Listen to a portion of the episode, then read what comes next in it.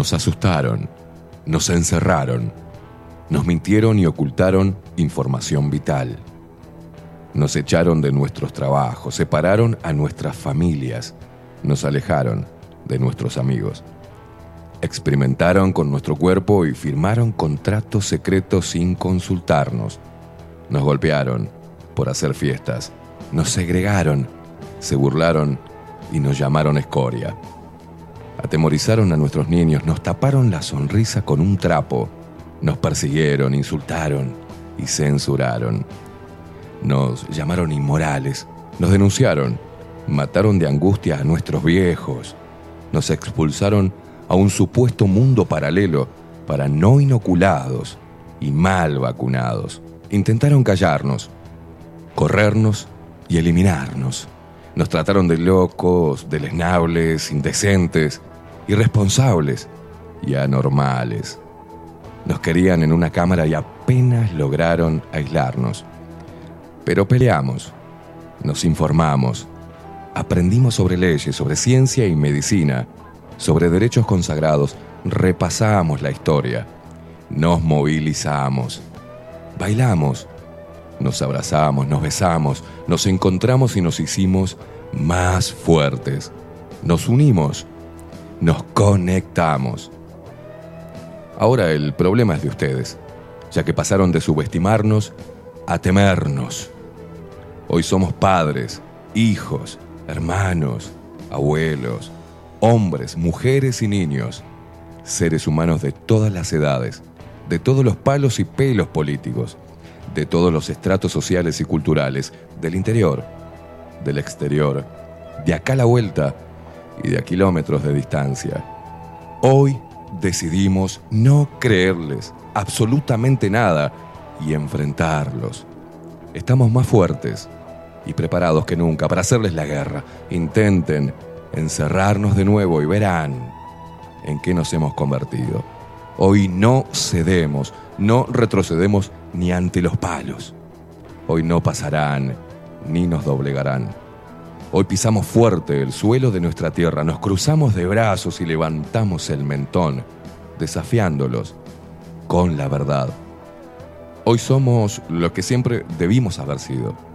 Seres humanos con el corazón encendido, la mente fría y un espíritu reforzado de energía guerrera. No somos sus esclavos. Hoy somos una puta legión con hambre de libertad.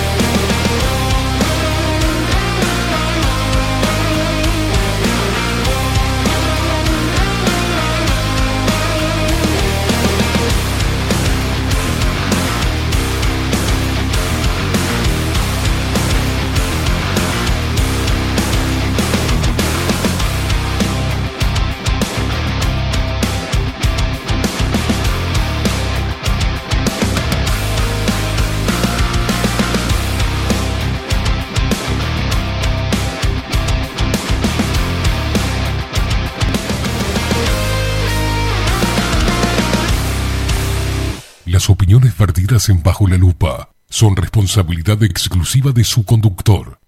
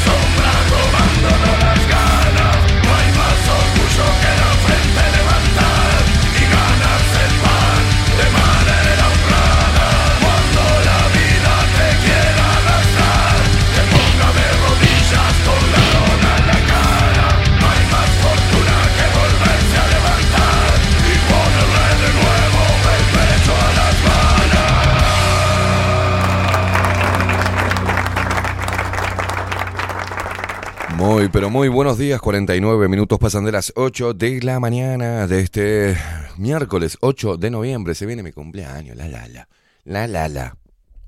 Pelotudo.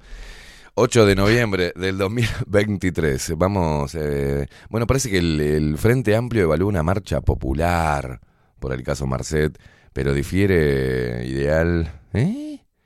Al no poder garantizar una buena participación. Se viene el circo, el circo del Frente Amplio. Es increíble. Vamos a presentar el equipo de Bajo la Lupa, ¿les parece bien? En la web Builden, de la mano de Miguel Martínez, video y fotografía Adolfo Blanco, nuestras voces comerciales, las mejores y las más profesionales, como la hermosa voz de Maru Ramírez. Bienvenidos a Bajo la Lupa. Y la voz de Macho, de Trueno, de Marco Pereira. Bienvenidos, Luperos. Y quien nos pone al aire y hace posible esta magia de la comunicación es él. Estamos hablando de Facundo, el vikingo Casina.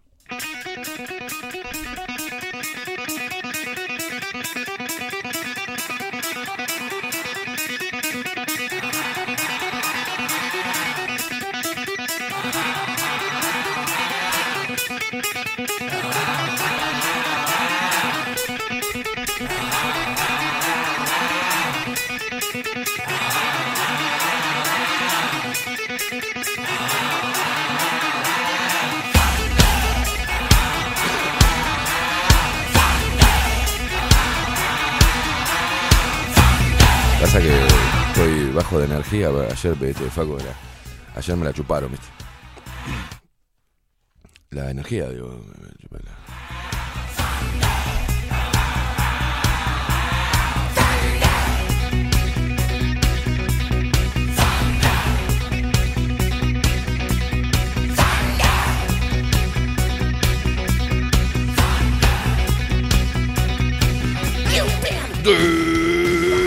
Despierta Uruguay con todo el rock de Bajo la Lupa por aquí por Bajo la Lupa Radio.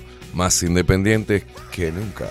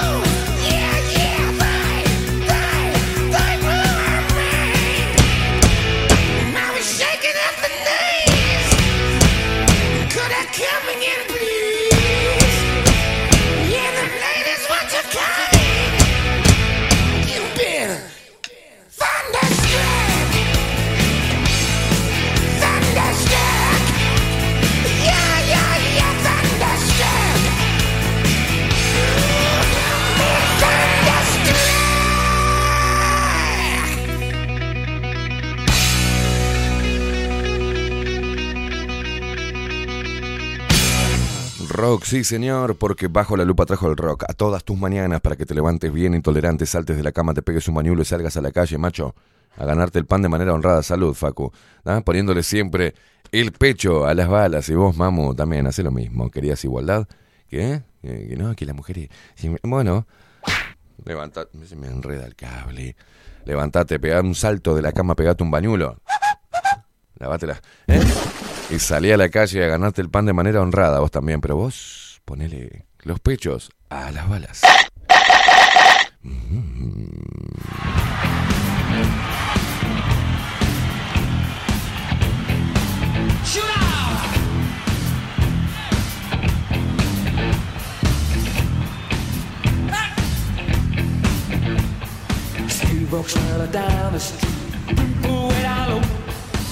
No sound but the sound of his feet. Machine guns ready to go. Are you ready? Hey, are you ready for this? You standing on the edge of your seat? Out the doorway, the bullets river to the sound of beat. Hey.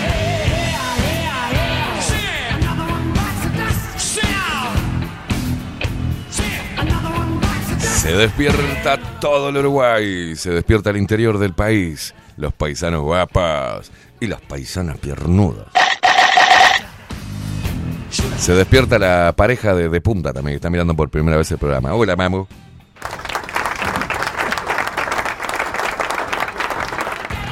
¿Le, gustaba o gustaba? ¿Le gustaba? ¿Le gustaba no le gustaba?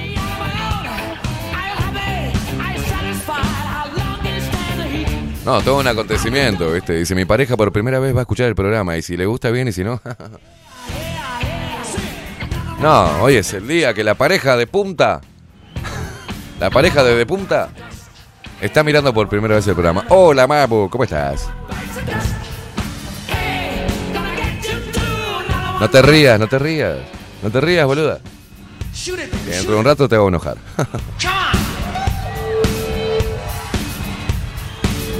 Se despierta el 40% de los montevideanos, que mantiene al otro 60% de vagos.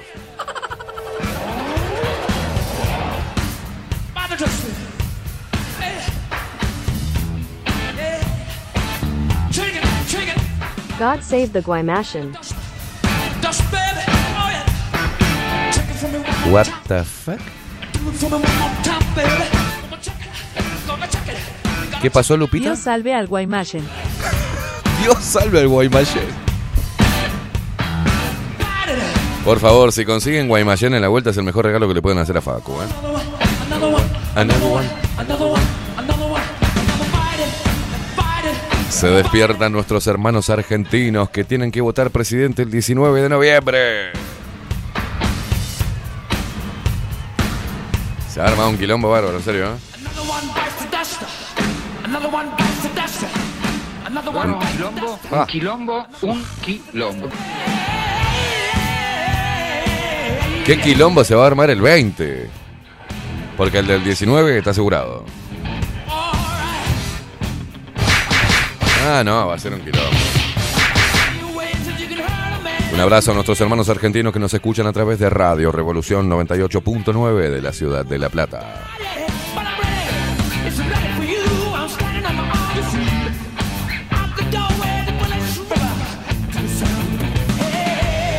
Opa, de punta dice, mi pareja viene escuchando y se está riendo, así que me está conquistando por estar en la misma frecuencia debajo la lupa. Bien, mamu, bien. Se despiertan los locos que andan desparramados por el mundo y nos escuchan y nos ven a través de nuestro sitio web bajo la lupa.uy. También lo hacen e interactúan con nosotros todos los días a través de nuestro canal de Twitch bajo la lupa guion bajo uy.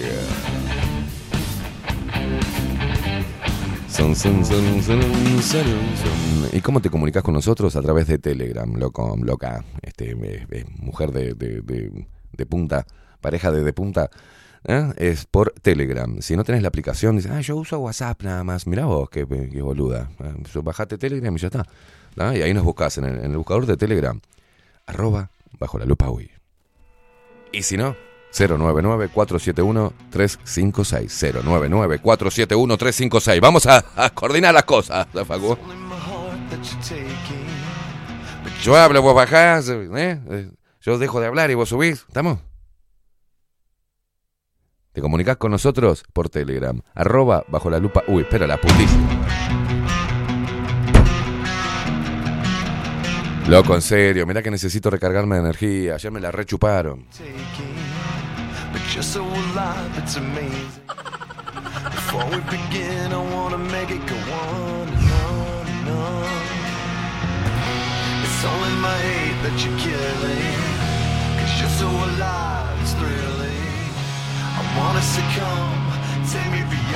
Bueno, mucha gente, muchos hombres han, eh, y mujeres también, eh, utilizaron el programa como filtro. No, decían, ah, mira, yo escucho este programa. ¿Qué, qué escuchas bajo la lupa? Mirá, ven a escucharlo conmigo. Y donde dijera, si la mujer dice, ah, pero qué estúpido, qué barango, qué facho, chao, para afuera. Decía, ¿sabes qué? Hoy no vamos a cenar porque tengo cosas que hacer, le, dice el chavo, le decía a los locos, ¿sí? No, pero escuchame. No, no, no, está bien, no te preocupes. Y si el tipo decía, viste, ella, mirá, yo escucho bajo la lupa, decía ella, vení, ¿querés escuchar conmigo? Sí, bueno, dale, me voy, escuchamos. Y decía, ah, que este seguramente es blanquito o es ultraderechista. La mina decía, ¿sabes qué? Tómate la flaco. Han utilizado como filtro abajo la lupa. Es un detector de pelotudos este programa.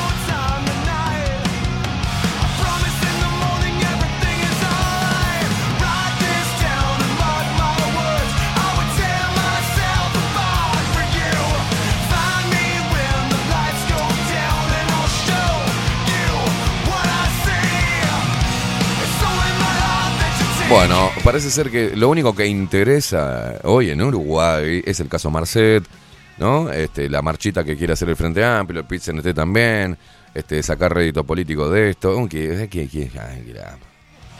Quilombo, quilombo estúpido, ¿no? Una gran cortina de humo.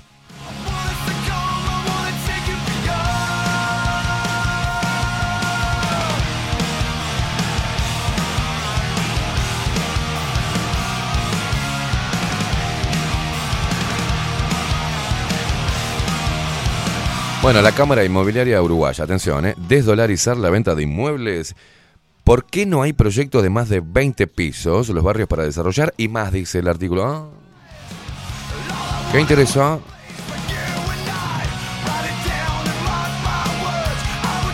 Le quiero mandar un saludo muy especial. Esto lo voy a decir porque esto... eh, primero le voy a saludar a usted, señor, como, como es de orden. ¿Cómo le va Facundo Guaymallén Casena? Eh, Bien, bien. Me gusta que se me reconozca por ese nombre. Bien. ¿Qué tal? Bien, ¿usted ¿cómo, cómo se despertó hoy? ¿Cómo, cómo arranca la mañana? Bien, bien. Eh, no hecho mucho calor. Con, la, humedad que quedó después de la lluvia. Sí. Eh, fui a- salí a hacer un mandado. No podía respirar. Me ahogué subiendo la escalera. Pobrecito. Un Guaymallén necesitaba. Pensaba urgente. Usted sabe que ayer fuimos a. Este, vi- vio que fuimos a la- a la- al local de su madre, Maevacina. Es verdad. Le voy a contar algo.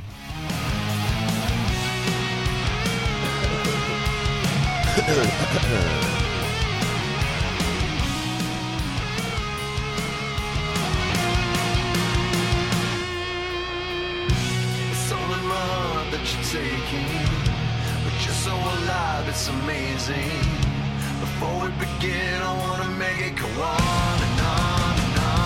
Bueno, vos sabés que en Evacina no existen los cuerpos perfectos, pero sí con actitud. Bodys sensuales, portaligas, braletes, conjuntos corpiños en talles especiales.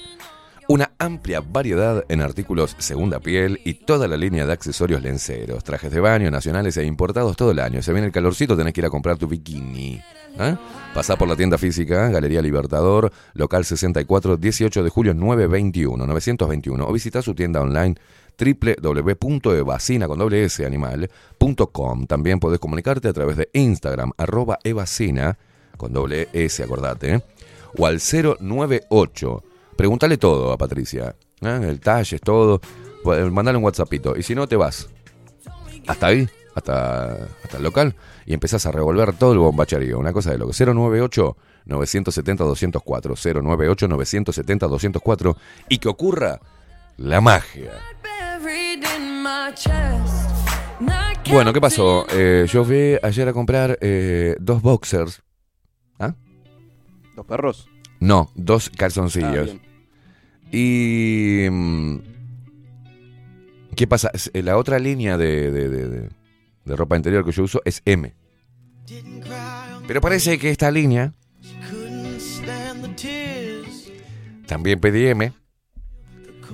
Y hoy voy a devolver uno, porque el otro ya lo, eh, me lo puse hoy de mañana. Estoy sintiendo una leve estrangulación. Nutrial. Es como que si me tiro un pedo me quedo, se me, cae. No, no, me quedo, estoy así. Era eso el buen andar que se le notaba hoy. Sí, viste que camino como cagado, ¿sí? Voy a ir así caminando como en puntitas de pie. eh. Ahora cuando termine el programa, a Evacina a cambiarlo por un otro talle más grande. Le mandamos un abrazo a Patricia, divina, ¿eh?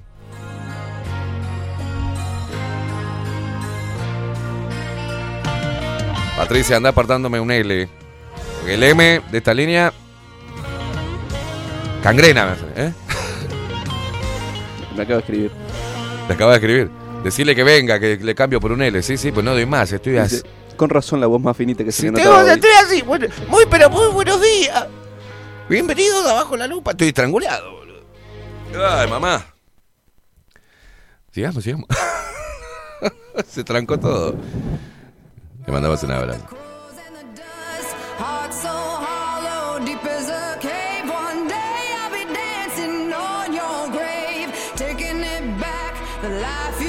¿Qué pasa? ¿Sabes lo que voy a hacer? Obviamente, voy a, a ir de vuelta Ahí vacina, ¿no? Hoy estoy chivero, ¿eh? Voy a ir de vuelta. Me voy a poner los lentes de clara visión para poder ver bien los talles.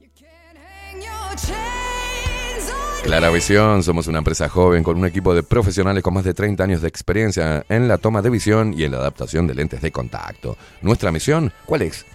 Simple, es mejorar la calidad de vida a través del trato profesional y personalizado con nuestros clientes, satisfaciendo sus necesidades y resolviendo sus dificultades de visión. Óptica Clara Visión, Eduardo Acevedo 1581 ahí, Mercedes, ¿eh? Comunicate con nosotros al 2-402-1370, 2-402-1370 o al 099-660-081. 099-660-081. Mejorar tu calidad de vida es nuestra misión.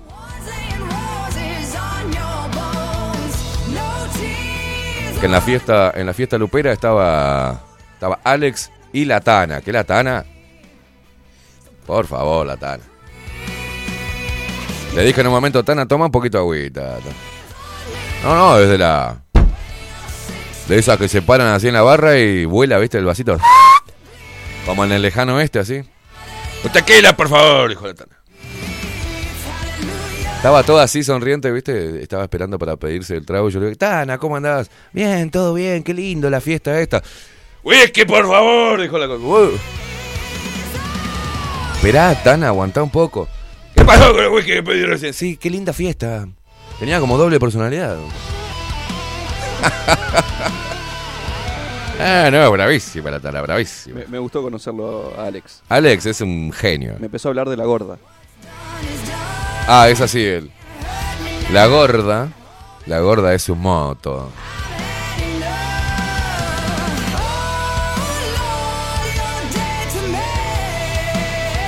Los mensajes que llegan esta mañana a través de Telegram 099-471-356. Recordad que estamos en todas las redes sociales también, ¿eh? Arroba bajo la lupa hoy, en Instagram, en Twitter, en Facebook. Yo también estoy en todas las redes sociales haciendo cosas hermosas. No puedes perdértelo. Seguime. ¿ah? Seguime, dale like. Apretá la campanita, la campanilla te voy a tocar. ¡Eh! Me estoy. Me contagió la tana. Un poco de facho. Sí. Pará, porque venía, venía, me, me de- me desvié un poco de lo que iba a decir, pero está bien. Ah, eh, me seguís en todas las redes sociales, arroba Esteban Caimada, es muy simple, estoy en todos lados, también en TikTok. Recibiendo los mensajes con una escritura excelsa, con una pluma excelsa, extraordinaria. Ayer me llegó otro mensaje por, por Instagram que la verdad, este, no sé, yo creo que tenemos que volver a escribir, ¿viste? Agarrar pedazos de carbón y escribir en la piedra, ¿viste? Yo creo que sí, que me parece que en vez de mensaje voy a empezar a agarrar piedras, voy a escribir con carbón y se las voy a tirar por la ventana a la gente, ¿viste? ¡Te mando un mensaje! Porque como me escribió, a ver si lo encuentro. A ver si lo encuentro a este pedazo de hijo de puta.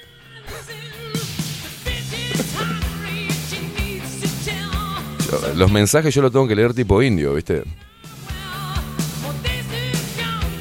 Malo, eh, tú estar equivocado. Acá, acá, acá, acá. Aunque no lo creas, esto impacta en la niñez. Para, mira, Alfredo Rocha Maceratini dice, yo, lo que pasa, lo, voy a poner en contexto a la gente para que entienda. Yo lo que dije, que este, sin querer justificarlo, porque le vengo Mira, el, ¿cuándo asumió este gobierno? El, el primero de marzo, el 11 de marzo, no sé, por ahí, ¿no? Del 2020. Menos, menos, el primero de marzo del 2020. También, sí, es marzo asumen. ¿no? Bueno. Desde el día 1 ya le empecé a dar palo. Pero lo que yo decía es que este problema de Marcet no hace más que... El primero de marzo, perfecto del 2020, ¿verdad? Del 2020. Perfecto. Desde ahí estamos a 8 de noviembre del 2023. No he parado de darle palo a este gobierno. Por temas importantes, ¿no? Por temas importantes, realmente importantes, como fue, por ejemplo, la postura en la pandemia. Y un montón de cosas. La venta de, ¿no? El, déficit hídrico, todo lo que están haciendo. ¿Cómo está? lo globalistas que son, cómo se arrodillaron ante la agenda. he puteado al presidente una y otra vez. ¿Mm? ¿Por qué voy a decir este, este- esta, esta editorial? No sé cuánto va a durar, pero escucha bien porque... Porque le digo, yo lo que dije, eh, le tengo que explicar a estos retrasados mentales, ¿viste? Que esto, por ejemplo, lo de Marcet, no repercute en nuestro bolsillo. Lo que repercute en nuestro bolsillo es el mal uso de dineros públicos destinados a eh, el activismo, al victimismo, la, la- la guita, la cantidad de guita. Bueno, está. La guita que se va y que eso impacta, ¿no? Por ejemplo, lo que impacta es que de ANCAP desaparezcan mil millones de dólares y que esa deuda la tengamos que pagar entre todos. Por ejemplo, ¿no? Pagando el precio del combustible mucho más caro, pero eh, diferentes sectores del transporte tienen eh, beneficios, beneficios que pagamos todos. Y eso lo hizo el Frente Amplio y lo sigue haciendo este gobierno, con la mafia del transporte. Pero lo pagamos entre todos y si se roban plata de la empresa estatal de combustible ¿tá? y sube el precio de la nafta por ello para cubrir tremendo hueco de guita que desapareció, por ejemplo, lo que hace es que todo es ese, esa suba de combustible, obviamente, sea aplicada también al costo final de los productos, por la logística. Cambia todo, sube todo. Eso sí impacta en nuestro bolsillo. Y ahora, estos zurditos de cartón, y este es un cara rota bárbaro. Y este, Alfredo Rocha Maceratini, primero que escribe como el orto, me parece un indio, un mono. Yo creo que un mono me escribiría mejor, pero pone, aunque no lo creas, yo, dije que eso no, no, no, no, importa en realidad. Es parte del circo estúpido que están haciendo político, para distraer. ¿Ah? Es eso. Y este loco me pone, aunque no lo creas, esto impacta en la niñez y juventud. Así que el caso Marcet impacta en la niñez y en la juventud, Alfredo Zurdo, cabeza de termo. Estos ayudan a un narco. Yo voy a leerlo primero. Aunque no lo creas, esto impacta en la niñez y juventud. Estos ayudan a un narco. Eso no lo podés defender. Mucho menos compará con el fa. Me gusta escucharte, pero en, en esta estás, estás equivocado. ¿En qué estoy equivocado? Pedazo de, de cerebro zurdópata. Ah, sí, en la escuela un niño de seis años dice, "Oh, ¿qué te pasa que estás triste? No, el caso Marcet. Lo que impacta en la juventud y la niñez, hijo de puta, ¿eh? porque eso es lo que sos, sos un hijo de puta, que no podés pensar, ¿tá? porque eso, esto lo que estoy diciendo me va a derivar a otra cosa, cultural. ¿ah? Lo que impacta los niños es la ideología de género, por ejemplo. Eso hace mierda la cabeza de los pibes. Transexualizarlos, legalizar la pedofilia. Eso hace mal a los niños. No darle herramientas para que se desarrollen en la vida y crear esta, esta generación de cristal. Atemorizarlos, confundirlos, no cuidarlos, destratarlos. Eso es lo que hace mal a los niños y a la juventud. Y a la juventud, esta secta estúpida progresista les está haciendo mierda la cabeza. ¿tá? Y eso les va a traer muchos problemas como adultos. Van a vivir de terapia en terapia. Y eh, lo que más preocupa es que muchos chicos se le lavan el cerebro desde primaria, luego en la secundaria, ¿no? Y encima los hacen mierda mentalmente que terminan amputándose partes del cuerpo, queriendo transformarse en otro sexo que no lo van a poder hacer nunca, porque es imposible la reasignación de sexo. Todo ese tipo de cosas son las que realmente le hacen mal. ¿Y sabes quién la promueve más que nadie? Las, la izquierda berreta. Lo otro, bailan, bailan al son de la agenda. Pero estos son los que están trabajando para la agenda. Tu partido político, zurdo.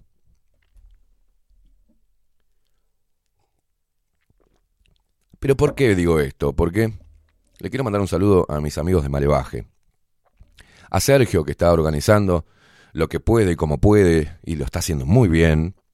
Que organiza, por ejemplo, la traída de Danan, de Presto, donde se generan ambientes donde el liberalismo puede, puede hablar tranquilamente, sin ser cancelado. Por eso el show, que la verdad estoy agradecido porque me invitaron para participar junto con Danan y Presto, incancelables acá en Uruguay, tiene que ver mucho con eso.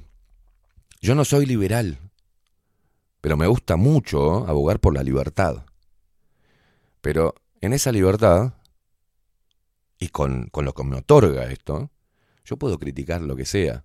Cuando veo que carece de fundamentos, que está totalmente sesgado y, la gente está nublada por una ideología política porque siempre fueron de izquierda, porque le dijeron que ser de izquierda es bueno y ser de derecha es malo. Y en, en uno de los eventos que acá tenemos vamos a estar sorteando las entradas después, calculo que, que más eh, la semana que viene, que son las entradas acá para el show que se va a hacer en Midas, ¿ah? Donde traen a la banda argentina Edo. Es un show de heavy metal, ¿está? Está la banda Coma de mi amigo Martín, Sentencia, donde toca Julio, y Malevaje, que están todos, ¿eh? Y la tenés acá. Sergio me, a ver. Sergio me dio las entradas para sortear con los luperos, que ya lo vamos a estar haciendo la semana que viene. Pero ¿qué pasa? Parece que en el ambiente, pues como el progresismo y el marxismo cultural de mierda está en todos lados, también se metió dentro del heavy metal, o del metal, o del under. Ah, son todos zurdos. ¿No? Y están diciendo que, por ejemplo, Malevaje es una banda de fachos, ultraderechistas, y que las movidas del liberalismo son de ultraderecha. Hay que entender lo que es la ultraderecha y lo que es el liberalismo, pedazo de infeliz zurdo hijo de mil puta. Y encima lo dice un mugriento, un fracasado, un fracasado, que anda por ahí en el under haciendo algo deplorable, ¿no? Se llama Sick Joker. Es un rapero. No, no, para, para, para. Eh, Facu, mientras que hablo, no te voy a pasar esto. No, porque esto es, esto es increíble. Esto es increíble. Yo no le pedí permiso a, a quien me envió los audios de este cabeza de termo. Hablando sobre to- todo lo que... No, no, diciendo, mirá, yo esas movidas como que me hacen un poco de ruido y no sé si quiero participar. A mí me conoce, diciendo el loco, no, porque quieras o no, a mí me conoce todo el mundo. Como si él tuviese una carrera prestigiosa. ¿no? Yo te voy a poner esto, Facu. No, no, no, no. Un artista de elite que está preocupado porque el, toque que se va a hacer, ¿tá? quien lo organiza, es de ultraderecha y facho y él no quiere estar ahí. Dame un segundo, Rami- vos, Ramiro, no. Ayer hablábamos esto con Ramiro y nos queríamos morir. Y parece que hay que educarlos a estos hijos de puta. Porque por el simple hecho de que Malevaje, Ramiro, en realidad diga, viva la patria carajo, en, eh, en sus shows,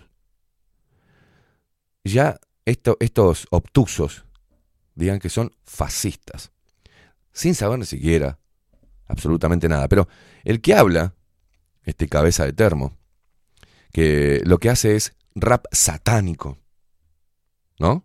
Vos tenés que escucharlo hablar al tipo lo que está diciendo.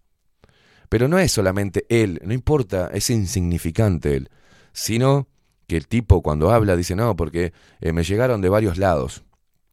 O sea, se está armando una movida cultural donde están estigmatizando a Malevaje, poniéndolo como de ultraderechistas y fascistas. Lo que hace Malevaje es hablar de la tierra, de la patria, ¿entendés? De los héroes de la historia. De, es un metal criollo. Porque entonces vamos a decir que los que cantan folclore son fachos. Porque le cantan a la tierra, al campo, a la tradición. Est- Esta gente, aparte de meterse tanta merca y maruja en la cabeza, encima es idiota y es eh, y ellos son los que están fomentando el prejuicio, cuando teóricamente son los que abogan por él o contra el prejuicio. Pero son ellos.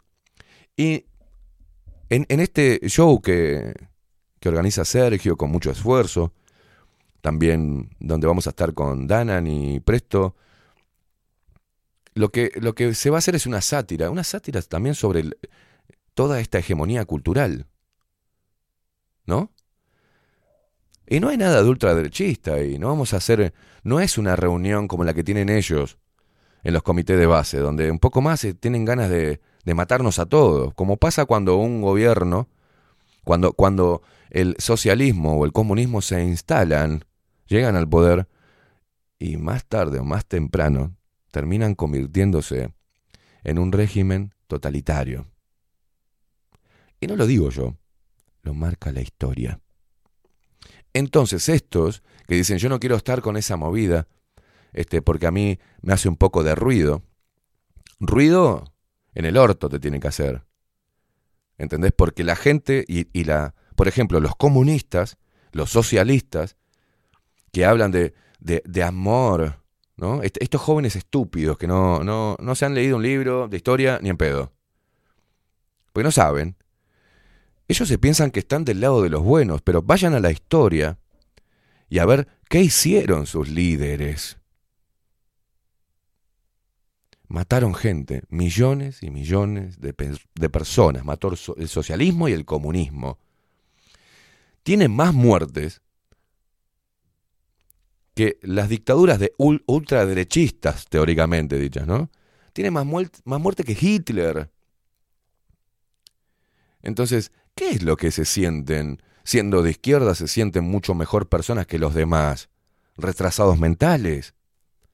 ¿No se dan cuenta qué ridículos que quedan? Están haciendo un papel tan ridículo y tan hipócrita, festejando y reivindicando asesinos, porque simplemente esas muertes fueron tomadas como revolucionarias, y todo aquel que no esté de acuerdo con esto, yo no soy de ultraderecha ni de ultramierda, no soy, soy libre. Por ejemplo, y yo estoy visto como facho, ese show en el cual se, iba a armar, se iba a hacer en un centro cultural. Fue subir la foto mía, agregarla al flyer de Danan y Presto, y le cancelaron el lugar a Sergio. Sergio tuvo que salir a buscar otro lugar para que este evento se pueda desarrollar. Y ellos hablan del prejuicio, del odio, de la segregación. Son ustedes, progresistas, zurdos, hijos de puta, que están generando odio. Yo no tengo problema de hablar con un zurdo, de compartir, he compartido. En la audiencia hay personas que son de izquierda, pero no son estúpidas. Tienen su corazón más hacia la izquierda. Bueno, el corazón está en la izquierda. Eso es lo que dicen los zurdos, ¿no? Pero no es todo corazón en la vida, hay que pensar. Y esta gente, esta gente, por eso yo me, me- me- vuelvo a repetir, soy anarcocultural, porque ninguna de estas líneas culturales a mí me identifican y yo puedo caminar por, do- por todos los lugares, puedo ir a donde sea, escuchar el género musical que quiera, reunirme con la gente de, de esa movida y soy respetado en todos lados, odiado también, pero soy respetado. Voy a ver eh, eh, mucha gente, por ejemplo, del reggae, le encanta lo que hago y me invitan a, a- cuando hacen un show y genero muy buena onda. La gente del metal, lo mismo, salvo los putitos de Rey Toro, los putitos estos de, de Rumbre, que van a morir zurdos. Y se piensan todavía que siguen peleando contra, los, contra el capitalismo y los militares, ¿viste? No, no, no. La merca les, les, les, les congeló el cerebro ahí en los 60, ¿viste? Entonces, toda esta porquería no es promovida por el liberalismo, es promovida por la izquierda, la ultra mierda izquierda. Y después todos danzan, los representantes de esas, de esas líneas ideológicas, político-partidarias, ellos son amigos y enfrentan al pueblo, pero ellos son amigos y todos danzan al son del Banco Mundial, del BID, del FMI, de los organismos del, Ministerio de Salud, de, perdón, de, la OMS. Todos están prendidos de la Agenda 2030. Ellos son amigos, señores. Y vos, este cabeza de termo, que anda hablando porque ni siquiera tiene conocimiento, dice, no, porque los que me, eh, estuvieron diciendo, me llegó información que los de Liberarte son un movimiento de ultraderecha.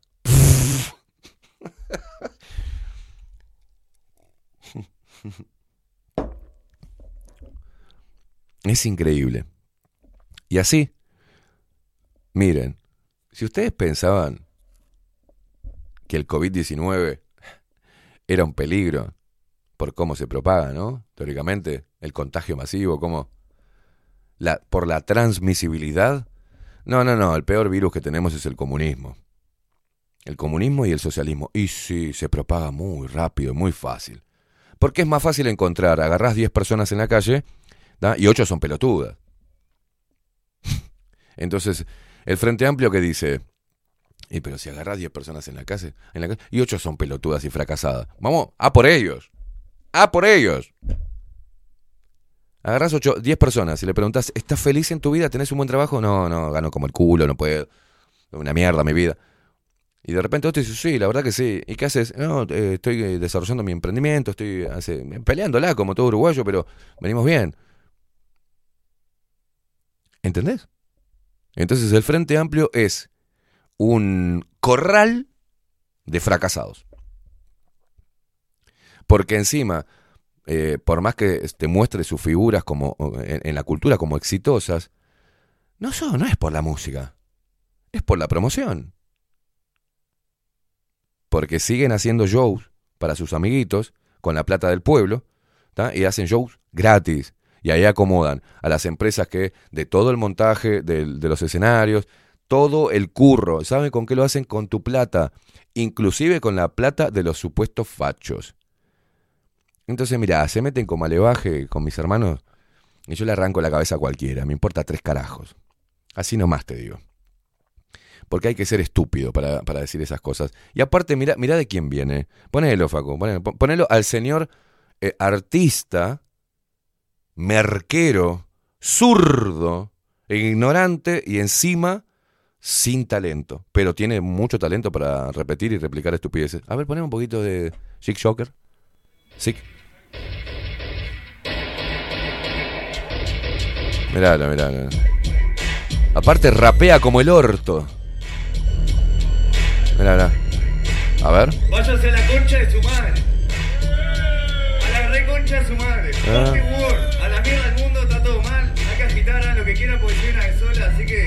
Quemen todo. Ah, ah, qué revolucionario. A ver, a ver.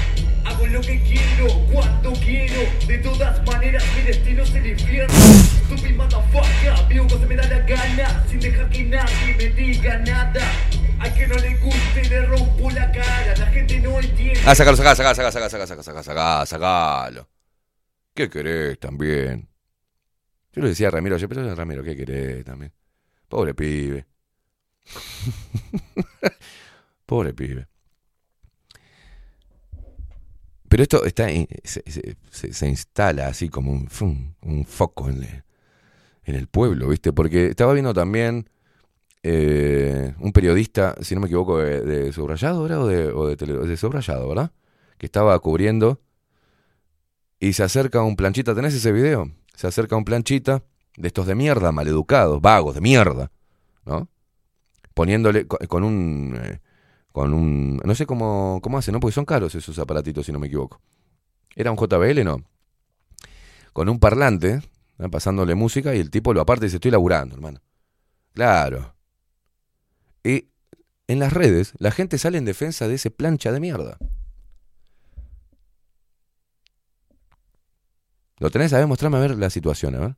Sí, Daniel, ¿qué está pasando en este momento que vimos mucho movimiento de la policía?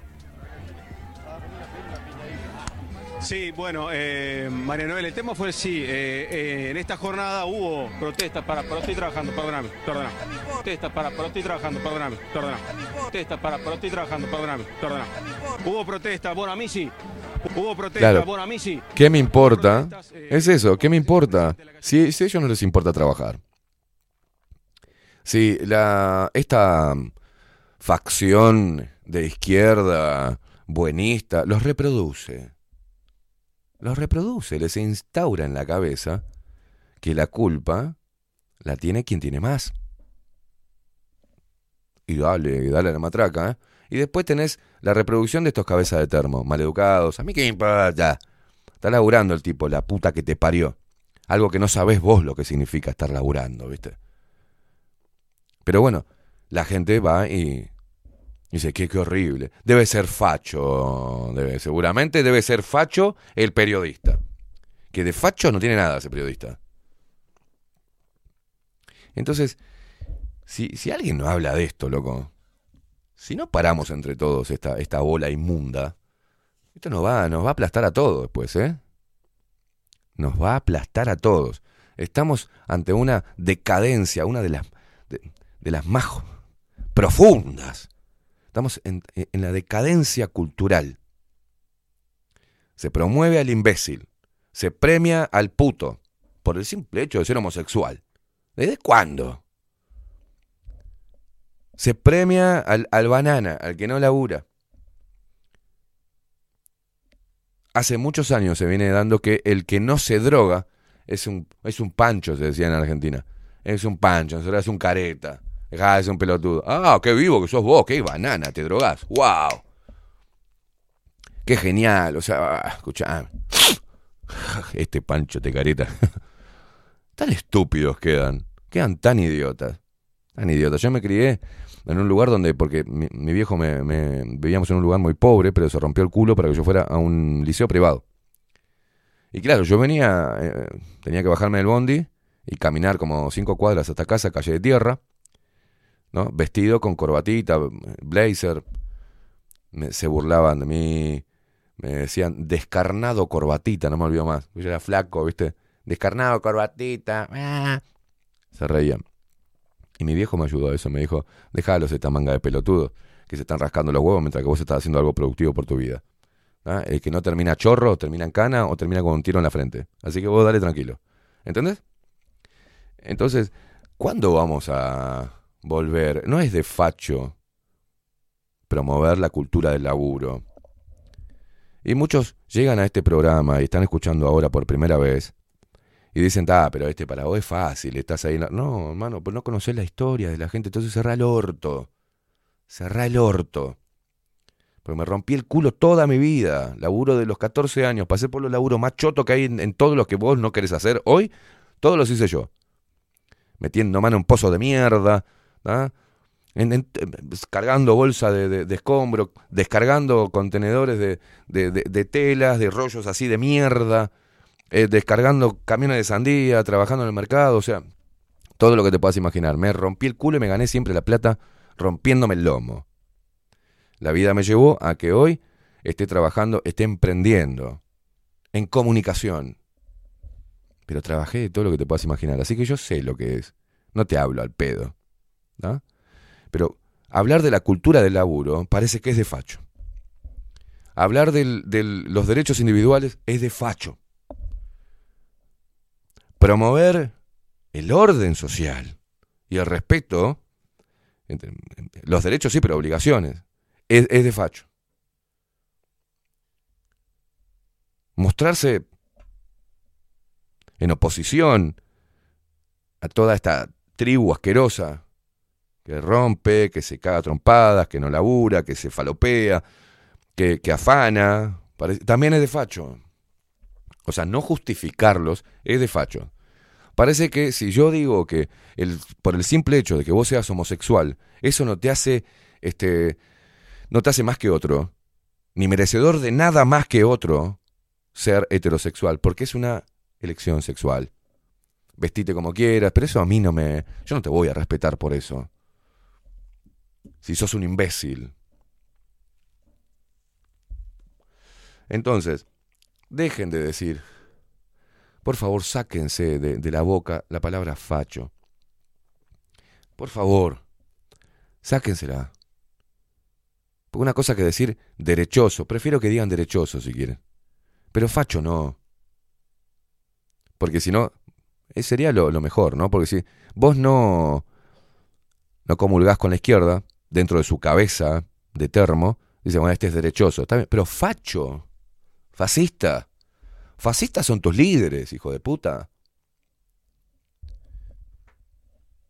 Entonces, hay que cambiar la pisada, loco. Hay que cambiar la pisada.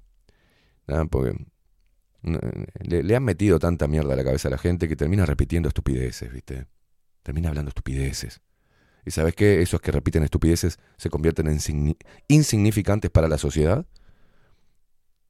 Para, primero para su propia vida, después para la sociedad, después para, para el arte. Son insignificantes. Es una facción promovida. Promovida. Muchos artistas se, se dieron cuenta de ello, ¿eh? Y lo dicen. Le quiero mandar un saludo a Juan Casanova, al pelado Cordera. Que sí, obviamente. Siempre para el lado de la izquierda. Pero luego entendieron que, que era lo que estaba en juego. Y que la izquierda era lo que, qui- quien estaba promoviendo esto. Y dijeron, no, no, no, no, no va más. El problema ahora es otro. Tengo que salir de la, de la, del pensamiento binario ese estúpido, malo, bueno, blanco, negro, izquierda, derecha. Salgan de ahí, por favor. Salgan de ahí, porque lo que se están viendo, las personas que salimos de ahí, los estamos viendo como unos estúpidos. Como gente inculta. Como gente ignorante. Y no lo vamos a admirar, no los vamos a respetar y no vamos a hacer nada por ustedes. En algún momento se salvarán, yo qué sé, se avivarán. Y si no, morirán así, como algunos estúpidos en las redes sociales que tienen 60 años y siguen defendiendo una, una facción política y justificándola, inclusive los crímenes que tienen. Inclusive justifican, yo no puedo tener respeto a una persona que esté justificando millones y millones de muertes a manos de, de sus líderes. No, no puedo respetarlo. ¿viste? Porque si vos agarrás y decís, no, está bien, los alemanes hicieron bien en matar a los judíos. Si colgás una esvástica, ¿no? Estamos en la libertad, ¿no? Colgamos la, el símbolo nazi.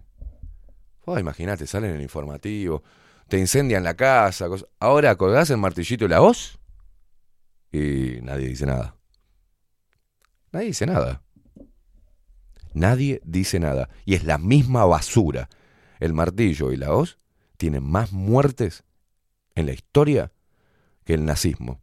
Y eso que te quede claro cuando quieras ponerte sobre un pedestal moral, hijo de mil puta, y criticar a quien no conoces. No conoces la historia de ninguno de los muchachos de Malevaje. Mugriento. Deja de repetir estupideces. Señoras y señores, estamos ante un problema muy grave, cultural, ¿ah? mental, neuronal. Es momento de despertar.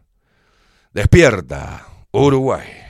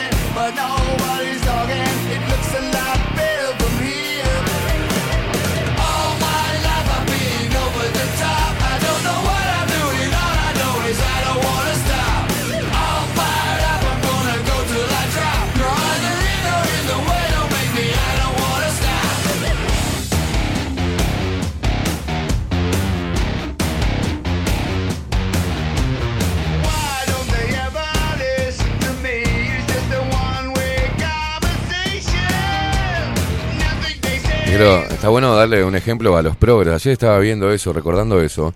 Viste los progres o las, o las progres que yo he hablado del tema de lo, del animalismo, viste, que no, los perritos y los perritos y los perritos, y como vos no tenés perro y no te chupa un huevo en realidad.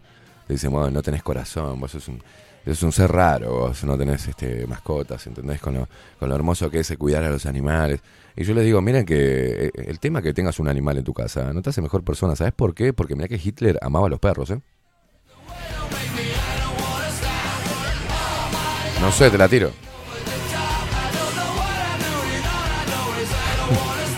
¿Querés que te muestre imágenes de Hitler con, su perra? ¿Con su pastora alemana?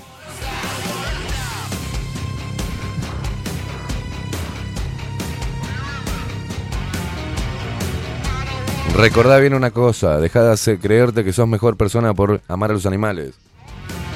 Hitler también amaba a los perros y a los animales. ¿eh?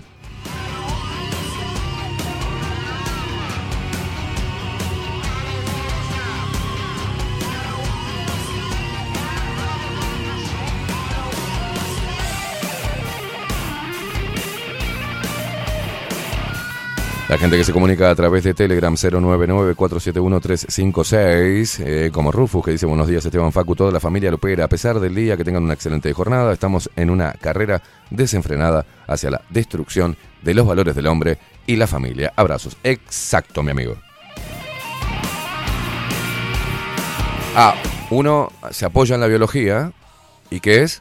Facho. Hagamos ese ejercicio, Facu. Vos me decís facho cada vez que yo te diga algo.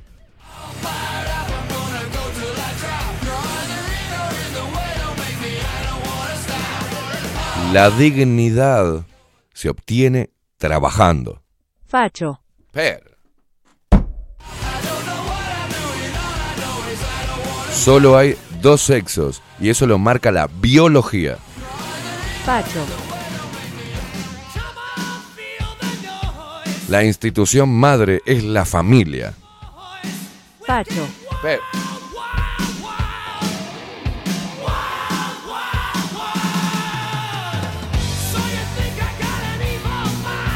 El arte no precisa de la promoción del Estado, se vende y se, y se amplifica eh, según su talento. Fachu. No se puede así, loco. El que viola, el que viola, ¿ah? debe tener cadena perpetua. Fachu. El que mata debe ir a cadena perpetua. Facho. No se puede así.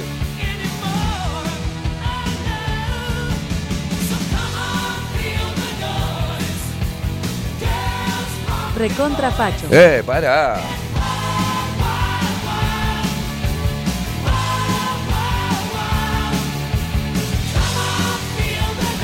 José Jardín dice, buen día, locuras, aguante malevaje, dice, este idiota no tiene dos neuronas y los que lo siguen, menos. Matías dice, Esteban, equipo, buenos días. Hay otra versión de la Segunda Guerra Mundial que estaría bueno ver y tener en cuenta porque el que ganó la guerra escribió la historia y la propaganda existe hace mucho, claro. Como lo hicieron con el COVID. Fuerte abrazo, abajo los topus. La 30 tenía razón, este tipo es Facho.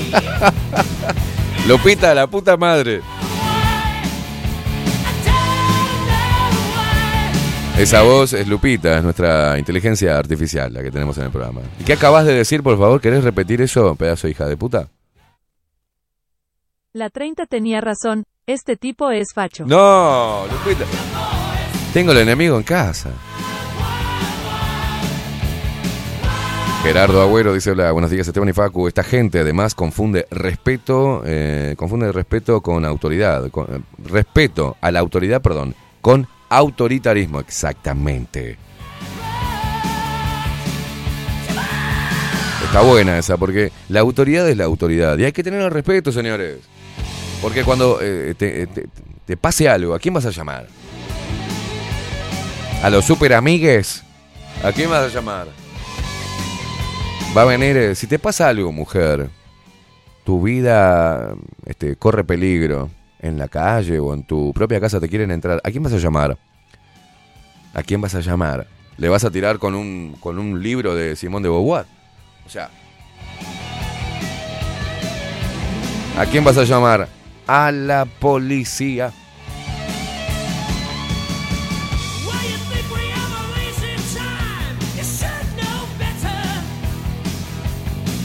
Está bueno lo que dice. Eso no es. Eh, hay que tener, eh, hay que saber entender las diferencias, el respeto a la autoridad, ¿ah? Eh, y no pensar que la autoridad eh, per se es autoritarismo, ¿tá? porque si vos estás rompiendo, loco, estás haciendo disturbios en la vía pública, estás destruyendo este, bienes públicos o privados, y lógico va a venir la policía, te va a decir para adentro, de donde vos le digas, ¿qué vos qué me metés, milico mierda? Pumba, palo y adentro. Chau. Es simple. Yo tengo derecho a grafitear todos los autos. No, no tenés derecho.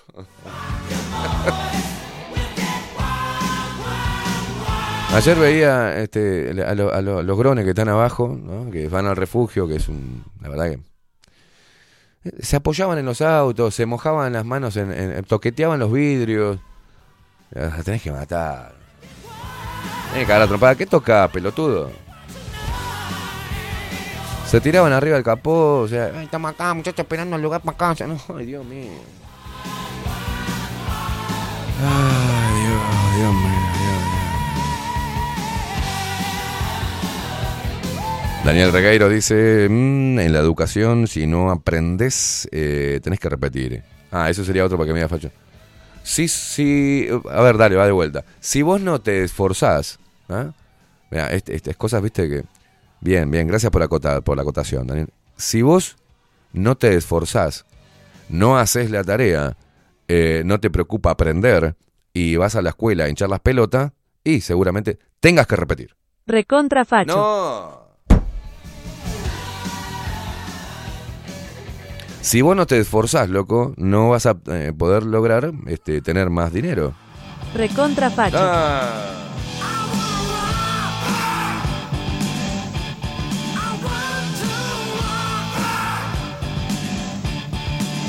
Me imagino, le están entrando a la mujer, la feminista con flequillo masticado, duerme con los pañuelos, el violeta y el verde está ahí, le quiere entrar a la casa y llama, chicas de la intersocial feminista me están queriendo entrar. Recontra facho.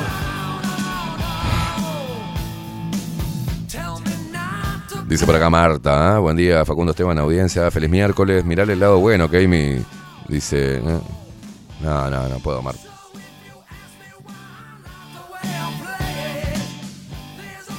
Está brava Lupita, dice Marta, aguante, male baje. Soy re facha, dice Marta.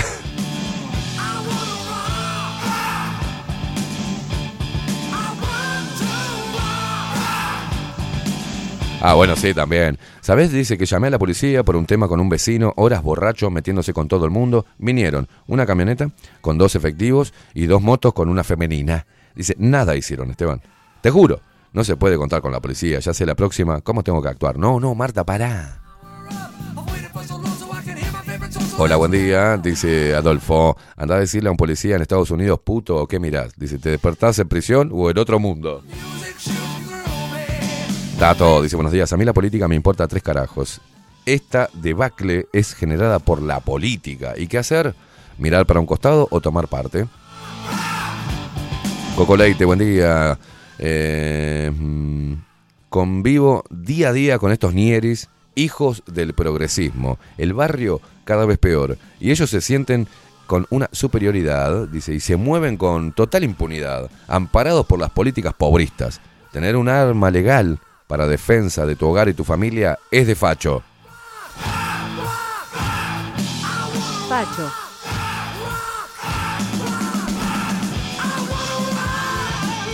Martín Ferré dice, buenos días Esteban y Facu, si las críticas a Malevaje vienen de esta gente, quiere decir que Malevaje está haciendo las cosas bien.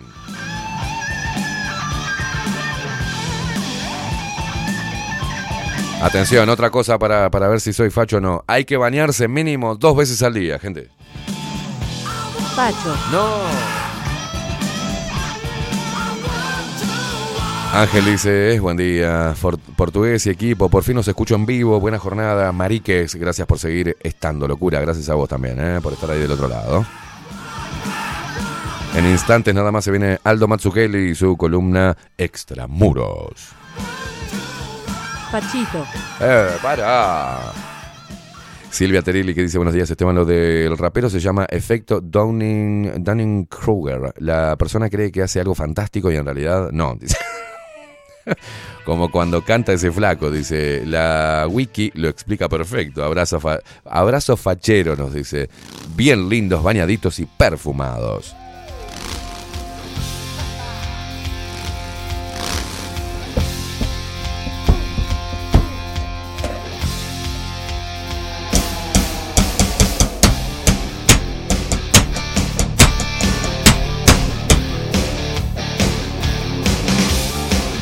Guarda que voy a estudiar percusión, ¿eh?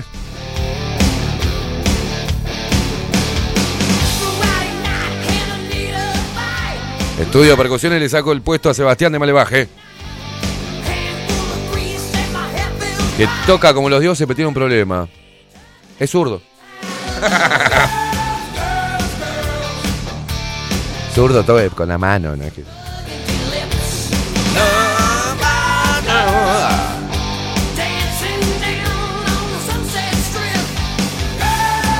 ¿Qué dice? Mm,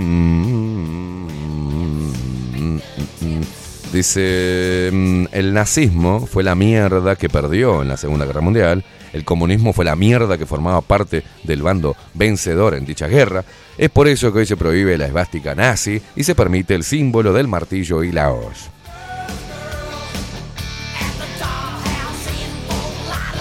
Rapintor que dice por acá, mm, eh, buenos días putites, mis oídos no dan crédito a lo que escucharon, cualquier gil rapea ahora, viste, es espantoso.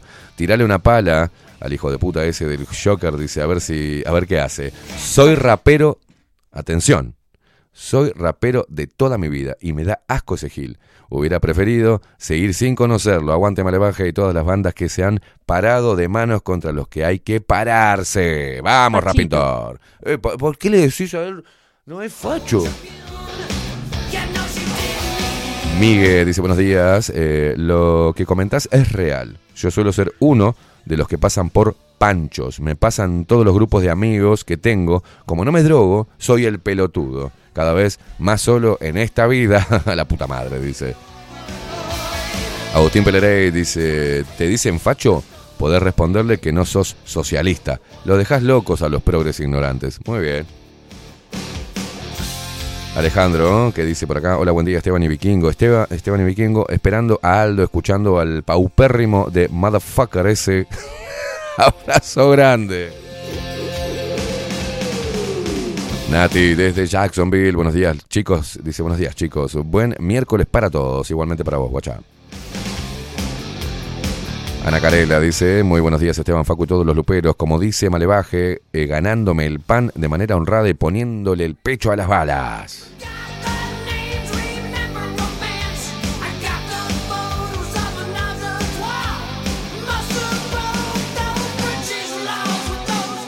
Andrés dice, "Mm, a mí me dicen que soy facherito, dice. Esa. Miguel Graña, buen día. A los zurdos que nos dicen fachos, habría que recordarles que Hitler y Stalin invadieron Polonia juntos y se pelearon después, dice, porque el primero tuvo la mala idea de invadir Rusia en la Operación Barbarroja, pero, pero son la misma mierda. Gracias. Facha. ¿Cómo me dijiste, fachero?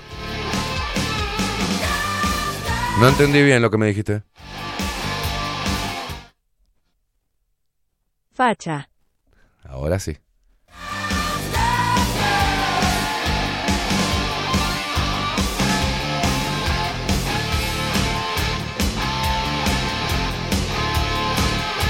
Javier Smaldone, que dice por acá, mm, ¿qué se puede esperar de una persona mal informada más que mentiras y desinformación? En cuanto a esas personas que solo sale de su boca esa basura, ¿por qué es? ¿Por qué eso? ¿Por qué es? me- ¿Por qué le pusiste eh, tilde al por qué, ¿Por qué le pusiste Me volvés loco. Porque, digamos, lo que le sale de, la- de la boca es porque es la mierda que le, misma mierda que le, que le ingresó al cerebro, ¿no? Una palabra para este tiempo, lumpen. Si vas a percusión sos progre, dice. dice, ojo, dice Agustín, que facha en España equivale a facho acá. Ah, mira. O sea, hay que tener cuidado porque correrse no es lo mismo acá y en España. ¿eh?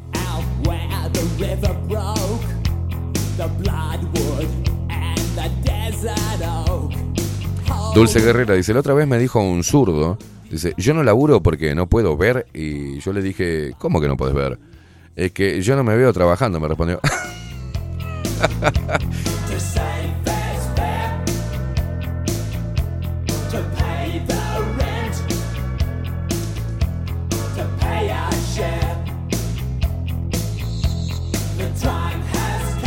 En minutos nada más, Aldo Matsukeli.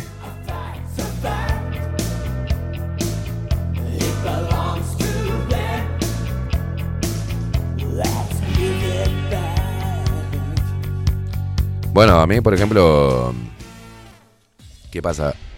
Cuando las veces que he intentado formar pareja, ah, viste, te conocen, está todo bien, pero después empiezan a ver las redes sociales. Entonces empiezan a proyectar la mujer, pa, esto le tengo que presentar a mis padres. Y mis padres son ultra zurdos. Y el loco está diciendo que todos los zurdos son unos pelotudos, ¿no? Y, y, viste, eh, no, bueno, mirá, yo no. ¿Qué te pasa? No, no, este, este, vamos a dejar de vernos. miraste, miraste el TikTok, papá, ¿qué te pasó? claro, empiezan a decir, o si no, las amigas, porque me han comentado eso. Sí, no, mis amigas. Cuando le dije que estaba saliendo con contigo, dice, ah, con ese facho asqueroso. y vos sabés que les empiezan a- le empieza a pesar porque te- terminan distanciándose y vuelven con las amigas.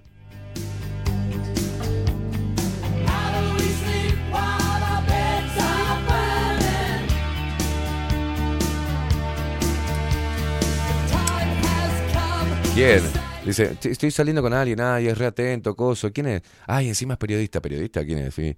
No, Esteban, eh, Esteban Quemado, de Bajo la Lupa, hace un programa Bajo la Lupa. Esa mierda. No, pero loco, no es, mier- es una mierda, ese hijo de puta. Una, una amiga le dijo así, es una mierda ese tipo, salí de ahí.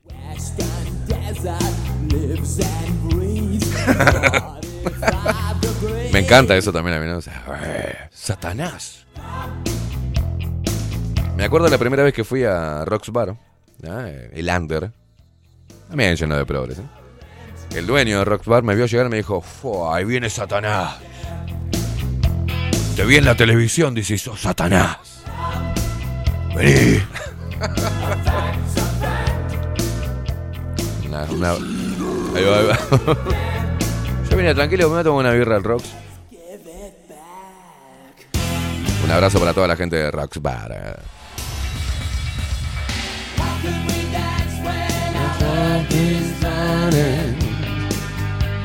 También entro ahí y veo las miraditas de la gente de Rocks Bar, ¿eh? Como que dicen, fa, mira, está el facho de mierda este acá. El ultraderechista. Pro Milei. Pro, Cabildo Abierto Hitler. Ahí lo tenés al pelotudo. ¿Qué te dice, flaco? Un profesor que tuve cuando estaba estudiando periodismo, este, me dijo, estábamos haciendo un, un ejercicio en- de televisión, digamos, y me dice, correte un poquito más para la derecha que vos te sentís más cómodo ahí. Le digo, no, yo estoy bien ubicado, lo que pasa es que vos estás mirando muy de la izquierda, papá. Me hizo,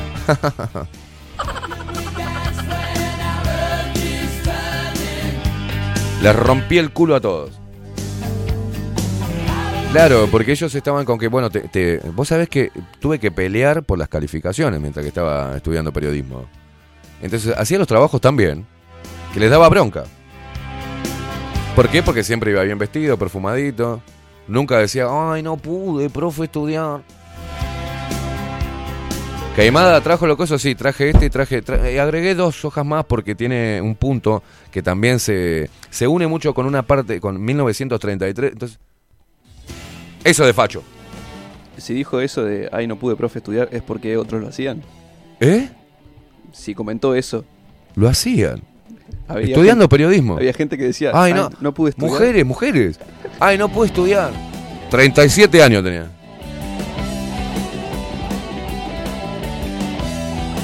No, es increíble. Entonces, ¿qué hacían? Le digo, ¿por qué me pusiste un 6? No, porque el primer trimestre a todos se los califica igual. ¿Por qué razón? Me rompí el culo de que arranqué acá estudiando. ¿Por qué me pones un 6? No, no, porque es norma del instituto. ¿Para qué? Para que nadie se... No, para que nadie... ¿Qué? qué? Tremendo pelotudo. Estos ya embarazan estos hijos de puta. Tienen canals en las pelotas, tienen. Estas que están acá tienen como cuatro pibes cada una. A ver. Estamos en primaria. Estamos estudiando periodismo, carajo. No, no, todos seis. Y una vez, encima le peleé un, un sorete, que era el que enseñaba en la, parte de televisión, digamos. Y vos tenías que hacer ejercicios de saliendo como si estuvieras dando el informativo, ¿no? Ese pelotudo con el cual discutí mucho. Un pelotudo. Y encima un jeropa. Les tocaba el pelito a las minas. Claro, te hacía esto y decías, buenos días, bienvenidos a la edición central de Bajo la Lupa. Comenzamos con los titulares. Economía. El dólar aumentó. claro, tenías que hacer ese ejercicio. Y yo era. ¿Qué hacían ellos? Hacían. Tenían que leer titulares. Entonces copiaban. Hacían copy y pegue de titulares de. Bueno, obviamente te das cuenta, traían los que traían los titulares de la República. ¿No? Y los que solamente traían los de Diario El País.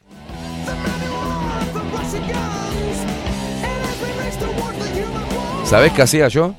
Hacía mis propios titulares y los redactaba. Y el hijo de puta me puso un 5. Entonces le dije, no, no, no, no, fui, eh, golpeé dirección. En serio te digo esto, ¿eh? Le digo, ey, ey, vení, no. Vos, un 5. Inclusive saltaron, me acuerdo, los que decían que yo era un facho de mierda y no me saludaban. Dijeron, no, qué hijo de puta, se fueron al carajo. Es el único que hace las cosas bien, eh, tiene buena voz, viene siempre vestido de traje para las clases de, de- televisión, se hace sus propios titulares, le presta titulares a, los demás. Porque íbamos a la clase y yo decía, bueno, leo mis titulares, pero tomá, ¿te los trajiste? No, no traje titulares, Esteban me. Y yo le decía, tomá, tomá los míos, boludo, tomá, míos". ¿Entendés? Ayudaba encima de los compañeros. Loco, se pudre todo. ¿eh? Claro, boludo. Y me dice un 5. ¿Un 5 por qué, pedazo hijo de puta? Porque no te gusta que, que te lleve la contra, la puta que te parió. Y me subieron la nota, ¿no? Cuando dan la devolución, este, eh, termina el año y dicen, bueno, dan la nota a todos los demás, pero medio 6, 6, 6, 6. Y a mí, con bajándome todo, ¿no? Me dijeron, usted tiene 8 en todo. La verdad, queimada, dijo la... Como diciendo, la verdad que intentamos bajarlo, pero no pudimos. Viene, siempre nos falta nunca. Hace todos la- los. participa en todos los talleres. Es bueno en radio, es bueno en televisión, es bueno en redacción. No nos queda otra. Queríamos bocharlo, pero no pudimos. Ocho. Y yo salí de ahí y dije, "Je, qué facho y feliz que estoy.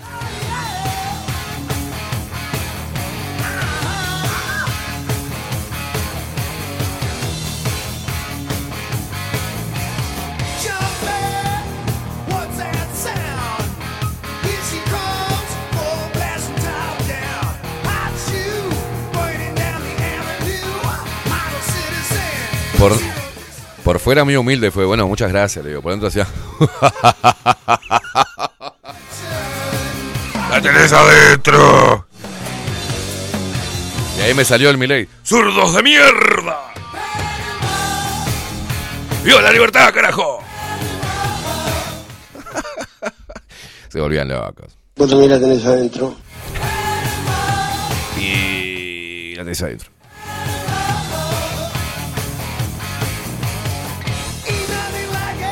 Me dicen antorcha en vez de Diego.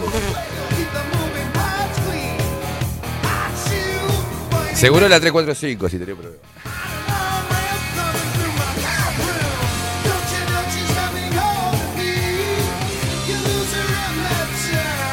Claro, loco, hay que esforzarse, hay que estudiar. Ah.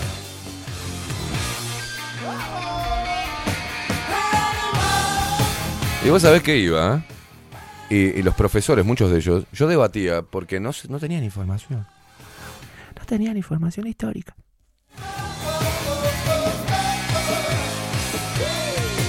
Te enseñaban televisión y eran horribles, feos, feos, feos, como pegarle a la madre.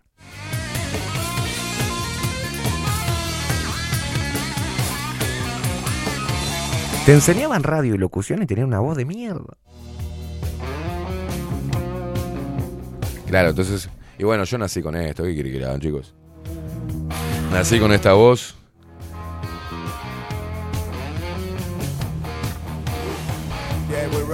Dios me hizo a su imagen y semejanza. Esta es la voz que tiene más o menos parecida a Dios.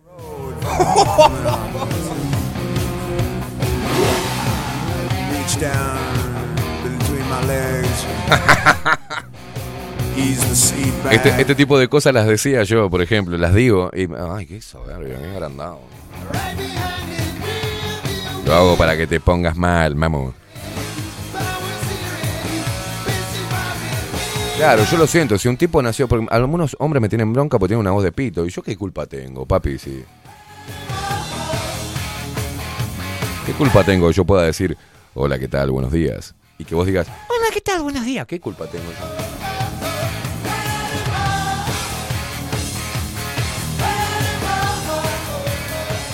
¿Qué culpa tengo de haber nacido con un metro ochenta y tres y vos con un metro cuarenta y cinco? No tengo la culpa yo. ¿Qué culpa tengo de tener carisma? Ay, Dios mío. ¿Qué culpa tengo que cocino bien, bailo bien, canto, canto bien? Una voz. Luciano Pavarotti, yo le di clases a Luciano Pavarotti. Andaba jodido él, me dijo, che, no puedo llegar a esta nota, vení. Le dije, venite para casa. Nos comimos unos ravioles con Luciano. Le dije, es por acá. ¿Qué culpa tengo de estar forrado de guita? ¿Qué culpa?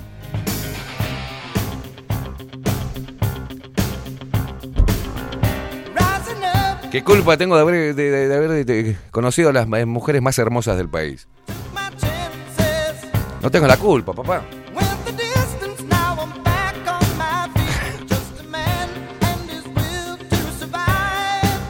No tengo la culpa de ser exitoso, lo siento. ¿Cómo? No te escucho de acá arriba desde el éxito.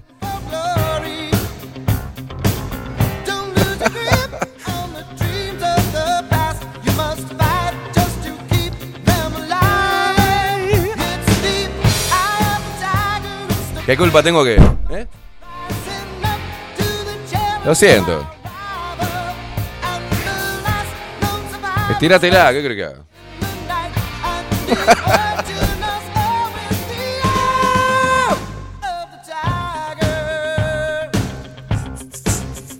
Ay, Candela, te falta conocer mujeres de otro país. tranquila, gallega, tranquila. Es todo broma esto.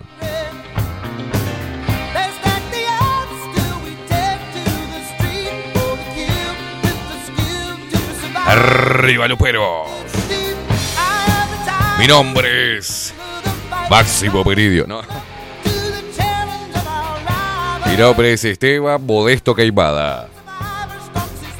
¿Y si no me quiero yo? ¿Quién me va a querer?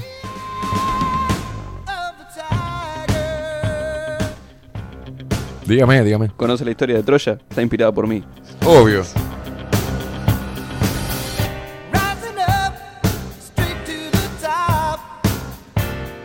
¿Qué culpa tengo de, de que vos seas efímero y yo sea eterno?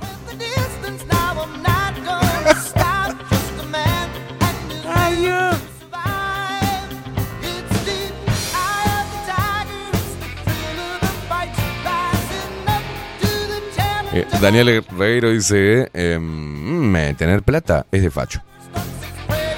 No, no, porque estos zurdos tienen guita, se hacen los boludos. ¿eh?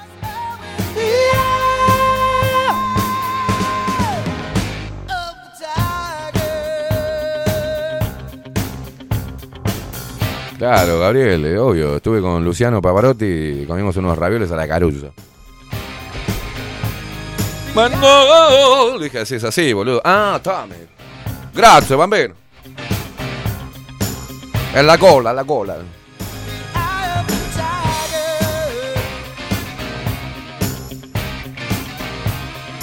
Aguantá. Para. Agrandado como zapatilla de zurdo, dice acá. Ay, Dios mío. Dice Dulce Guerrera, amo tu humildad. Y bueno, ¿yo qué querés que haga? ¿Qué culpa tengo de que mi cuerpo sea haya sido eh, esculpido por los dioses nórdicos? Lo siento, lo siento, chicos. Lo siento. Trato de afearme, pero no puedo. Trato de hacer cosas mediocres, pero me salen espectaculares.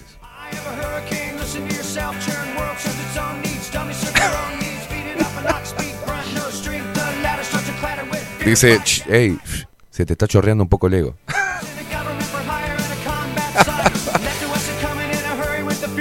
No, Paulita, la nota más alta la dio cuando le hiciste la cola. No.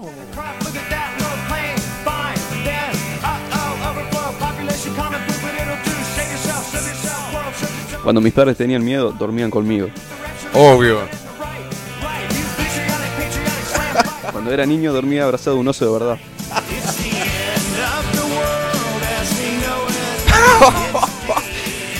Claro, boludo. Vamos, vamos. Vamos a hacer una cosa. eh, eh, hasta que venga Aldo Mazzucchelli, nos agrandamos todos.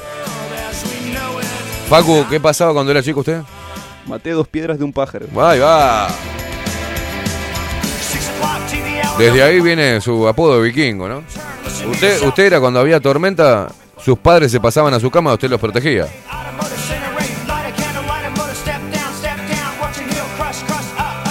Yo maté al mal muerto. ¡Ja! ¡Qué valiente!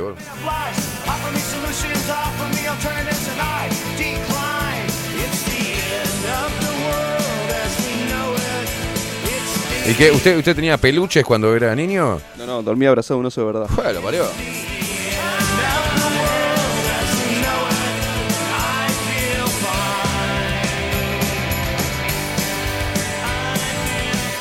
Thor sacó el martillo de mi eh, caja de herramientas. No joda.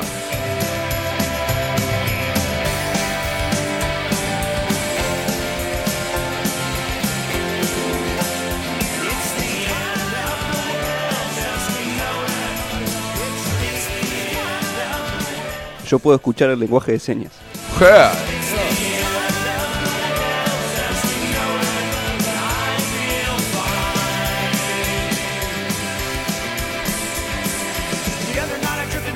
Es que, es que uno no puede sentirse culpable, no van, a, no van a lograr hacerme sentir culpable. ¿Qué culpa tengo yo de ser eh, una de las mentes más brillantes del siglo XXI? No, no, no, no puedo, no puedo contra eso. No puedo moderar, este, aplacar mi inteligencia frenética.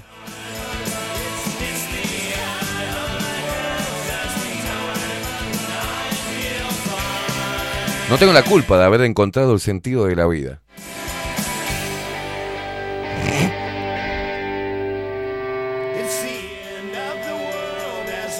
Trato a veces de, se me ocurren entre 6 y 7 ideas maravillosas que podrían cambiar el mundo cada, cada hora. Y las desecho para no hacerlo sentir mal, porque siento que es una forma de evitar tener tanto poder. Porque a veces tengo, siento que me elevo cuando pienso.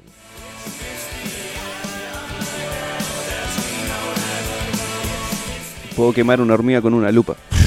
De noche. Ol-. No, ¿y yo? ¿Y yo? Que solo la quemo mir- mirándola nomás.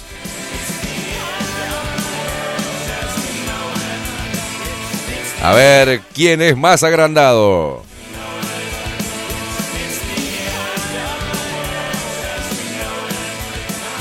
Vamos a agrandarnos todos.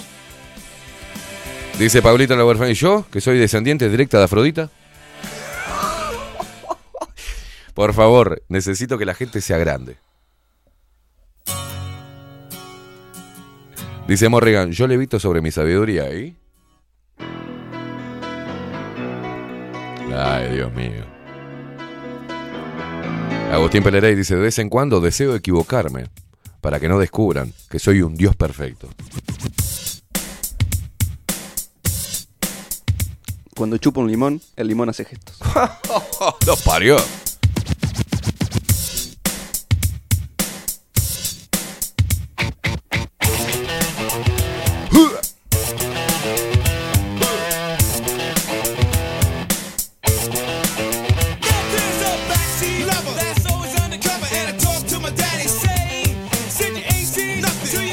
Ya apareció Patrines diciendo que la línea que recibo es real descendiente de Jesucristo. La putita. Vos fíjate, no tengo la culpa que el día que nací, el 19 de noviembre de 1979, ese día se declarara el día, del, el día Mundial del Hombre. Yo no tengo la culpa. Y esto es, y esto es verdadero. A ver, Facu, ¿cuándo es el Día del Hombre? ¿Cuándo se celebra el Día del Hombre mundialmente? 19 de noviembre. Lo siento, mi cumpleaños. Ahí tenés. También se celebra el Día del Inodoro, pero bueno, eso es un... Un detalle menor. Way.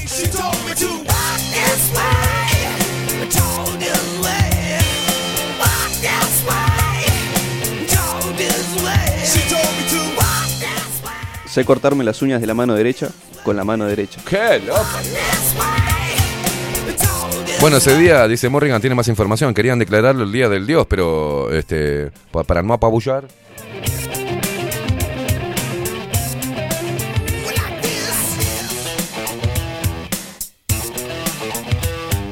Cuando nací, la información fue directamente a Jerusalén.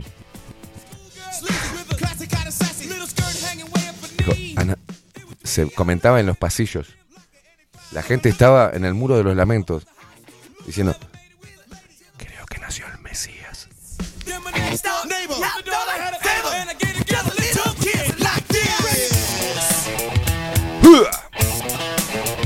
El que inventó el teléfono tenía una llamada perdida mía. La mierda que era agrandado, hijo de puta.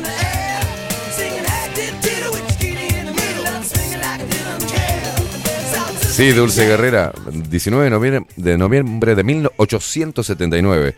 Es que yo soy inmortal.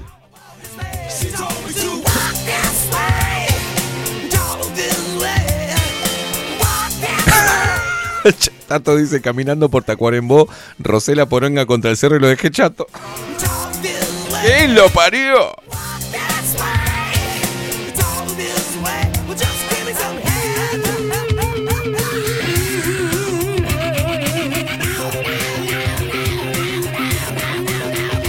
Dice Coco Leite, si serás grande, Esteban, que yo te escucho. ¡Vamos! José Jardín, a mí lo que me falta para ser perfecto es no decirlo, pero no puedo evitarlo. Esa me gusta, señores.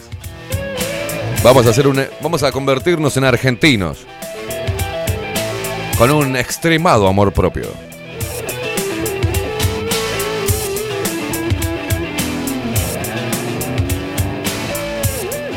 Dice Miguel Graña, todos los, dem- todos, los, todos los demás hombres tienen un pedazo, pero yo lo tengo entero.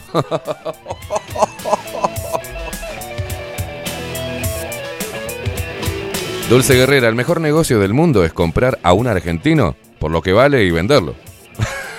por lo que dice el- porque, eh, por lo que él dice que vale, claro, claro. No por lo que él dice que vale, perfecto. Soy uruguaya hasta las patas, virginiana, ascendente en Pisces, güey, dice Patrines, no hay como ser yoruba. No la bajen, señores, estoy pidiendo que se agranden. Ay, ¿qué te pasa, Gabriel racista, hijo de puta? Me pone a decir a los dioses que se te, pasaron de horno. ¡Ay! ¡Ay, blanquito! ¡Maldito nazi!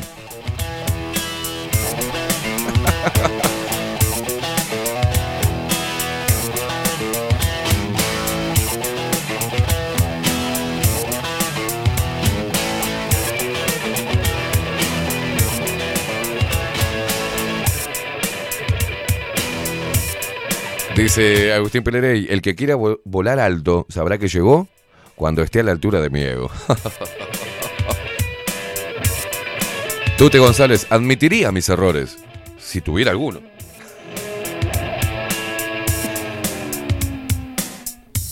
Una vez tiré una granada y murieron 50 personas. Después la granada explotó.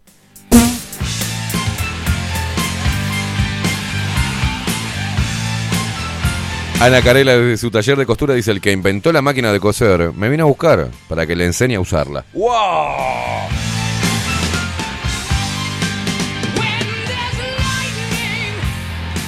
Adolfo dice, ¿a quién te crees que fue a visitar primero Colón antes de los Reyes de España? A mi papá. ¿Quién lo parió? Coco Leite dice, no es, no está, queimada no está pasado de horno, es harina integral. Qué hijos de puta.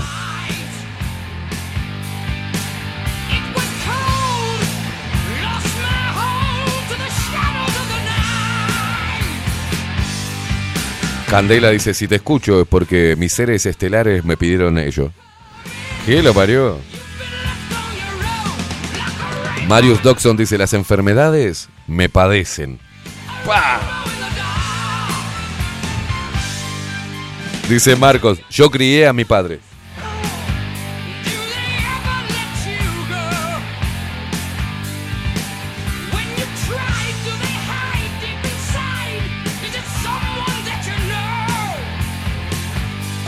Fernando dice que bueno, que él, bueno, buen día, nací el 28 del 10, el día de la chota. Patrines, eso no es, eso deja largar a la maruja. Dice, los elfos bailan conmigo de noche. ¿no?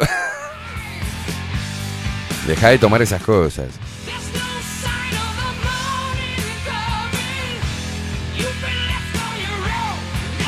Dice Paulita, me sacaron del coro del liceo por lo bien que llego a las notas altas, dice, porque hacía sentir menos a mis compañeras.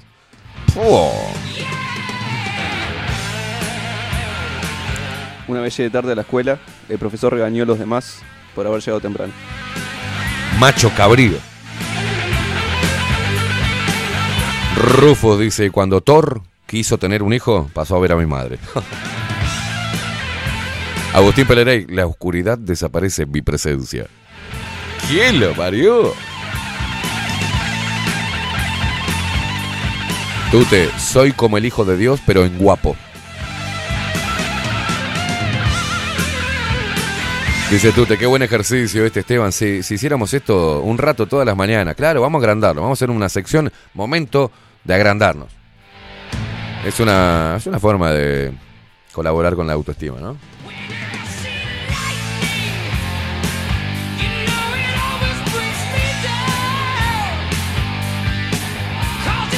Dice Richard, por fin escucho chistes de negros, dice, y no estoy involucrado en ellos. Dice Richard, a mí me bajaron de un avión porque no se podía viajar con más de 20 centímetros de sable. ¡Aguanté!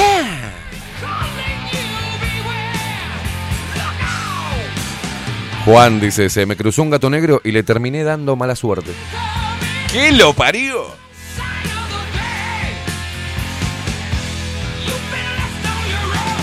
Bieberman dice, yo no miro el espejo, el espejo me mira a mí.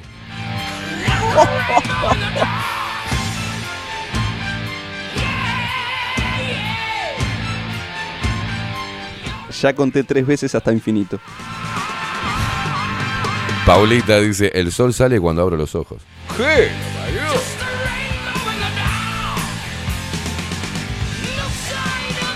Gabriel dice, el único defecto que tengo es que los demás no se dan cuenta de lo perfecto que soy. Ay, Dios, ¿qué le pasa, Patrines? Desde el centro de la galaxia escucho voces que me dicen, escuchá Caimada que tiene razón. ¿Quién los parió? ¿Qué comunicación directa que tienen con los astros? Claudia Land dice, mi juguete preferido, ¿cuál era de chico? El yo-yo.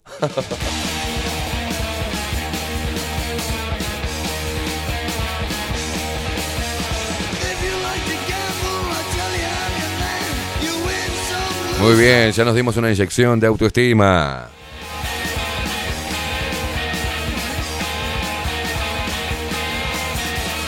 Basta de joda, basta de joda.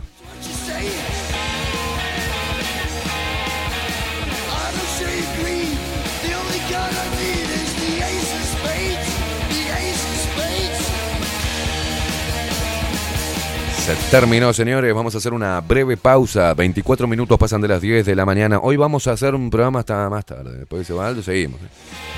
¿Está, Facu? ¿Te parece bien? Ya consiguió el Guaymallé. Salgo a buscar el Guaymallén.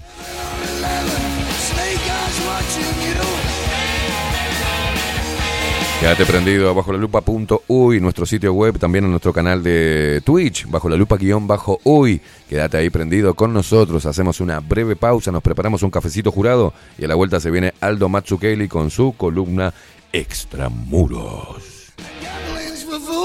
But that's the way I like it, baby. I don't wanna live forever.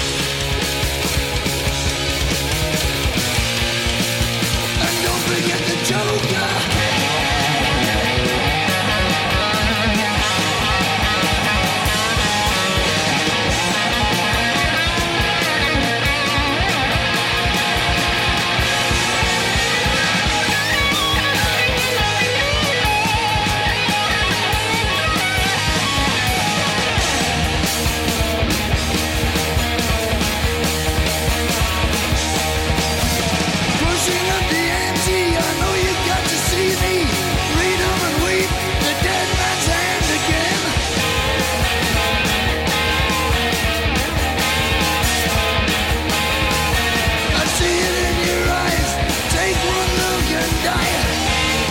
Facu, me están llamando de la empresa Guaymallén que quieren formar parte de la familia de sponsor. Hay solamente días lindos ahora. Ya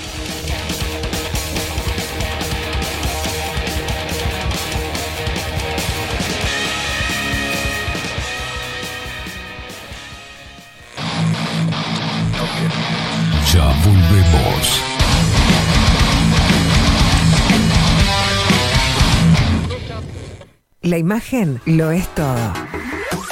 Adolfo Blanco, fotógrafo profesional. Una buena foto guarda tus recuerdos y también puede vender tus productos. Cobertura fotográfica de cumpleaños, bodas, eventos empresariales, retratos, books, fotos de productos, fotos para web.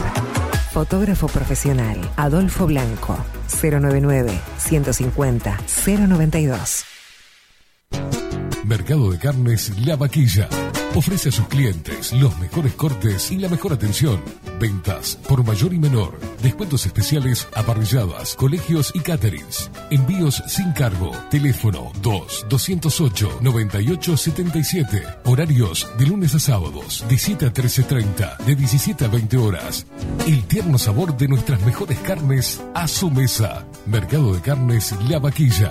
Avenida San Martín, 2555. Teléfono 2-208-9877. Envíos sin cargo.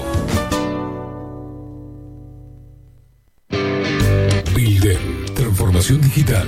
Creamos la estrategia de transformación digital para que tu empresa avance y se adapte a los desafíos de hoy. Desarrollo y posicionamiento web, community management, planes de marketing digital. Builder. Transformación digital. Comunicate al 094 400 060 o escribinos a hola arroba builden.uy. Café Jurado, directamente desde la planta hasta su propia taza, siempre garantizando la mejor calidad. Café Jurado, su cuerpo, su intenso sabor y su aroma hacen de nuestro café un placer único. Desde 1912, pasión por el café. Estudio Jurídico Notarial, Perezcal y Asociados. Más de 25 años de experiencia en todas las materias, representando a estudios nacionales e internacionales. Una amplia trayectoria en materia penal, sucesiones y reivindicaciones. Más de dos décadas de experiencia recuperando terrenos ocupados. Torre Gorlero, oficina 20, 21 y 22. 099-309-319. Estudio Jurídico Notarial, Perezcal y Asociados. Mostrá tu mejor sonrisa. En Timbo, consultorio odontológico, te ofrecemos la atención y todos los tratamientos necesarios para recuperar tu salud bucal. Reserva tu consulta diagnóstico sin cargo al 099-750-182. Te esperamos en Colonia 1181, oficina 505, esquina Cuareim. Nombrando a Bajo la Lupa, obtendrás un 10% de bonificación. No postergues más la sonrisa que te mereces. Timbo, consultorio odontológico. 099-750-182. Mercería Las Labores. La mercería más antigua del país, desde hace más de 100 años junto a vos. Tristán Marbaja 1524, abierto de 9 a 19 horas. Visítanos en www.lanerialaslabores.com.uy. Facebook, Mercería Las Labores. En Instagram, Mercería Lanería Las Labores. 094-893-881. En artículos de mercería y lanería, lo que no encuentra aquí no existe.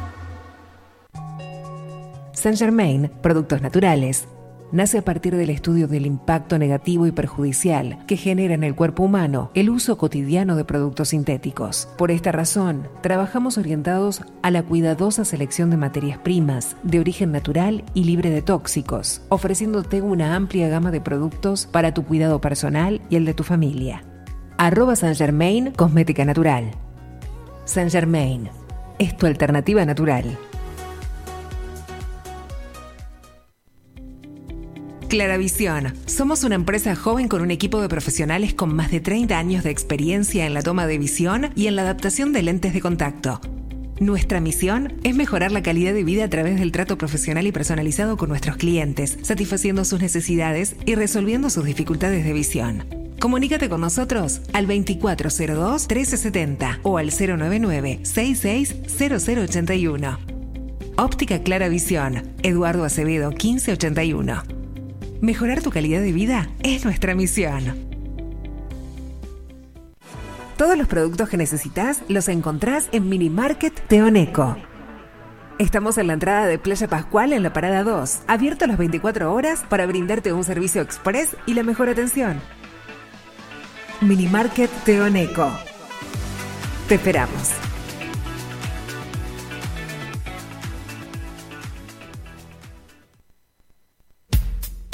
Wolfer Contenedores.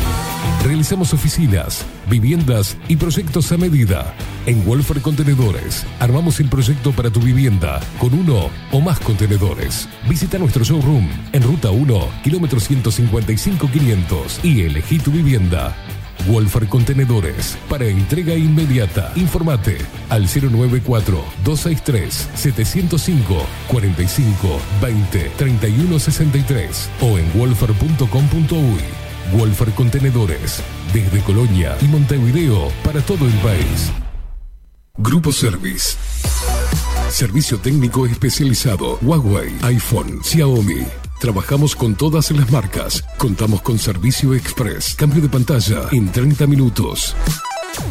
Grupo Service. Grupo Service. Reparación de celulares, computadoras y tablets. Encontranos en nuestra web gruposervice.com.uy y por WhatsApp 094 389 568.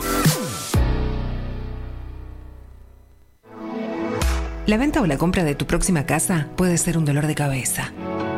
O puede que no. Estamos preparados para acompañarte en cada etapa del proceso y que la recuerdes como una experiencia muy especial. Somos un equipo profesional que trabaja en red con más de 500 agentes. Eso asegura una amplísima llegada de tu propiedad a potenciales clientes y un acceso a una base de datos enorme con múltiples opciones, tanto si tu compra es para vivir o para alquilar. Comunícate con nosotros al 091 74 36 62 y seguinos por Instagram, arroba para bienes guion bajo. Para bienes, más servicios, mejores negocios.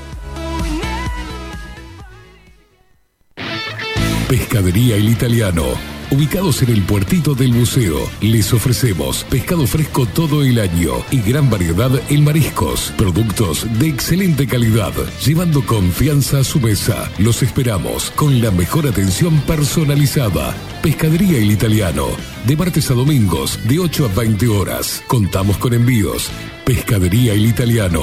Comunicate al 2-622-7930 y por WhatsApp 095 43 3502. La Carola. 13 años haciendo las mejores paellas y tortillas españolas de Montevideo. Sus chefs, Marcos y Carola, no solo ofrecen las mejores paellas, sino que también tienen las mejores pavlovas de la ciudad. Cuentan con un jardín exclusivo para tapeos, degustaciones de vinos y reuniones familiares. También ofrecen un menú express con opción de pasta y jugos naturales. De martes a viernes a partir de las 20 horas, sábados y domingos, también al mediodía. Instagram, La Carola Tapas. Gonzalo Ramírez 2225, esquina Juan Polié. Reserva tu lugar 099 24 20 72.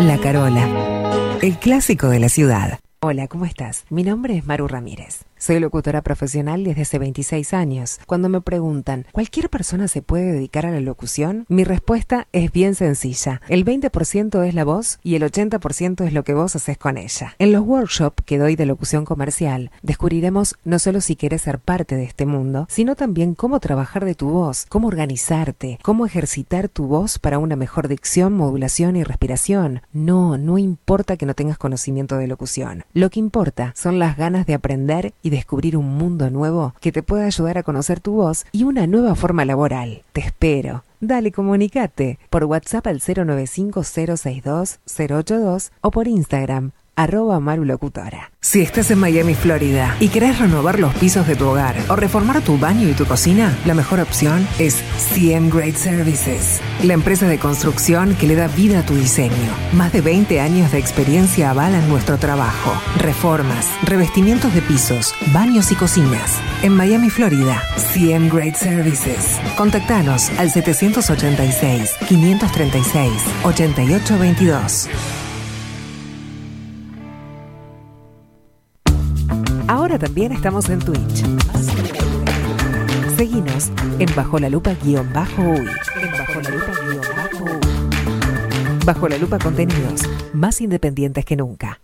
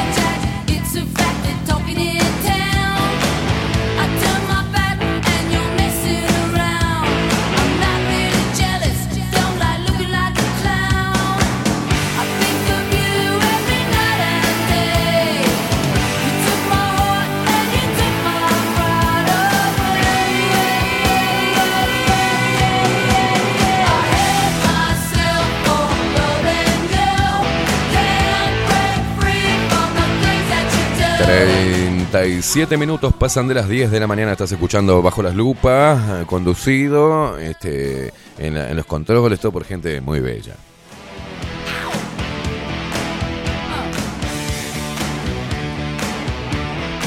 Vivimos el momento que se puede convertir en un, espacio, en una columna, en un, en un, en un momento, en un, un espacio del programa que hagamos de vez en cuando, que es eh, reforzando el amor propio. Nos agrandamos todos para causarles repulsión a los a los hipócritas humildes, a la falsa modestia.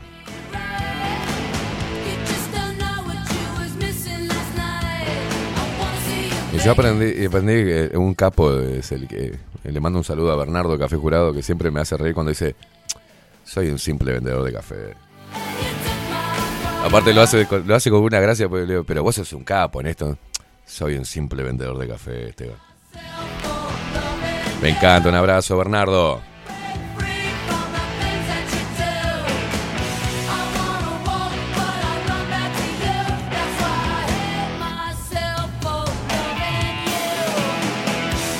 Pienso que, que hacer una contracultura, bueno, es eso también, ¿no? Forma parte. En- dentro de la diversión, también hay, mucho. eh, eh, hay un tema serio, porque están todos, viste, con que con esa estupidez. de, No, yo.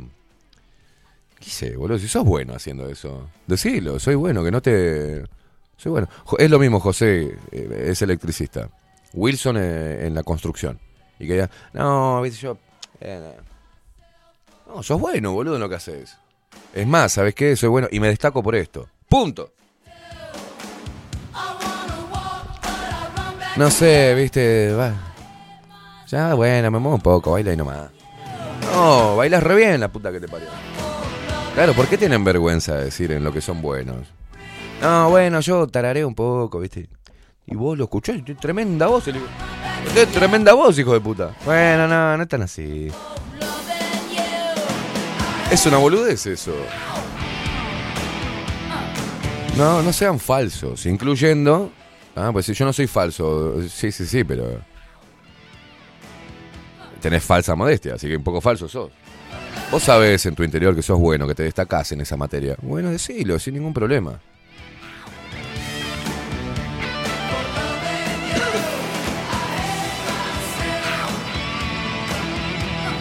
Por ejemplo, Damián. Damián. De barbería, ¿no? De, de- de- de rompecabezas, de la barbería. Es el mejor barbero de la esquina, dice.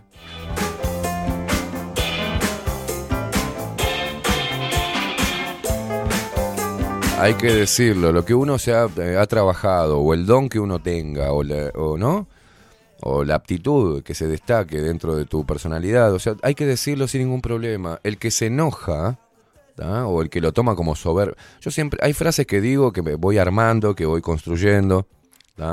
Y, la- las voy repitiendo. Para mí, cuando me, me han atacado por, ser- por mm, ponerme como soberbio, o agrandado, o ególatra, este, todos tenemos soberbia, todos en algún punto somos agrandados, todos tenemos ego. Este, el tema es utilizarlo de forma positiva, ¿no? Es eso. Ah, Tengo orgullo, sí, sí, bueno, pero en la parte positiva. Pero yo siempre, eh, la frase es, la seguridad en uno mismo es confundida con soberbia por los mediocres. Y ese tipo de frases, que como soy un pensador extraordinario, contemporáneo, este, e- emanan de, de mí. Emanan de mí. de- ¿no? no, pero en serio. Construyan frases, por ejemplo, que, que, que encierren una idea y que utilicen de esa forma, porque si viene alguien y, y, por ejemplo, te dice, nada, porque vos sos un soberbio de mierda, entonces vos le contás, vos sos un cabeza de pija. No, no.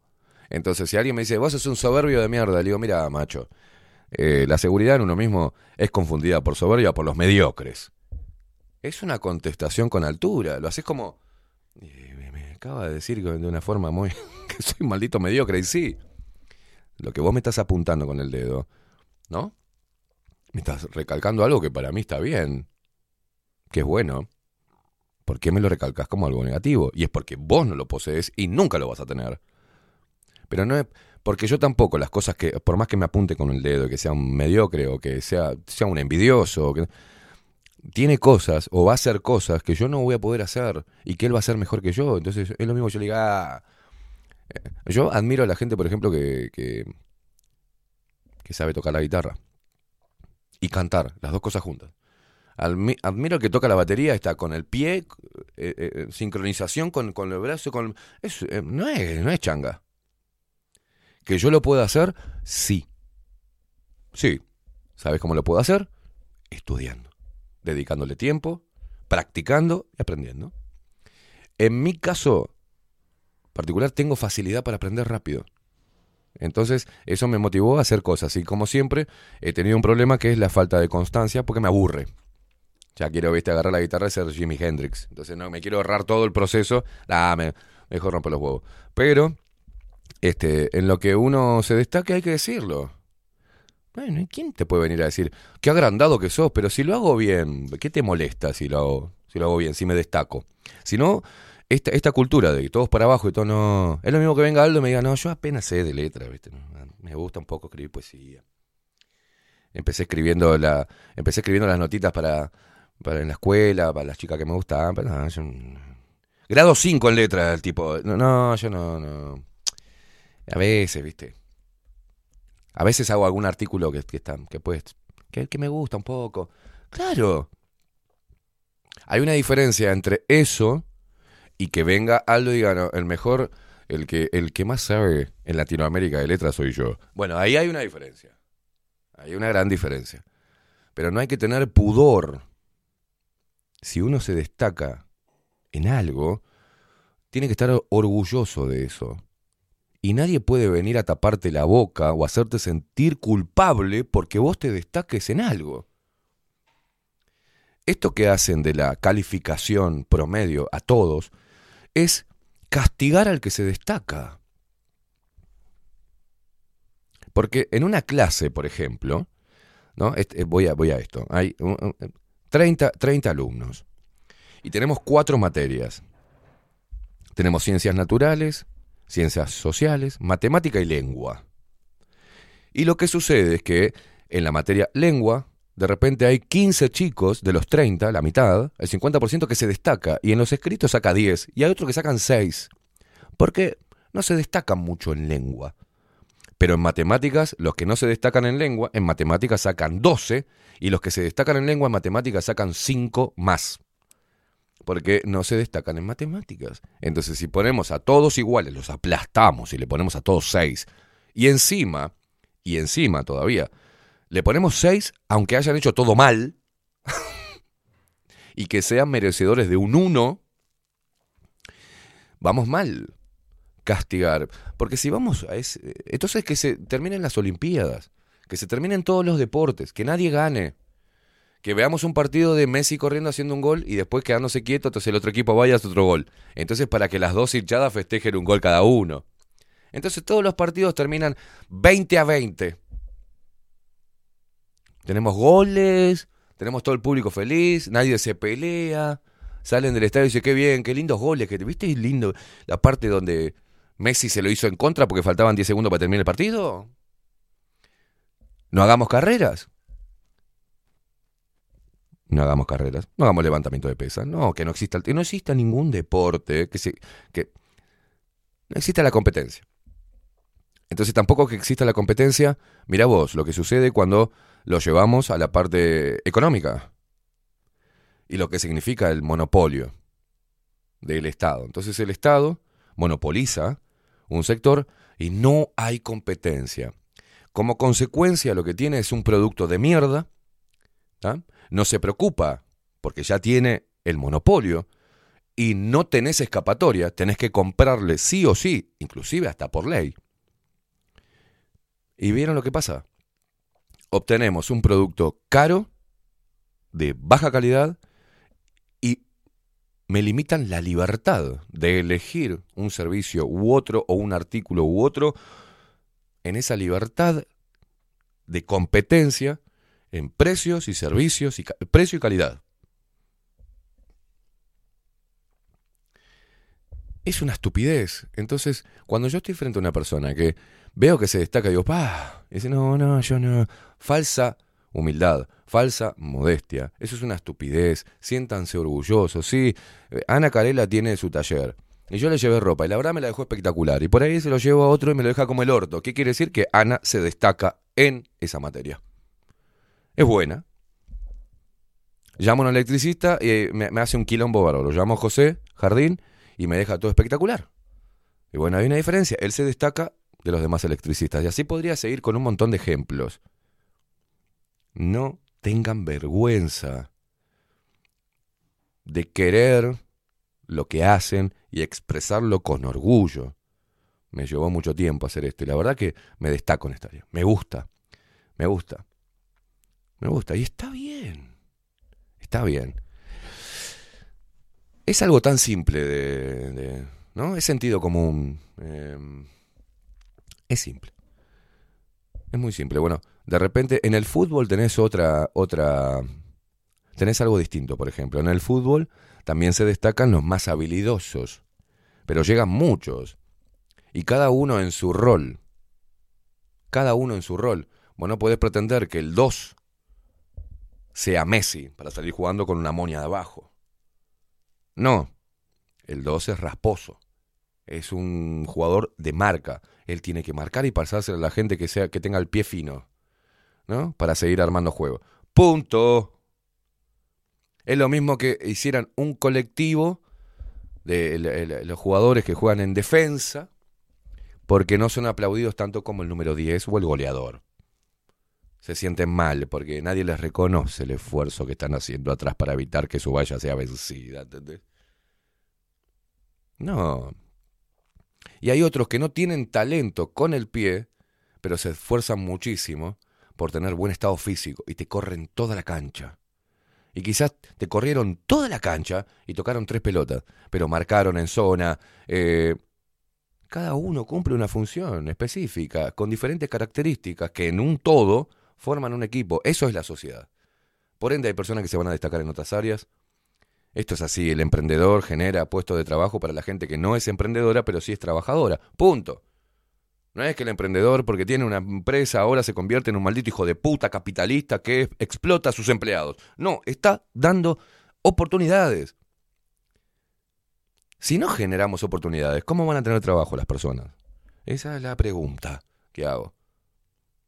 Entonces, todas estas cosas que pueden sonar, porque en el mundo de la etiqueta te dicen, bueno, entonces sos de derecha eh, y sos liberal. No, es sentido común, mm, señores, es sentido común. Y encima, salgamos del sentido común, vamos a los datos firmes para poder contrastar la opinión, la reflexión con los datos duros. Entonces, cuando uno va a los datos duros, por ejemplo, en el Uruguay, cuando las pymes, o sea, los emprendedores, pequeños y medianos empresarios, son los generadores del 60% de los puestos laborales del país, entonces, bueno, ¿no sería bueno seguir fomentándolo? ¿Que el Estado no los acribilla a impuestos y que los siga promoviendo? No. Exonera a las grandes multinacionales para que vengan, las vayan a una zona franca y no aporten un sorete al país y estén utilizando los recursos del país. Y eso lo ha hecho izquierda y derecha, centro, centro, coso, cosas. ¿Entendés? Por eso el Estado es una mierda metido en este tipo de cosas, emparejando hacia abajo, monopolizando y castigando al que se destaca. Estamos en esa época, estamos en esta era. Esto, esto era muy diferente antes, ¿eh? Antes se destacaban, por algo llegaban a destacar, y por algo están los premios, lo que vos quieras, cómo funciona el sistema de premiar a algunos porque son afines o funcionales. Me importa un huevo. Ha sido así. Ay, sufren los chicos, por ejemplo, con esta estupidez de en la escuela ser abanderados. Y eran abanderados los que más se esforzaban, los que eran más prolijos, los que más colaboraban y se destacaban en el estudio. En, en el estudio, en el comportamiento, en el respeto, en el compromiso, en la responsabilidad de entregar tareas, por ejemplo. Y sí, está bien.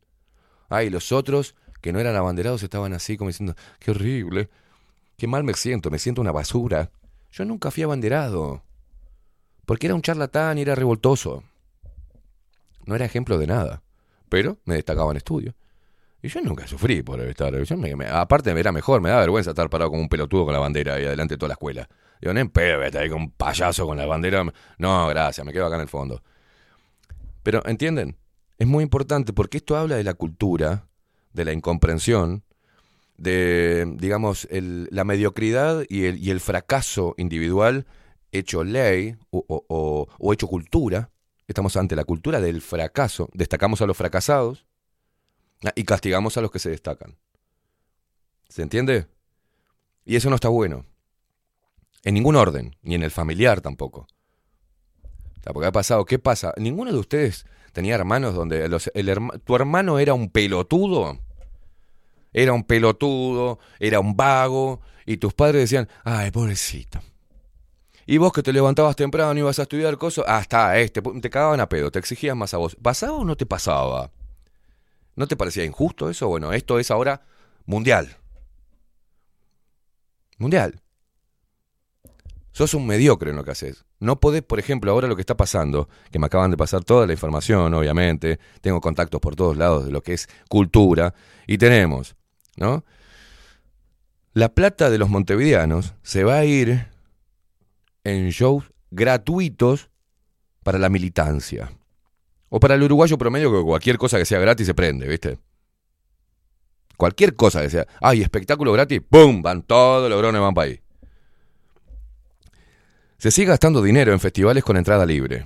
Comienza la temporada de Suena Bien en Canelones, 500 mil dólares, de plata de los contribuyentes. Y la gente duerme en la calle. La gente está anestesiada. Ahora viene el Montevideo Late, un millón de dólares más o menos, sin licitación alguna, para los compas, para los amigos. ¿Con plata de quién? De todos los montevideanos, inclusive de los que se destacan, de los emprendedores, que hoy son demonizados, y de los supuestos fachos, por no comulgar con la izquierda. Pero se les saca dinero y se le otorga a ellos, a los militantes de guitarrita. En enero festejo de los 300 años de Montevideo, cuatro escenarios, más plata de los montevideanos para hacer campaña política. Tampoco hay licitación ahí. Pero vos querés hacer un show donde no le pedís nada al Estado y te ponen un montón de complicaciones y lo estigmatizan, que como no fuiste al Ministerio de Educación y Cultura, no es promovido por la Intendencia de Montevideo o por una empresa estatal, seguramente sea ultraderechista, facho y algo de- deleznable. Y con cuidado de no involucrarse con ese tipo de movidas, que es una movida que no le pide plata al Estado. Qué raro esto que no le pide plata al Estado. ¿Entienden la, la mentalidad de imbécil? Y esto, esto tiene que dejar de suceder. Esto, esto es una guerra cultural, una batalla cultural que va a llevar muchos años, así que no te desesperes. De a poco, de a poco, la cosa cae por su propio peso. Y de a poco vas a ir diciendo, pa, yo escuchaba la música de este idiota y me gustaba porque es buena la música, pero no tampoco como para una gira por toda Europa. Esto es. ¿Entendés? Y después viene acá y ese mismo guitarrista o ese mismo cantante en un festival que es pago por el pueblo, con toda su diversidad ideológica, política, religiosa, pues no, no tenemos opciones. Nos sacan igual los impuestos. Es impuesto. Es una imposición. Hay una obligación. Por ley. Pero ese guitarrista que se llena los bolsillos, sabiendo que está ahí porque milita y porque es amiguito de alguno de la Intendencia de Montevideo o del propio Frente Amplio, desde arriba del escenario, con una falta de respeto y de moral total, habla y se burla de los supuestos fachos. Y los destrata y los trata como seres deleznables. Y se ríen en el escenario. Se ríen en tu cara mientras que a vos te están sacando impuestos para pagarle la, toda la joda y la merca a estos mugrientos del rock and roll progresista. ¿No te parece que es un poco injusto? Nosotros acá estamos haciendo un laburo totalmente independiente. Agradecemos a los sponsors, son trabajadores, son emprendedores, que creen que más allá del, del intercambio comercial, ¿ah? creen que tiene un sentido estar acá. Por esto que estamos hablando. Nosotros no recibimos plata de ningún, ningún sector, ni político, ni del Estado.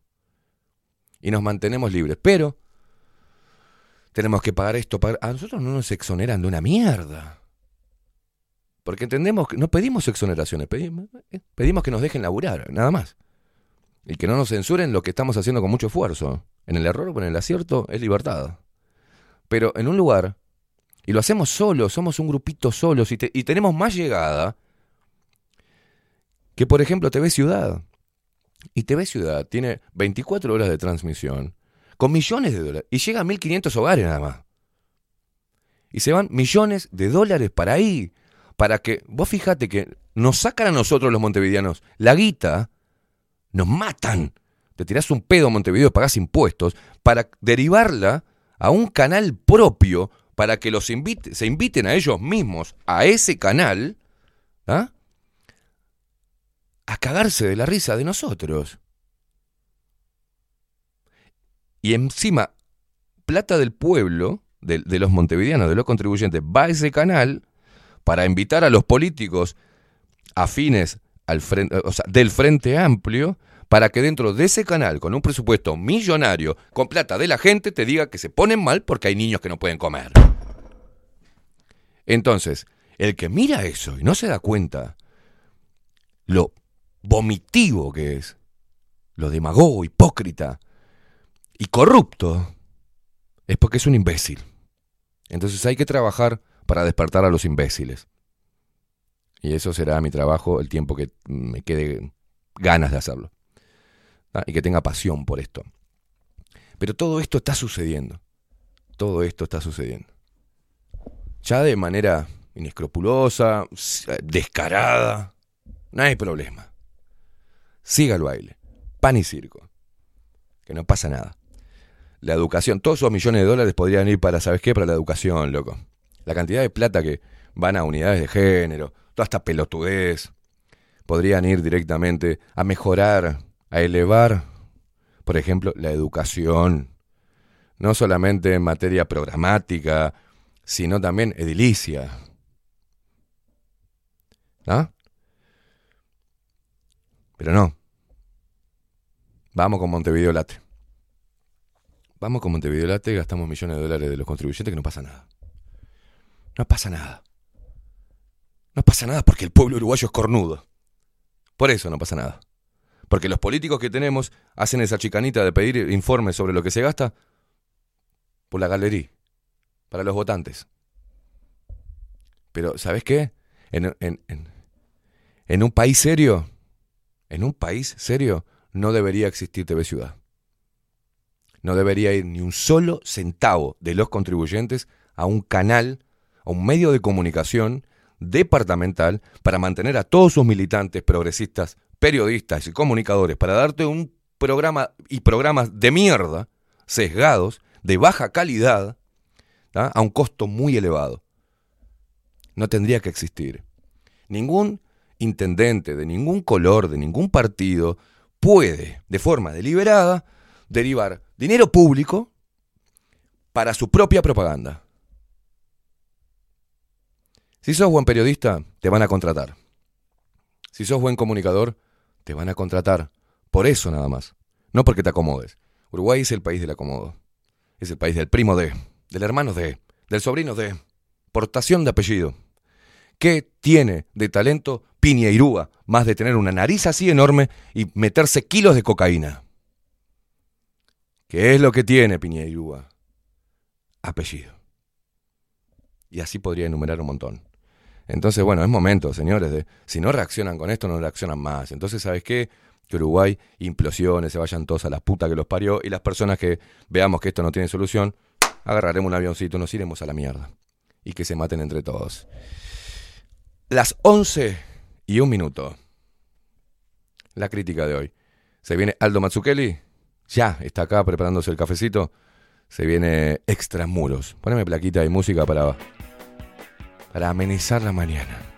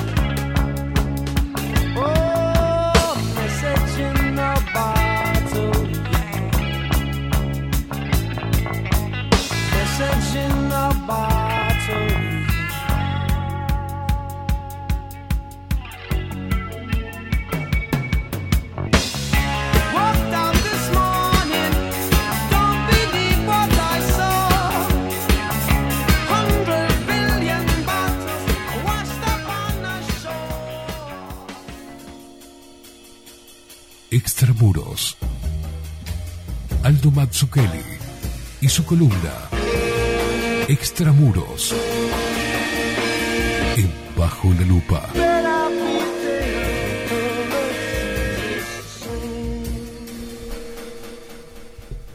Aldo Mazzucchelli, ¿cómo le va, señor? ¿Qué tal? Acá en el nuevo horario.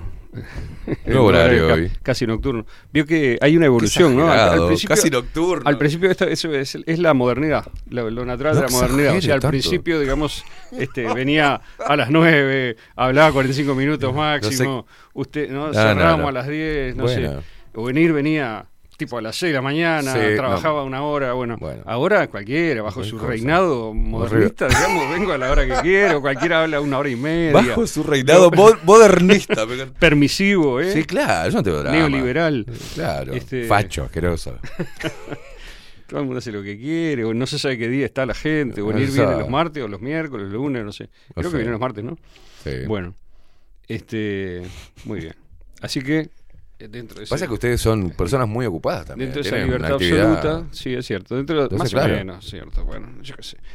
Este, No, no cuento- se me haga el falso, la- no me haga la falsa No- modestia no que se acabo me de haga, no se me haga. No se me haga.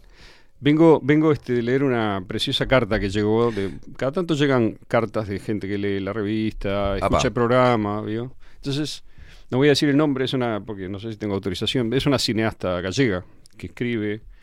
Preciosa carta, ¿no? Larguísima, tiene como 10 páginas llena de, de cosas. Bueno, Pa. contando la experiencia de estos últimos años en España, ¿no? Que es, por cierto, me pareció bastante más dura que la de acá en algunas cosas. Lo menciona usted también. Este, Bueno, le mando saludos. Sí, dice también sigo cada semana las entrevistas con Queimada, las veo en Spotify, en Bajo la Lupa.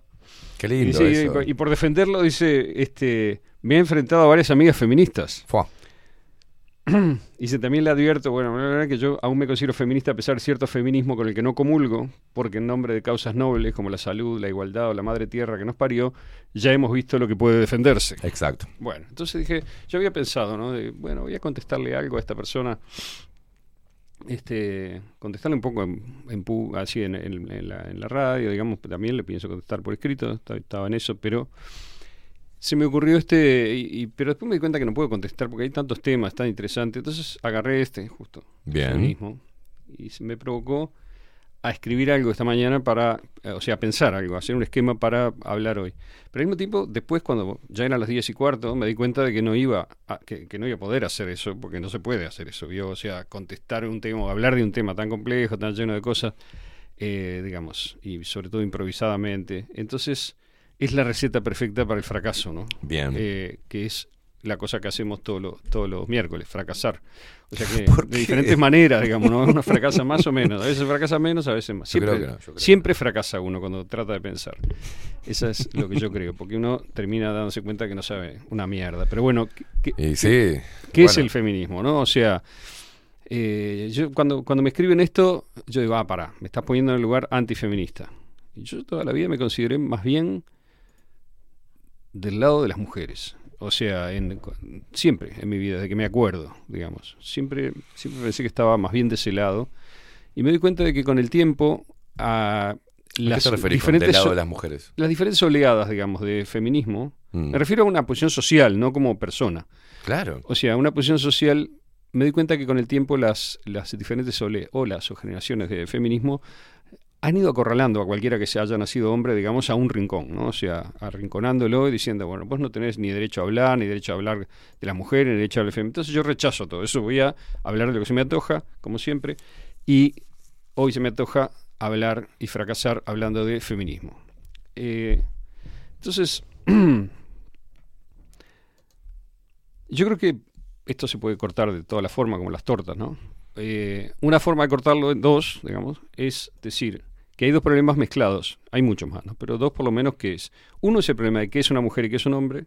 Fua. Y otro es el Sí. problema de, esta no creo que se entienda de primera, lo voy a leer despacio, qué es una imposición opresiva, por un lado, y qué es una actividad propia de una división social y cultural del trabajo, y cuál es la diferencia. ¿ok? Bien. O sea, son dos cosas distintas. Hay más, muchas más cosas, pero voy a organizarme en estas dos para tratar de tener un cierto límite, digamos, ¿no? Son dos problemas distintos que se vuelven a interrelacionar de un modo nuevo en la modernidad de Occidente, debido a, porque, digamos, desde el Renacimiento para acá ha venido habiendo un- una cantidad de cambios acelerados sociales, económicos, de organización filosófica, es decir, de ideología, de, de- de creencias y demás. En Occidente estoy hablando, y esto todo lo que voy a decir también me parece que es importante, pero lo voy a repetir que se tenga en cuenta que Occidente tiende a pensar que sus problemas, sus definiciones, sus tendencias, lo que sea, son globales, son mundiales, y habla en nombre de los hombres, las mujeres, no son los hombres y las mujeres. El mundo está lleno de mujeres que no son occidentales y que no piensan nada en eso. Claro. ¿verdad? En ese sentido. Entonces, es un error proyectar, digamos, las cuestiones de uno a atribuírselas a, a los demás, ¿no? Este, o sea que esto, esta peculiar, digamos, interconexión de los problemas es una cuestión occidental, primero. O sea, es una cuestión, no es mundial, no es global, no es de la mujer, como se dice, ¿no? Mm.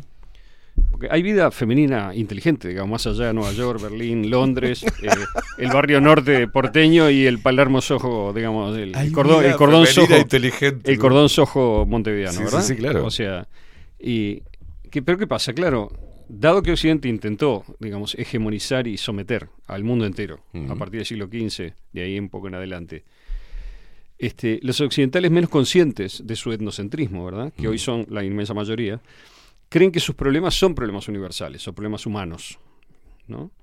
Entonces, a partir de ahí empiezan a juzgar a las mujeres rusas, a las mujeres musulmanas, a las mujeres chinas, a las mujeres indígenas, a la mayoría de las mujeres occidentales de clases bajas que no están este, culturizadas o colonizadas mentalmente por esa forma de cultura occidental que tiene la señora, la señora de clase media, digamos, que vive en Positos Ujú. o en el Parque Rodó en el Cordón Sojo.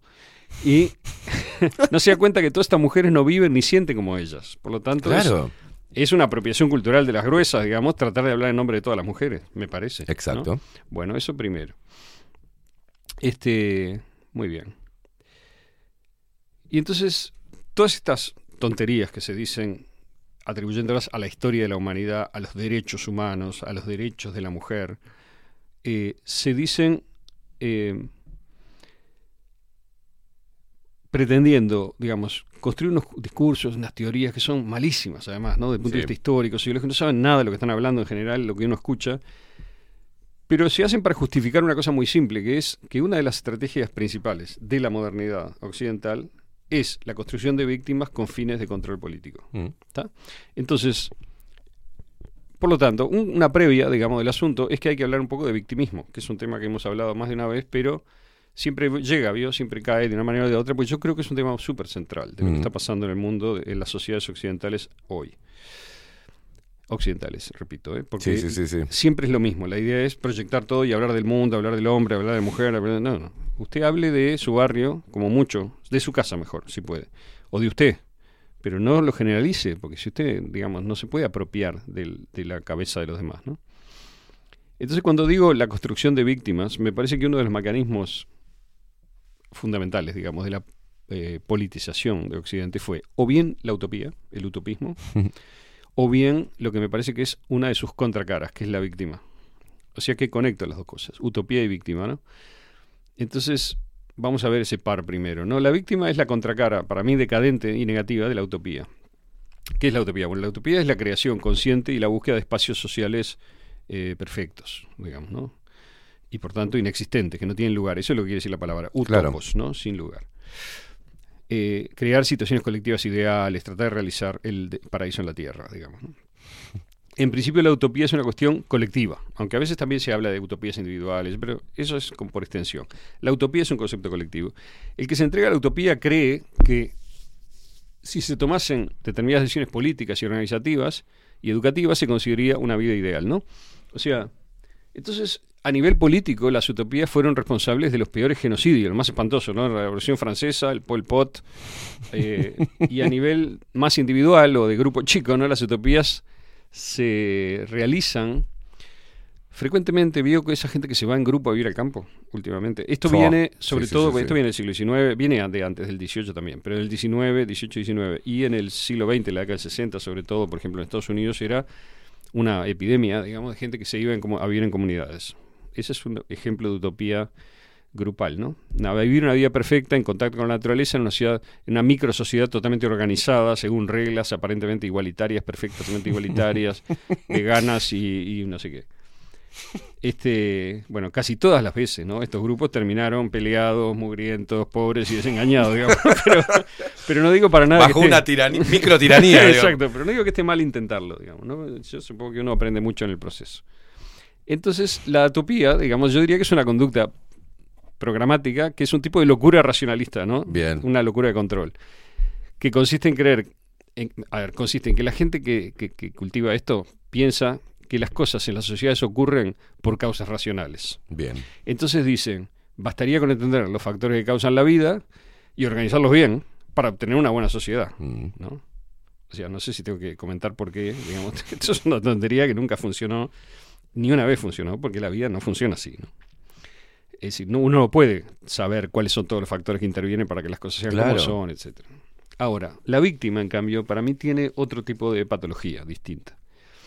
Vamos a aclarar una cosa. ¿no? Yo no me refiero, digamos, a una persona que ocasionalmente es víctima de algo, de un Sí, asalto, sí, de una sí. violación, de un engaño. Todos de un- lo somos De un robo. en- en- en Porque alguna de esas cosas, en alguna medida, a todos nos ha pasado. Sí, claro. ¿no? Entonces, es parte de la vida, aunque no nos guste que lo sea, ¿no? Y lo combatamos. Entonces, Eventualmente podemos eh, habernos convertidos en, en- convertido en víctima de algo. Claro, Ahora, de ahí sale el, el banditoísmo, el victimismo con el cual, este, en el cual estamos ahora. Yo pienso como usted en eso. O sea, esto para mí es ser una víctima ocasional, ¿no?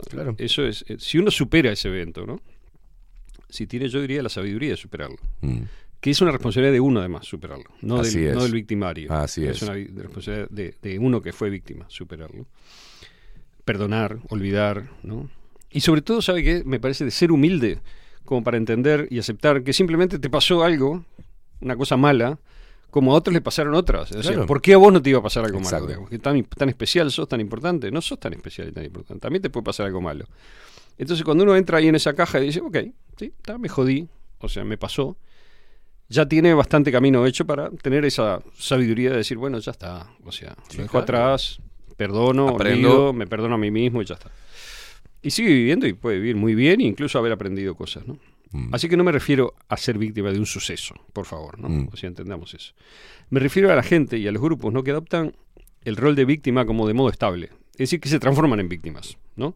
Trabajan de víctimas. Incluso, justamente, le iba a decir que algunos me parece que se transforman en víctimas profesionales, ¿no? Sí, o sea, sí, sí, sí. porque su salario o algo que cobran, lo que sea, depende de que sigan siendo víctimas, ¿no? Entonces, en pocas palabras, esas personas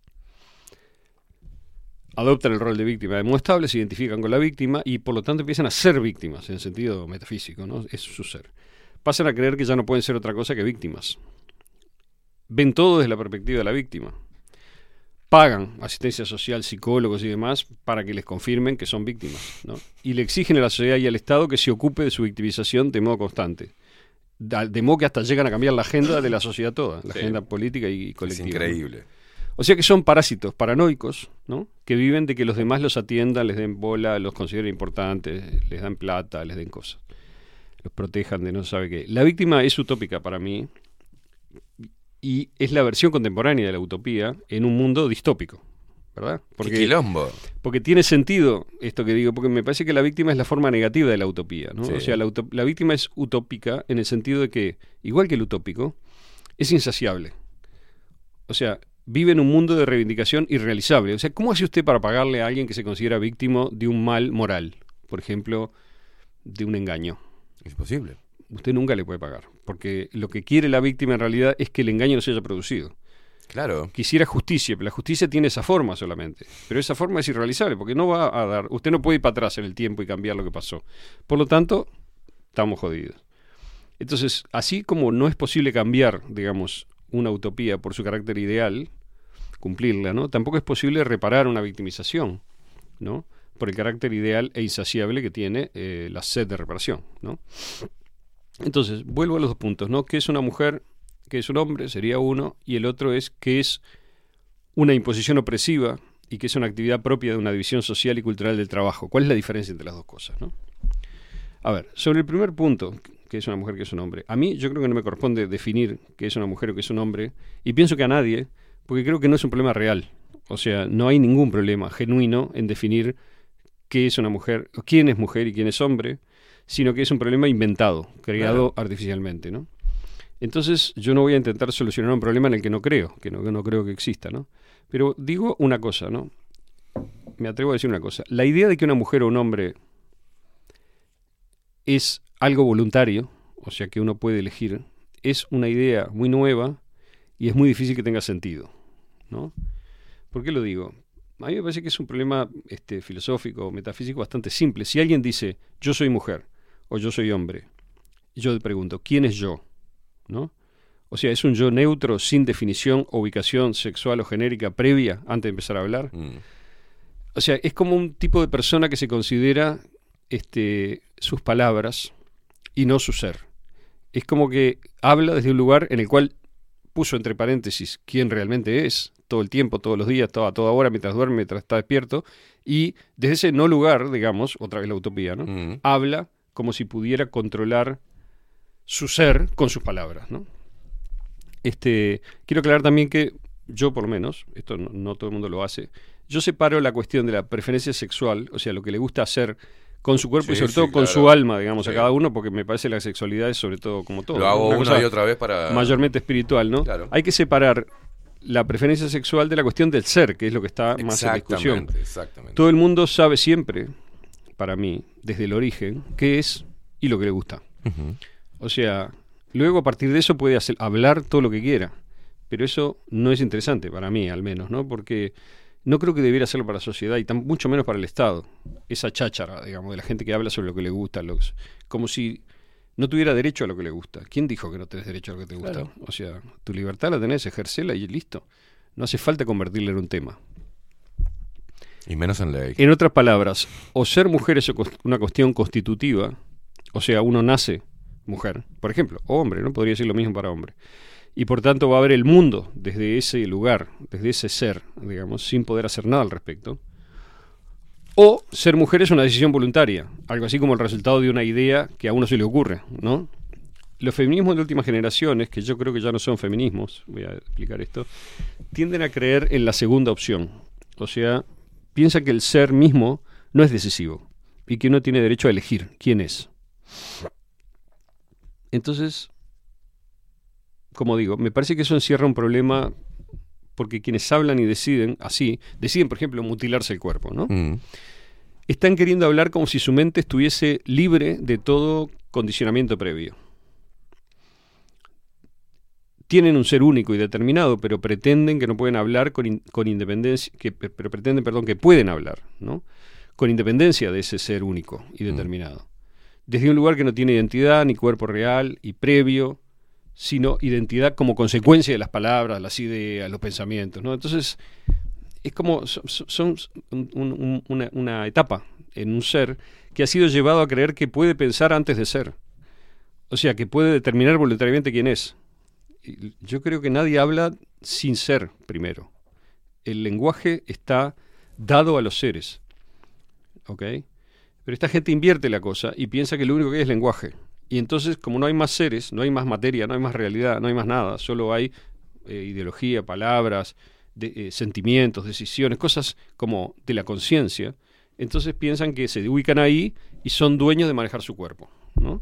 Y además, este, como digo, si fuera solo el cuerpo, si el cuerpo fuera solamente una cosa manejable, sería muy fácil, pero el problema es que no se dan cuenta de que esa concepción es una concepción profundamente materialista que no da cuenta de cómo es el ser. Entonces, ¿qué hacen? Se, mani- se manipulan el cuerpo, se lo intervienen, digamos, se mutilan, por ejemplo, o se transforman, y piensan que eso es un efecto sobre su materia nada más. No se dan cuenta que eso condiciona todo su ser. Y así es como vienen los problemas después, digamos, porque es el ser mismo el que se está haciendo una cosa a sí mismo. Entero, completo, esférico. No es mi mente y mis decisiones, mi libertad abstracta que no sabe dónde está, que le está, digamos, indicando a mi cuerpo material lo que tiene que hacer. Eso es una concepción como de que son dioses, digamos, este, separados de su cuerpo o algo por el estilo. Es un delirio, ¿no? Este, todos somos dioses, pero el cuerpo no está separado de eso. Entonces, la idea de que alguien puede pensar quién es o definir quién es, como si no fuese nadie el que ya, ya el que piensa, ¿no? O sea, me parece una ilusión, una cosa artificial, ideológica, una moda, algo en lo que uno está educado para creer, digamos, y que tiene consecuencias, ¿no? Porque esa escisión que se produce, esa separación entre un yo que habla y piensa, que es mayormente social además, porque es un yo que habla y piensa, curiosamente, lo mismo que habla y piensa todos los que están en el grupo, y una cantidad de gente que está en esa onda, digamos, o sea que es un discurso colectivo, esa parte colectiva del sujeto, que está mayormente en, su, en sus palabras, en su lenguaje adquirido, copiado, digamos, y repetido y demás, está teniendo un poder brutal en la intervención sobre tu propio ser, que es de donde sale tu libertad, tu capacidad de decisión y tus ideas, y tu palabra, tu pensamiento, y, y en donde está también tu materialidad, tu cuerpo. ¿no? Entonces, esa escisión es característica de una época este, tremendamente decadente, yo creo. O sea, yo puedo hablar todo lo que quiera como si fuese, por ejemplo, inglés o africano, o si hubiese nacido en el siglo XVI, o si fuese mujer, pero ninguna de esas condiciones me han sido dadas, ¿no? Yo no, no soy nada de eso, aunque me haga esas cosas, ¿no? O sea, me... Entonces, yo creo que en este sentido, este tipo de concepto, digamos, es una especie de ida al carajo del principio de libertad individual, que es propio de una época de decadencia en la que todo se vuelve una caricatura de sí mismo. O sea, una cosa es ser libre y otra cosa es pretender que uno tiene una libertad que no tiene. Eso ya es un, enga- un autoengaño y, un- y una caricatura de la idea genuina de libertad, digamos, de la idea mm, válida de libertad. ¿no? Creo que tiene algo que ver con lo que hablamos siempre sobre la comunicación. ¿no? Me parece que en un mundo como este, en el cual la comunicación, el- con la conexión permanente, la conectividad permanente hace, o sea, tra- transformó la originalidad, que era este, un- una parte del proyecto de individualidad moderna del siglo XIX, XVIII, XIX, e incluso un poco antes, transformó ese proyecto que era comprensible, digamos, y que se puede describir, en una especie eh, de utopía, porque es muy difícil ser alguien único, original, ser alguien, si uno está, eh, digamos, constantemente expuesto a una comparación 24 horas con todos los demás. Claro. Eso genera una, un- una fuerza de igualación, porque además los demás influyen en uno y uno en los demás. Entonces se va como aplanando, igualando todo. Y en la medida en que uno cae en la trampa de creer que si uno se representa como distinto, es distinto, en ese universo en donde todo el mundo solo se representa, la gente termina haciendo cosas muy locas para tratar de ser distinto, verdaderamente. Claro. Es como si hubiera una herida, digamos, terrible en la idea moderna de ser alguien original, ser alguien distinto. Este, creo que esa herida, la herida de que la inmensa mayoría de nosotros, en la medida en que vivamos dentro de ese mundo, no somos capaces de tener una identidad diferenciada, finalmente nos descubrimos iguales a todos los demás, se compensa esa herida, digamos, pensando que uno puede definir quién es. O sea, es como un voluntarismo brutal, ¿no? Como decir, bueno, yo este, veo que soy igual a todos, pero yo voy a ser distinto. ¿Cómo vas a ser? ¿Por algún mérito particular que tengas, algún talento, alguna capacidad de crear algo, Claro. de aportar algo original? O porque haces muy bien las cosas que todos hacemos, digamos.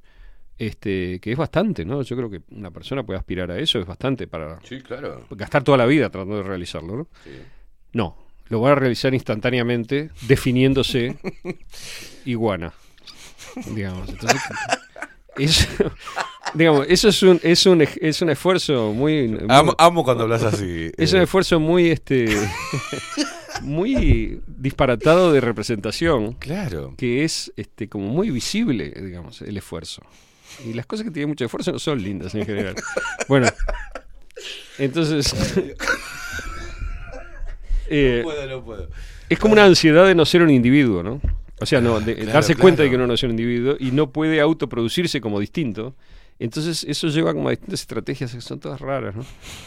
Entonces, a mí me parece que la moda esta del género, digamos, no quiero decir ideología de género, porque Es la me no dicen, aceptación del ser. Me O sea, dicen, es- claro, es claro. eso. Me dicen que la gente, digamos, no este que la gente que está mucho en este asunto no acepta la que digamos que hay ideología de género. Yo no tengo problema ninguno, le digo, no hay ideología de género. ¿Les gustó? o sea, Claro. son todas palabras, digamos. Sí. No hay ideología de género. Moda de género, ¿le gusta la moda de género? Moda de género. Bien. Tendencia. Tendencia. Es menos, moda es medio agresivo. La tendencia de género, para mí es una variante pasajera de esa omni, de esa individualidad omnirepresentada, ¿no? Y, e insatisfecha, por cierto. Mm. Siempre. ¿no? Entonces el feminismo cayó como víctima, yo diría, de las cuestiones de género. Fíjese, o sea, mi, mi este, corresponsal, la cineasta gallega, me decía que ella sigue siendo feminista, pero que se da cuenta de que el feminismo tiene, hay problemas, digamos, ¿no? con lo que ha Claro. pasado, de cómo se ha interpretado en el último tiempo. Yo pienso lo mismo, pero yo capaz que me gustaría formularlo de una manera más, más, más dura, diciendo que el feminismo está muerto y es víctima de las cuestiones de género. ¿Por qué? Porque yo creo que el feminismo es aún parte de la modernidad. O sea, es viejo, digamos. El feminismo Sí. es viejo porque es moderno. En el sentido que funciona según la lógica de derechos que inauguró, digamos, la Revolución Americana, la Revolución Francesa, ¿no? Y en cambio, el género, que es mucho más actual, funciona según la lógica de víctimas, ¿no? Claro. Es decir, hubo una transición, hubo un tiempo en el cual el feminismo era más, cayó, cayó un poquito más en el lado de la víctima. Pero el feminismo originario, digamos, las este, o como se llame, digamos, Sí. las que buscaban el sufragio, El sufragio. en Inglaterra, digamos, este, a, a, a fin del 18, principio del 19, o en Estados Unidos, esos son los países donde empezó el movimiento más fuerte en la modernidad, no eran víctimas, al contrario, eran mujeres orgullosas de ser mujeres y que veían de un modo positivo la apertura de esa concepción de derechos individuales y decían, perfecto, tenemos derechos individuales, vamos a ejercerlos. Claro. Hay derechos, hay cosas que acá transiciono, digamos el siguiente tema, ¿no? No, Que no es- lo haga, por favor. que es que es la cuestión de este la, la cuestión de la que es un- que es un- que es una opresión y que es una actividad Claro, que- de, de la claro. del trabajo, ¿no? Yo creo que se confunden las dos cosas y que en la confusión de ambas cosas está el origen de la estrategia de victimización. Ahora voy a explicar esta cosa compleja que dije. O sea, para mí, digamos, hablando muy grueso, el feminismo tenía como dos vertientes, dos partes. ¿no? Una de esas partes es la deriva- derivación, como dije recién, de las ideas ilustradas sobre igualdad de derechos. ¿no? Claro. O sea, eh, digamos, más o menos se decía así, todos los seres humanos nacemos iguales, con iguales derechos, ¿verdad? Estos derechos, este, en general, en la primera época fueron consagrados en ley como derechos negativos. De esto ya hablábamos, no quiero distinguir ahora entre qué es un derecho negativo y positivo. El derecho negativo permite hacer todo lo que no está prohibido. El derecho, digamos, positivo se siente la obligación de decretar qué es lo que tenés derecho. Por ejemplo, te dice que tenés derecho a la vivienda, lo cual es una cosa perfectamente Sí, hueca. claro. Digo, tenés derecho a la vivienda. Sí, ¿Te, sí. gu- te gustó? Bárbaro. Está. Bueno, anda a tu casa. ¿No tenés casa? Ah, bueno, Ah, bueno, bueno, tenés está. derecho. Pero tenés derecho a tenerla, ¿eh? Digamos, un derecho negativo, en cambio, es decir, no, no, no, ma- no matarás. O sea, listo. Bien. O sea, quiere decir, la gente tiene derecho a la vida, digamos, ¿no? Pero eso se consagra prohibiendo una actividad determinada, que es matar, ¿ok? Bueno, digo, salvo, ¿no? Todas las excepciones que hay. La ley te puede matar, la guerra te puede matar, los médicos te pueden matar sin consecuencias, etcétera. Bueno, este... No, no aplica como me No, entonces no, aplica, no me- no nos metamos en esto. Bajo una forma general, entonces se, se, se concibió que todo el mundo tenía iguales derechos. Este, bueno, El activismo Lo femenino tiene- eh, eh, eh, sí. parado en eso, en, en- en esa base, eh, fue maravilloso. Fue maravilloso. lo que tiene de bueno, creo, este, estos derechos es que no discriminan a los seres humanos de ninguna manera, ni por sexo, raza, edad, ¿no? O sea, eh, acuérdese la, la Constitución americana, etcétera, o sea, es, todos los seres humanos nacen iguales. Mm. Incluso eso es un precedente para luego eliminar la esclavitud, ¿no? Aunque no se eliminó en el acto, porque las, las costumbres sociales no se eliminan porque alguien escribe una cosa en un papel. Exacto. Digamos, o porque la grita en una asamblea. Se elimina cuando la sociedad las elimina. Y eso lleva tiempo. Entonces, evidentemente, esa concepción, digamos, de ilustrada, ¿no? De no discriminar, occidental, de no discriminar por sexo, raza, edad, condición, etcétera, social, hizo que, a partir de ahí, la mujer occidental, igual que el hombre occidental, tuviese la posibilidad de comenzar a representarse como igual al hombre en materia de derechos. Claro. Porque yo creo que las mujeres siempre se consideran iguales a los hombres Sí, sí, sí, sí, y al mismo tiempo siempre se consideran distintas. Y los hombres lo mismo. Eso no es un invento de la modernidad. No. Eso es algo con natural a ser gente. Pero, ¿cómo se expresa eso socialmente? Es de eso que estamos discutiendo. ¿no? O sea, a partir de ese momento la mujer empezó a poder representarse como igual, con iguales derechos. Entonces, una primera interpretación de esto, que es bastante natural, no, no, no estoy acusando a nadie de haberla hecho, es que la mujer empezó gradualmente a pensar, a ver, a ser consciente de que las actividades comunes, digamos, que desarrollaban las mujeres y los hombres eran distintas en la sociedad occidental. Y empezó a pensar, yo, dado que soy igual, puedo hacer lo que el hombre hace. Muchas cosas que generalmente hacían los hombres, las mujeres sentían que las podían hacer. Y al mismo tiempo se empezaron a sentir que, pudiendo hacer esas cosas, no tenían por qué dejar de hacer las cosas que hacían siempre. ¿Ok? Cuando digo esto así de una manera un poco rupestre, las cosas que hacían, y yo sé que hay gente que le va a gustar, pero quiero que se entienda lo que estoy diciendo. O sea, había una división social del trabajo en donde, por infinitas causas complejísimas, ninguna de las cuales es una conspiración de los hombres, Exacto. digamos, este, las mujeres y los hombres en general, siempre con excepciones, se ocupaban mayormente de determinadas cosas en la sociedad. ¿Ok? Sigue pasando hasta el día de hoy, Aldo. Claro, bueno. Entonces, estoy usando el verbo hacer, no el verbo ser. Esto es clave. Sí. El feminismo en esa fase clásica fue una lucha de la mujer para conquistar la posibilidad de construirse a sí misma como individuo o individua, si querés, sin ningún límite artificial impuesto por la sociedad. Es decir, adoptó, en digamos, eh, la ideología de la liberación moderna del individuo, hombre o mujer, respecto de los mandatos colectivos, tradicionales, religiosos. Eso es lo que, una de las líneas fundamentales de la modernidad. La parte de la libertad se construyó así.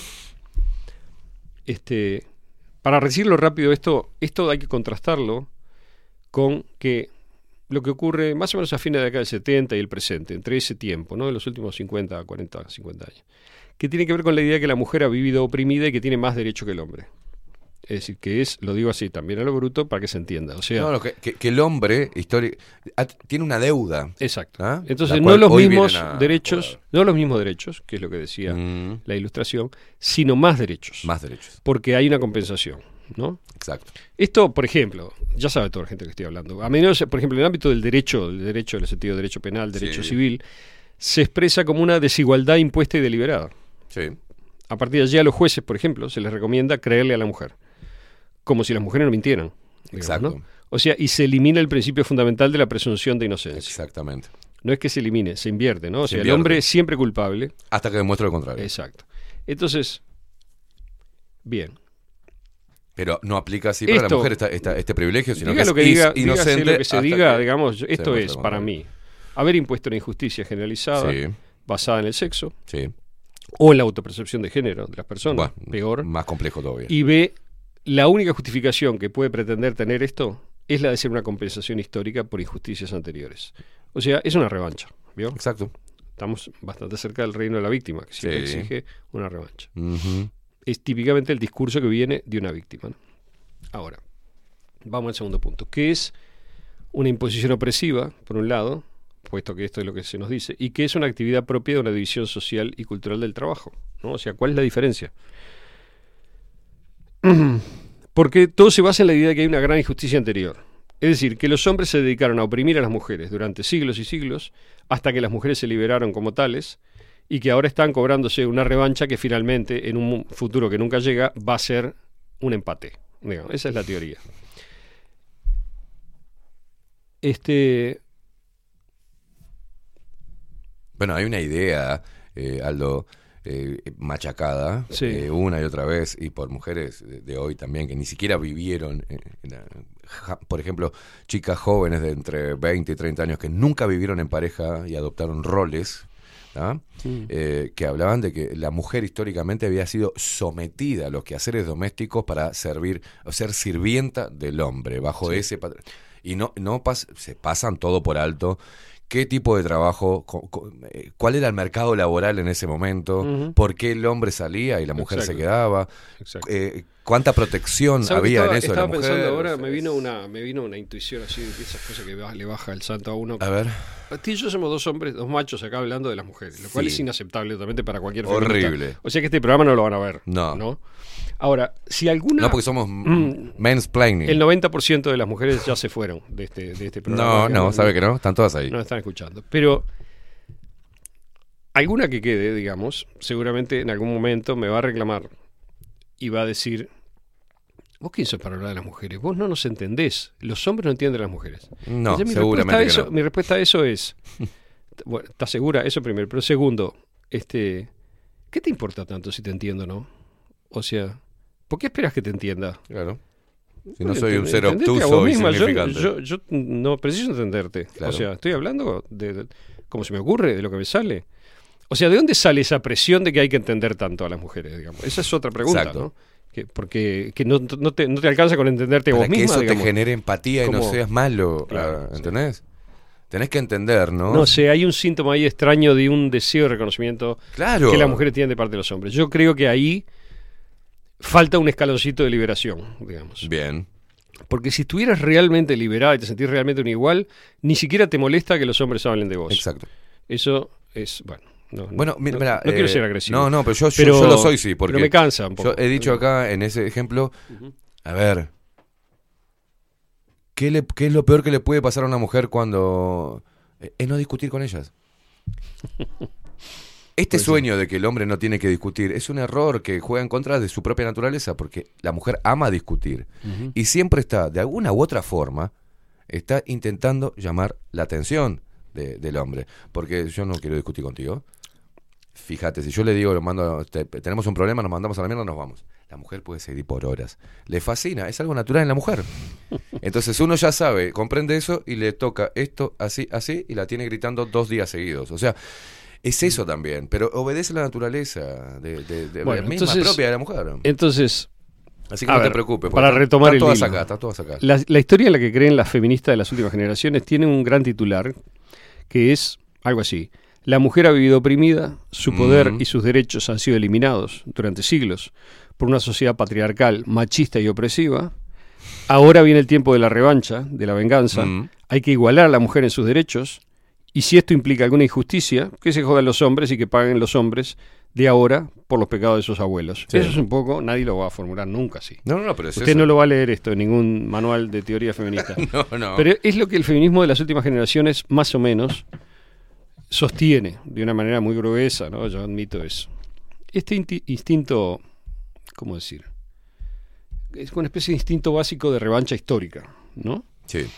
Basado en la idea de una agresión anterior, está a menudo rodeado en las últimas décadas de una espesa serie de capas de teoría basura, digamos, que nadie que entienda algo de filosofía, historia o sociología puede leer, porque es absolutamente irrisorio, digamos, basura retórica sin valor alguno. Ahora, este, mucha gente que recién se, in- se incorpora al pensamiento, por ejemplo, estudiantes jóvenes que entran en las facultades y eso, se les da a leer eso, y aunque no entienden una jota, Mm. Digamos, tienen la impresión de que hay una teoría que respalda los dos o tres reivindicaciones básicas que son las que realmente operan, ¿no? Que tienen que ver con esto que ya hablamos, ¿no? La víctima, la venganza, este, y una teoría de la historia disparatada, en la cual hubo una conspiración de los hombres para oprimir a las mujeres sin que las mujeres se pudieran liberar durante 2.000, 3.000 años. Bueno.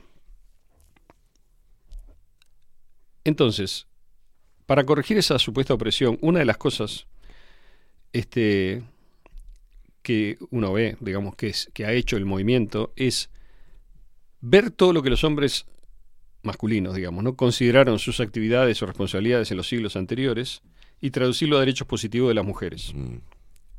Por ejemplo, este, eh, exigir que haya una cuota de gerentes este, femeninos o de diputados femeninos, etc. A ver si es claro. Una cosa es lo que el hombre masculino, una vez más, hacía, o sea, había elegido hacer, o le había tocado hacer, porque no lo eligió, la sociedad lo puso ahí, en el pasado. No es que fuese... Eso es importante destacar. Claro, no es que fuese su derecho. Que era su obligación. Es que era una actividad que desarrollaba, por la razón que sea. O sea, por ejemplo, los hombres votaban, ¿no? Claro. Va, va, va, No exageremos con esto, ¿no? Votaban en los 10 minutos de historia humana en que hubo voto. Sí. En los países en los que hubo. Y durante el tiempo en lo que hubo. Exacto. O sea, fue un ratito. O sea, no exageremos con el tema de que los hombres votaban. Nadie votaba. Esa es la verdad histórica durante milenios. Sí. ¿ok? Algunos hombres en los lugares que había voto, no todos los hombres, No. porque el machismo a una clase- patriarcal opresor oprimía a una mayoría de hombres, De hombres, en nombre de una minoría de hombres también. Exacto, Bueno, exacto. entonces, no sé. Y había mujeres poderosas que eran mucho más poderosas que la mayoría de los hombres. Pero la historia está llena de reinas. Sin ¿no? sufragar. Bueno, entonces, no exageremos con el tema del voto, pero claro. póngale que en 1818, digamos, hubo mujeres que se dieron cuenta de que los hombres votaban y ellas no, y dijeron, ¿cómo? Si somos todos iguales, nosotros tenemos derecho Exacto. a voto. Perfecto. O sea, yo lo apoyo, siempre apoyé eso. Aplaudo. Eh, soy un gran defensor del voto femenino. Pero lo que quiero decir es que tampoco es que los hombres, digamos, habían votado todos durante toda la historia. Sí, sí, falso. sí. Bueno, Eh, ese es un ejemplo. Otro ejemplo. Los hombres, por ejemplo, tenían a su cargo, tengo un ejemplo rarísimo que se me ocurrió sí, de mañana, la navegación comercial. Sí. O sea, los que navegaban eran los tipos, ¿no? En su mayoría. Este, los hombres eran los soldados, los que iban a la guerra y morían como moscas, Todos aplastados, mueren. degollados, digamos, y quemados en la guerra. Torturado. Los hombres tenían a su cargo la construcción, en general. No quiere decir que las mujeres no construyeran. Nada de esto quiere decir que las mujeres no lo hicieran. Incluso en el caso de la construcción es más todavía porque hay zonas, digamos, y momentos de la historia en los cuales las mujeres construían, construían y, Sí, o claro. contribuían a la Sí, construcción con, mucha, con mucha fuerza y con mucha ca- capacidad. Los hombres tenían a su cargo la dirección de lo que podíamos llamar empresas, cuando todavía no había empresas en el sentido moderno, Mm. pero dirigían empresas. Sí, es verdad, en la década del 30, del 40 había mucho más, digamos, los hombres se dirigían a las empresas y las mujeres estaban más en la casa, en Occidente, en, en, en Cordón Sojo, digo, ¿no? Pero estamos hablando de ese sector social y de ese tiempo.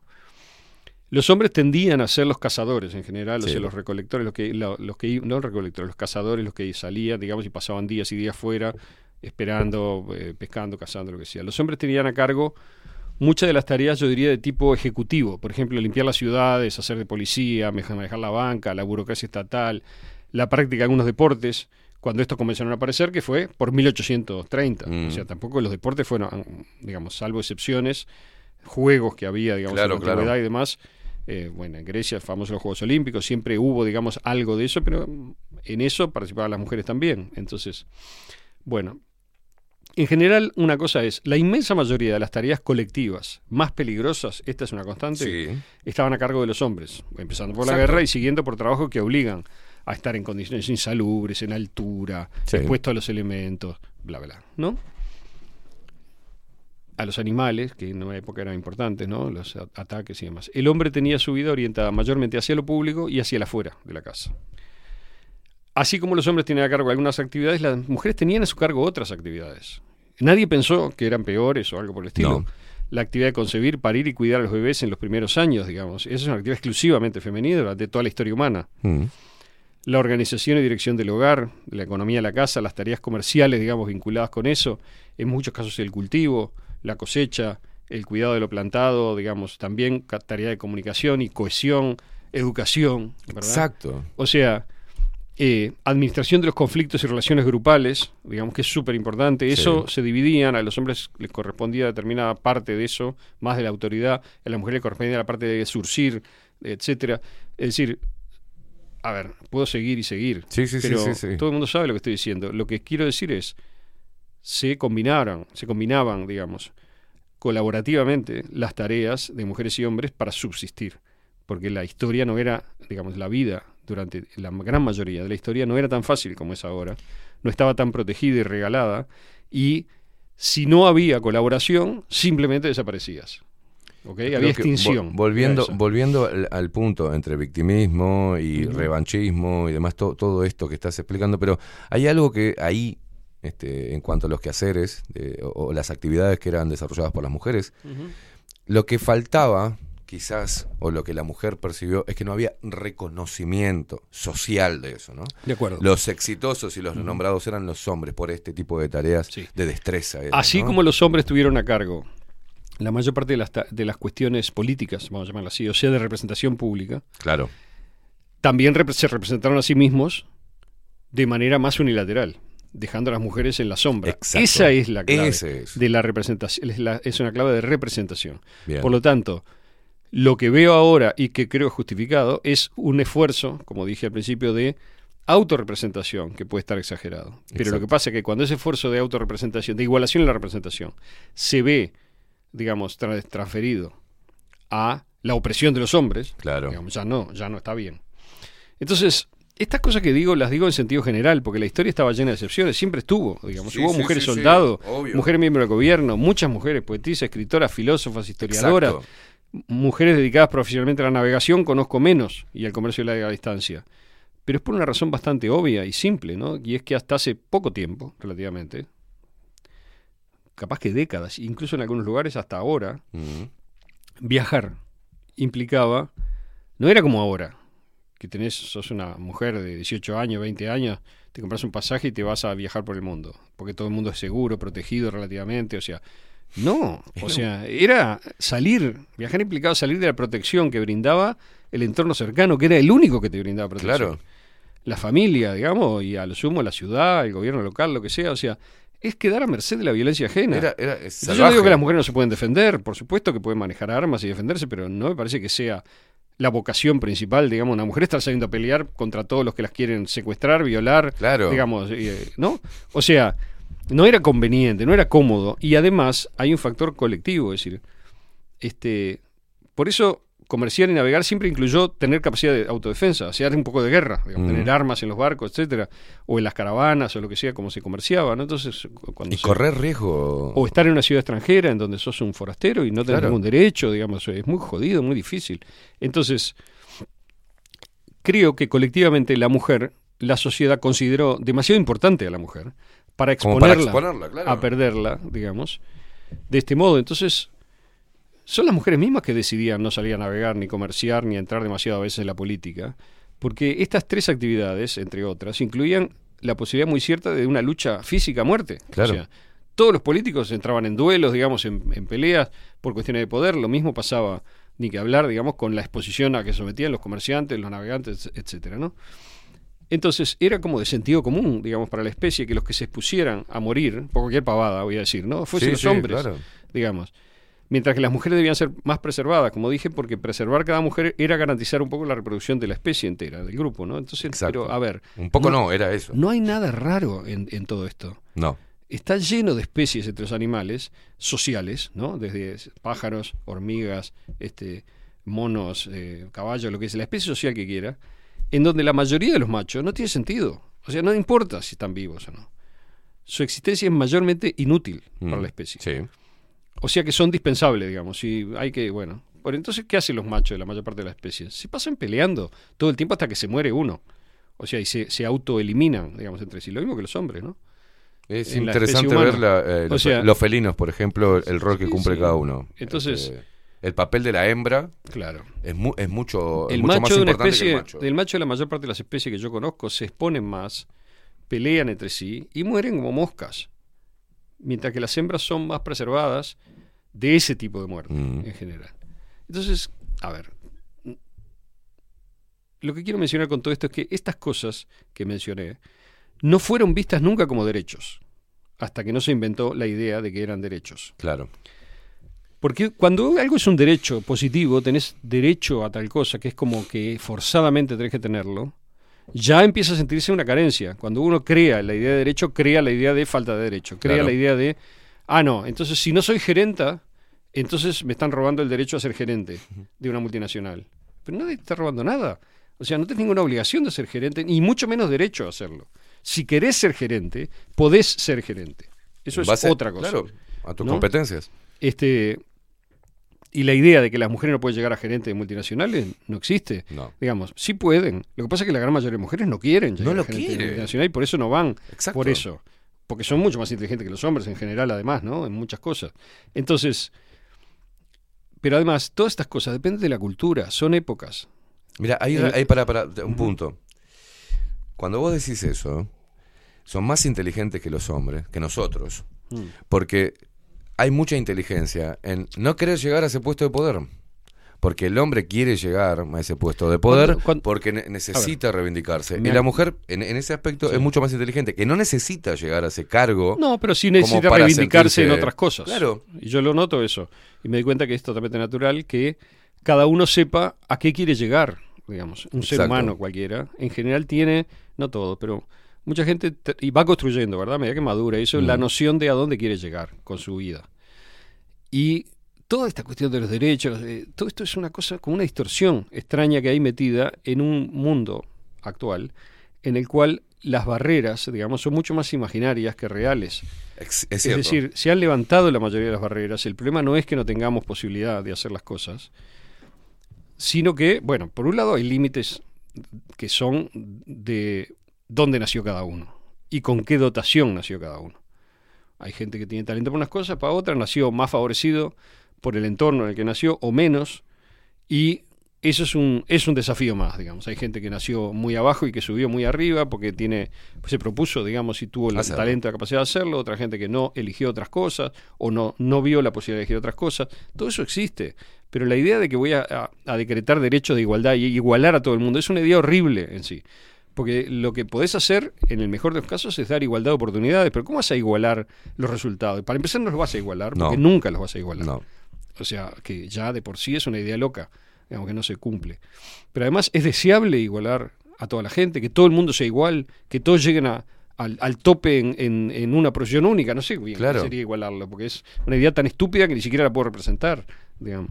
Bueno, entonces, este, En todo este caso esto que hablaba sí. hoy yo, eh, que hablaba hoy de, de, por ejemplo, esta, esta cosa de la calificación, este, eh, todos con seis en un promedio aceptable, eh, eso no va a cambiar la realidad de que el trabajo presentado por los diferentes alumnos, por ejemplo, no, eh, no haya trabajos destacados. O sea, no va a cambiar la, Claro, la- claro. Eso es parte de esa, de esa caricatura igualatoria, Claro. digamos, que, que es propia del- de, la tontería actual. Entonces, hay una cosa importante. El- yo hablé, digamos, de un modelo de individuo moderno y lo dejé por ahí. Ahora Mm. quiero recordar eso un segundo. Porque el mundo de la modernidad occidental se organizó de un modo distinto al, al mundo anterior, incluso al occidente, bajo un concepto de individualidad que llamamos monádica, es decir, cada individuo como una autoconstrucción propia, independiente de todas las demás, Mm. de la que el individuo se tenía que hacer responsable. O sea, por primera vez, como decía Kant, en- que es la ilustración, el, el el- el hombre, el hombre, que es decir, el ser humano, tenía que salir, digamos, de su infancia y hacerse cargo de sí mismo. Esa es un poco una idea muy este, central de la modernidad y se expresó de muchas formas. Por ejemplo, los alemanes tenían un concepto que se llama Bildung, la palabra, este, que es un poco la idea de que cada individuo viene al mundo con, con una vocación particular, con una serie de talentos y que tiene que poder desarrollarlos. O sea que la educación, por ejemplo, se veía como proveer las condiciones para que uno saque de sí mismo lo que tiene para dar, digamos, ¿no? O sea, con libertad, con amplitud, con posibilidad, que lo ubique, que entienda qué es lo que tiene para dar y lo pueda hacer.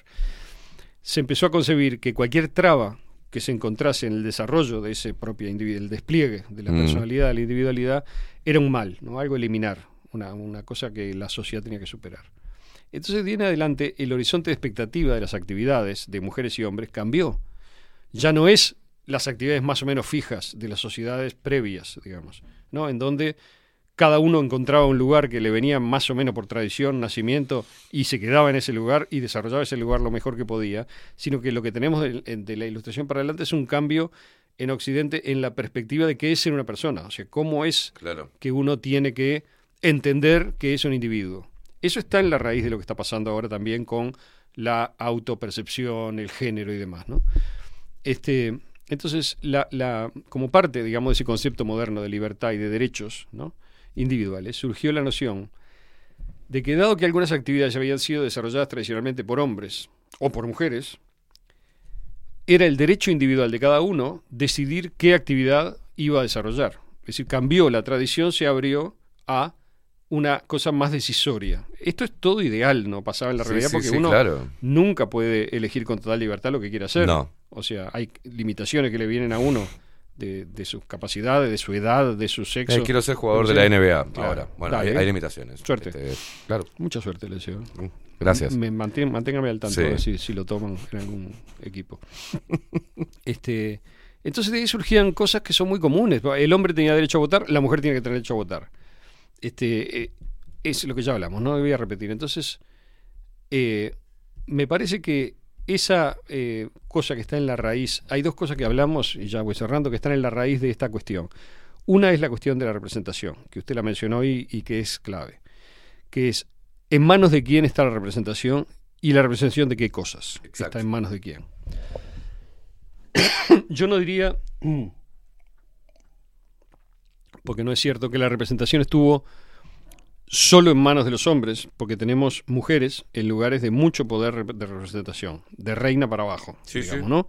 Escritoras y, sobre todo, la más importante, el lugar más importante, es el lugar de el habla común en la sociedad, que las mujeres no digo que monopolizaban, pero tenían una, una centralidad, siempre tuvieron hasta el día de hoy, una centralidad muy grande en la comunicación común en la sociedad, digamos. Esa cosa que dicen que las mujeres hablan más que los hombres, que hablan más entre sí, que Mm. las niñas aprenden a hablar primero, etcétera, etcétera. Hay una cantidad de estereotipos con eso, pero que eh, reflejan algo, que es como una cierta capacidad para la vida social.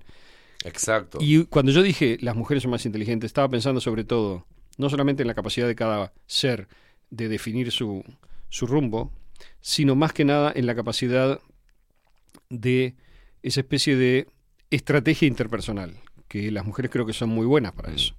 Quizá por una dotación natural o por razones de, los, roles distintos, Sí, digamos, en la especie o lo que sea. Pero eso pasa. O sea, yo lo veo todo el tiempo. Y me considero muy, muy inferior en eso, digamos, a la mayoría de las mujeres inteligentes que conozco que me dan 10 vueltas, digamos, Claro. en eso. Entonces, yo qué sé, digamos, mi- y la verdad que todos los, los casos que veo, la historia, la experiencia de mi vida, lo que miro alrededor, me parece que las mujeres van varios pasos más adelante en muchas cosas en relación con los hombres en estos planos. Claro. Entonces, después habrá otros planos en los cuales los hombres, por práctica, digamos, dedicación durante mucho tiempo, de lo que sea, tienen, tenemos una cierta ventaja. Ventaja, digamos. Ahora, Está bien. Eh, o sea que esa idea de igualdad también hay que, cualificar, hay que cualificarla. La igualdad, no, o sea, si es una igualdad boba, digamos, de todo igual, eso no, es, no existe. No es así la igualdad. La igualdad no significa eso. No significa que todo sea lo mismo, que todo sea gris o todo sea verde. Digamos, igualdad significa igualdad de oportunidades, nada más. Todo lo demás no significa, es una mierda, no significa nada. Es este, un entrevero del cual nadie saca nada en limpio. Nada. ¿no? Y, Este, que, y que a, los, a los efectos no, no, no está contribuyendo para nada. Dice Está- igualdad de derechos, bueno, los derechos negativos, es decir, lo que implican igualdad de oportunidades, son comunes a mujeres y hombres. Después todo lo demás, para mí la segunda y tercera generación de derechos positivos, todo eso es una basura que no debería existir, porque es un voluntarismo en donde, primero que nada, el Estado y además grupos de presión, digamos, creen que haciendo política van a imponerle a los demás un, un espacio en la sociedad que generalmente significa plata y poder y que es fruto de una lucha. O sea, será, digamos, una, en el mejor de los casos, un Frankenstein colectivo que conseguiste donde te, donde te van a dar un poco de plata. Pero eso no es una libertad real conseguida por talento, esfuerzo y, y- y genuinamente porque uno la consiguió. Esa que es la única que te va a dar Hay que diferenciar entre ¿no? derecho obtenido por la lucha y capricho Claro. hecho ley por la lucha. Si sos capaz de Este, crear algo, digamos, y mostrarlo y recibís de otros eh, una, una respuesta por eso benéfica, si sos capaz de contribuir algo a la sociedad, hacer bien algo, eso es todo lo que hay para hacer. No hay más. O sea, y no tiene que ser todo igual. Es No. lo más lindo que sea todo distinto. Exacto. Entonces, no sé. Digamos, yo Es no, contradictorio no hasta- entiendo hasta ese mundo, la- no entro en ese mundo y confieso mi completa, digamos, incapacidad palabra, para entrar en ese mundo de las reivindicaciones, los derechos, lo colectivo, el no sé qué. No lo entiendo. O sea, respeto, habrá gente que le tocó eso y que lo haga, digamos, pero yo no lo entiendo. Ahora, que los que le tocó eso y, y viven en esa, y viven en la lógica de la víctima, me quieran imponer a todos, nos quieren imponer a todos, su agenda, su paranoia, su sensación de insaciable sed, digamos, de igualdad que nunca van a encontrar. Yo no quiero eso, ni la sociedad lo merece tampoco.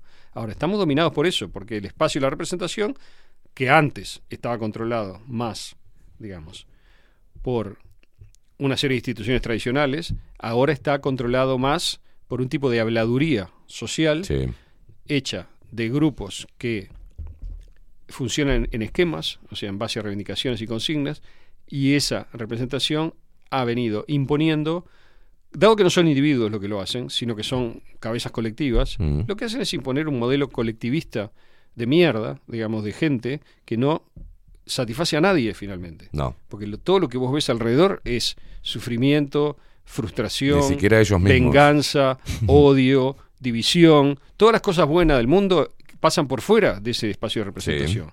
Que son siempre, como siempre, la mayoría. O sea, la vida es mucho mejor que las redes y mucho mejor que ese- esos discursos colectivos que dominan Exacto. los medios y las redes. La vida de la gente que participa en esos discursos es mejor que sus discursos. Entonces, es interesante abandonar los discursos que, no, que son tóxicos. Yo cuando, eh, cuando pasó lo de Gaza te decía, no mires, o sea, lo de la, la propaganda, digamos, en donde te van a mostrar, digamos, la gente quemada, violada, decapitada, lo que sea, porque no lo miré, pero sé cómo es, digamos, siempre es igual. Este, pero no, ¿qué significa que no querés ver, que no querés este, eh, conocer o ser parte o no querés conocer y ser parte del- de la propaganda manipulada? Y saber que hay horrores, digamos, en la guerra lo sabe cualquiera. De que te Sí. informar de eso, digamos, no lo sabía que hay horrores espantosos en la guerra. Bueno, te informate una vez, ya está. O sea, en fin, bueno, nada. Este, eh, como ves, fracasamos perfectamente, digamos, no hablamos de feminismo No fracasamos, no en un sentido en el cual este, a las feministas les parezca que, que las comprendimos, digamos, que dijimos lo que ellas quieren oír y todo, Mm. pero ese es mi objetivo, no, no quiero comprenderlas. O sea, y no, no quiero que, que precisen ser comprendidas tampoco. El día que no precisen ser comprendidas, vamos a estar más cerca. Tres cuatro minutos pasan de las 12 del mediodía.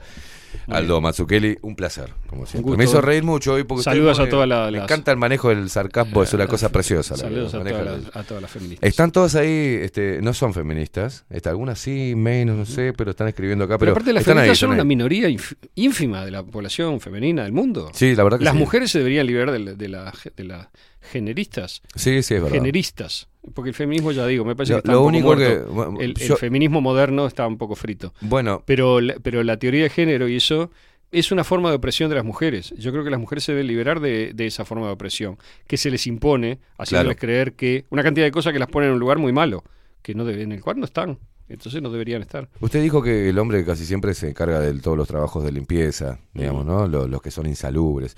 Bueno, eh, hay una... Hay... De limpieza de las ciudades, dije, no de la limpieza de las casas. Generalmente se ocuparon las mujeres. Por eso, de la limpieza de la ciudad. Eh, en Ah, general de- eso estuvo repartido. Bueno. La cocina también estuvo muy repartida. Bueno, mucho. pues, pero déjeme llegar a lo que quiero decir. Porque hay algo que queda. Muchas mujeres, este, yo hablo y me dicen, "Mame, yo eh, iba a las marchas, ahora dejo de ir porque pienso que acá se fueron al carajo. Es una frase muy, muy común, ¿no? Sí, sí. O sí soy feminista porque creo en la reivindicación de igualdad de derechos, pero no, esto ya se fue al carajo. Se vienen bajando. Pero hay otras que ni, ni cortaron ni pincharon, ni en contra ni a favor pero que repiten algunas que otras frases colectivistas respecto a la violencia y demás. Bueno, eh, tendremos que trabajar en eso, en limpiar eh, la basura que dejó el, el radicalismo activista y totalmente descabellado que le está haciendo tanto daño a la mujer. Aunque le moleste, ¿no? A no ser que las mujeres empiecen a hablar y elevar la voz y decir no estoy de acuerdo para que pese, ¿no? Ya empezaron, ¿no? Sí, Eh, no, vamos a una, una pausa. Usted es un facho y un, ma- y un machista. Mira, nomás. Sigo agregando, sigo cosechando amigos y agregando, Es- agregando frentes, digamos, es un, en los cuales. un burgués fascista y machista todavía. Qué divino. Negacionista, no sé. Y negacionista. Y pro soviético. Y, y, y pro Rusia. Hacemos una pausa ya. ¿Cómo no es lo mismo? Rusia, Sí, Unión sí, Soviética. Usted, usted es un Sí. ser deleznable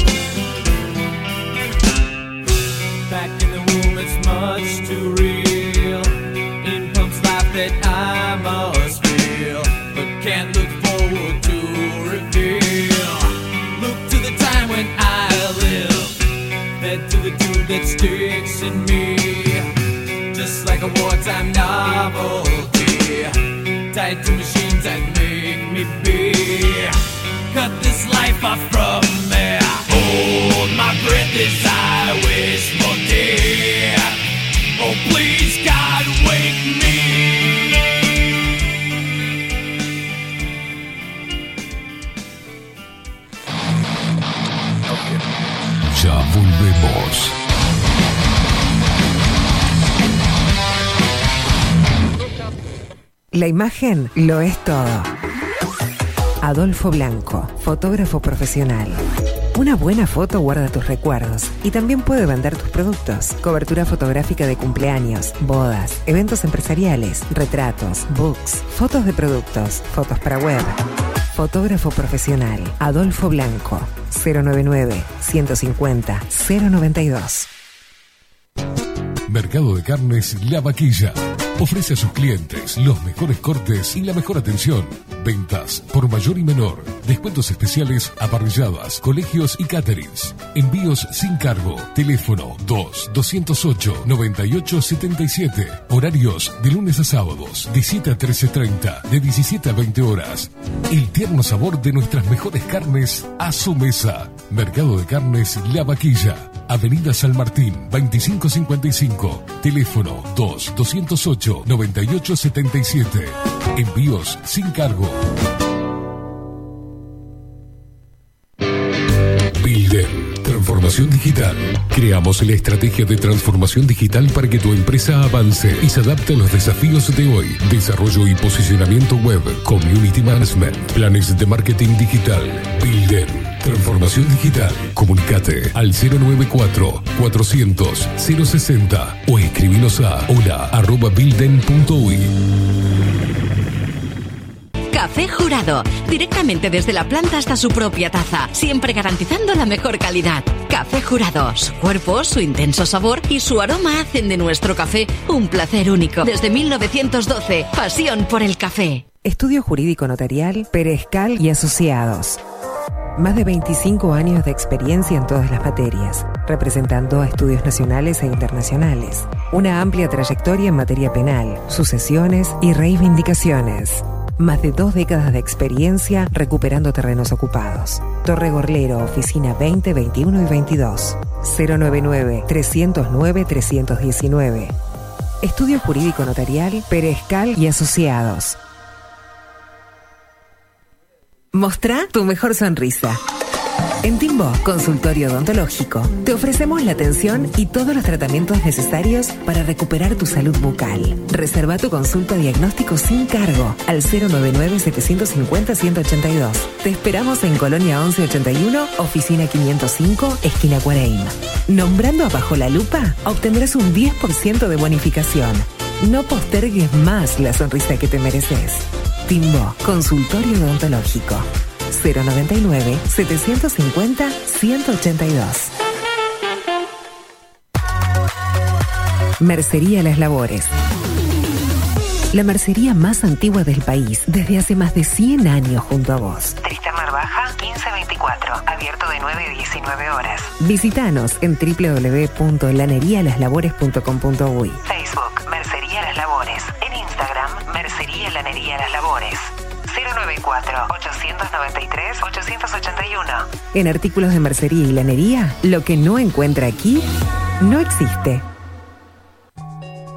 Saint Germain, productos naturales, nace a partir del estudio del impacto negativo y perjudicial que genera en el cuerpo humano el uso cotidiano de productos sintéticos. Por esta razón, trabajamos orientados a la cuidadosa selección de materias primas de origen natural y libre de tóxicos, ofreciéndote una amplia gama de productos para tu cuidado personal y el de tu familia. Arroba Saint Germain Cosmética Natural. Saint Germain es tu alternativa natural. Claravisión. Somos una empresa joven con un equipo de profesionales con más de 30 años de experiencia en la toma de visión y en la adaptación de lentes de contacto. Nuestra misión es mejorar la calidad de vida a través del trato profesional y personalizado con nuestros clientes, satisfaciendo sus necesidades y resolviendo sus dificultades de visión. Comunícate con nosotros al 2402-1370 o al 099-660081. Óptica Clara Visión, Eduardo Acevedo 1581. Mejorar tu calidad de vida es nuestra misión. Todos los productos que necesitas los encontrás en Mini Market Teoneco. Estamos en la entrada de Playa Pascual en la parada 2, abierto las 24 horas para brindarte un servicio express y la mejor atención. Mini Market Teoneco. Te esperamos.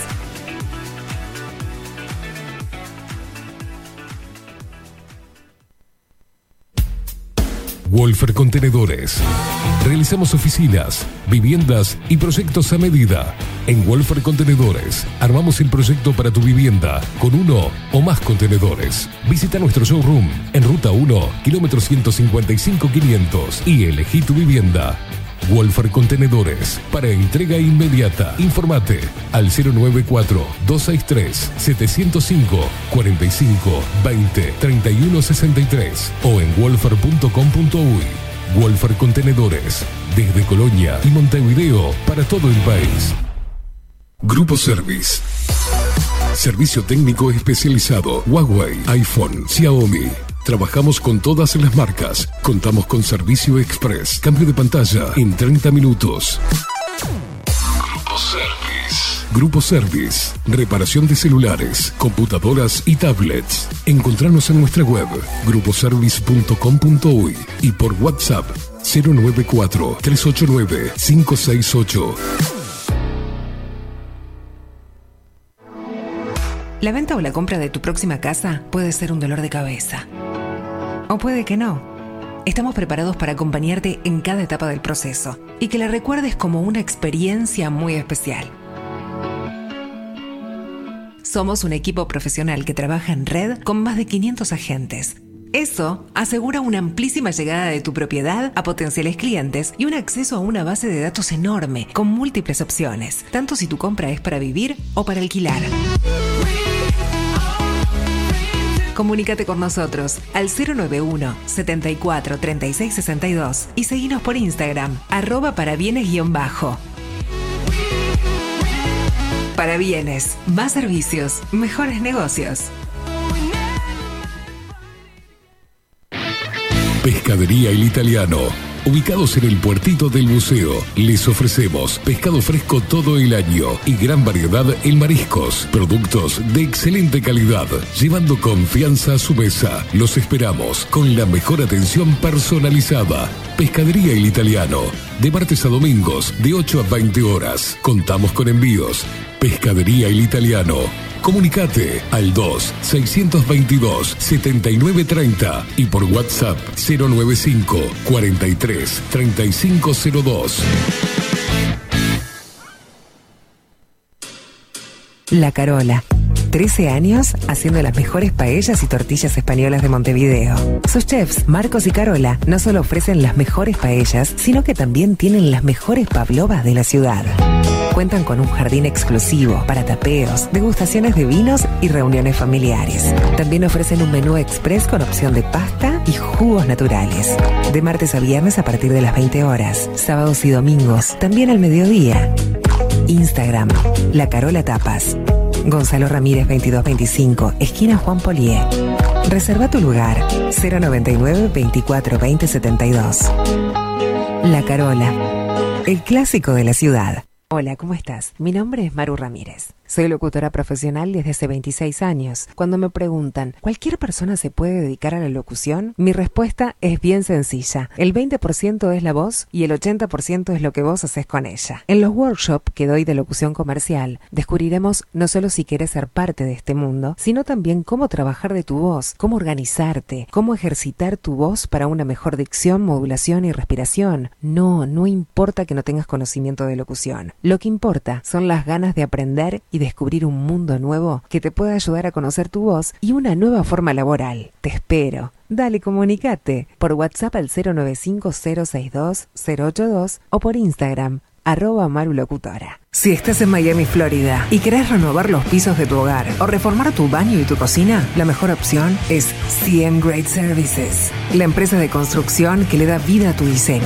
Más de 20 años de experiencia avalan nuestro trabajo. Reformas, revestimientos de pisos, baños y cocinas. En Miami, Florida, CM Great Services. Contactanos al 786 536 8822. También estamos en Twitch.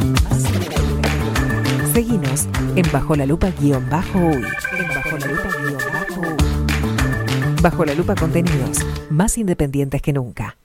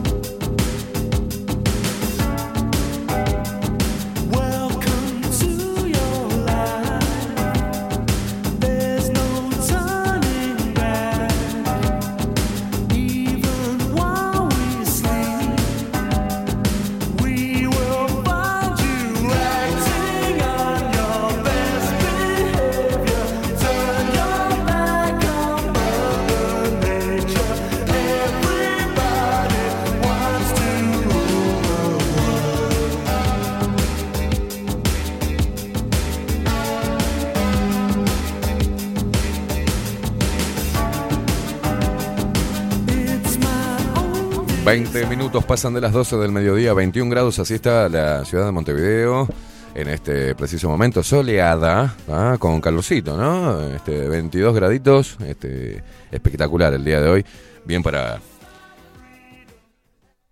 No, digo para disfrutarla.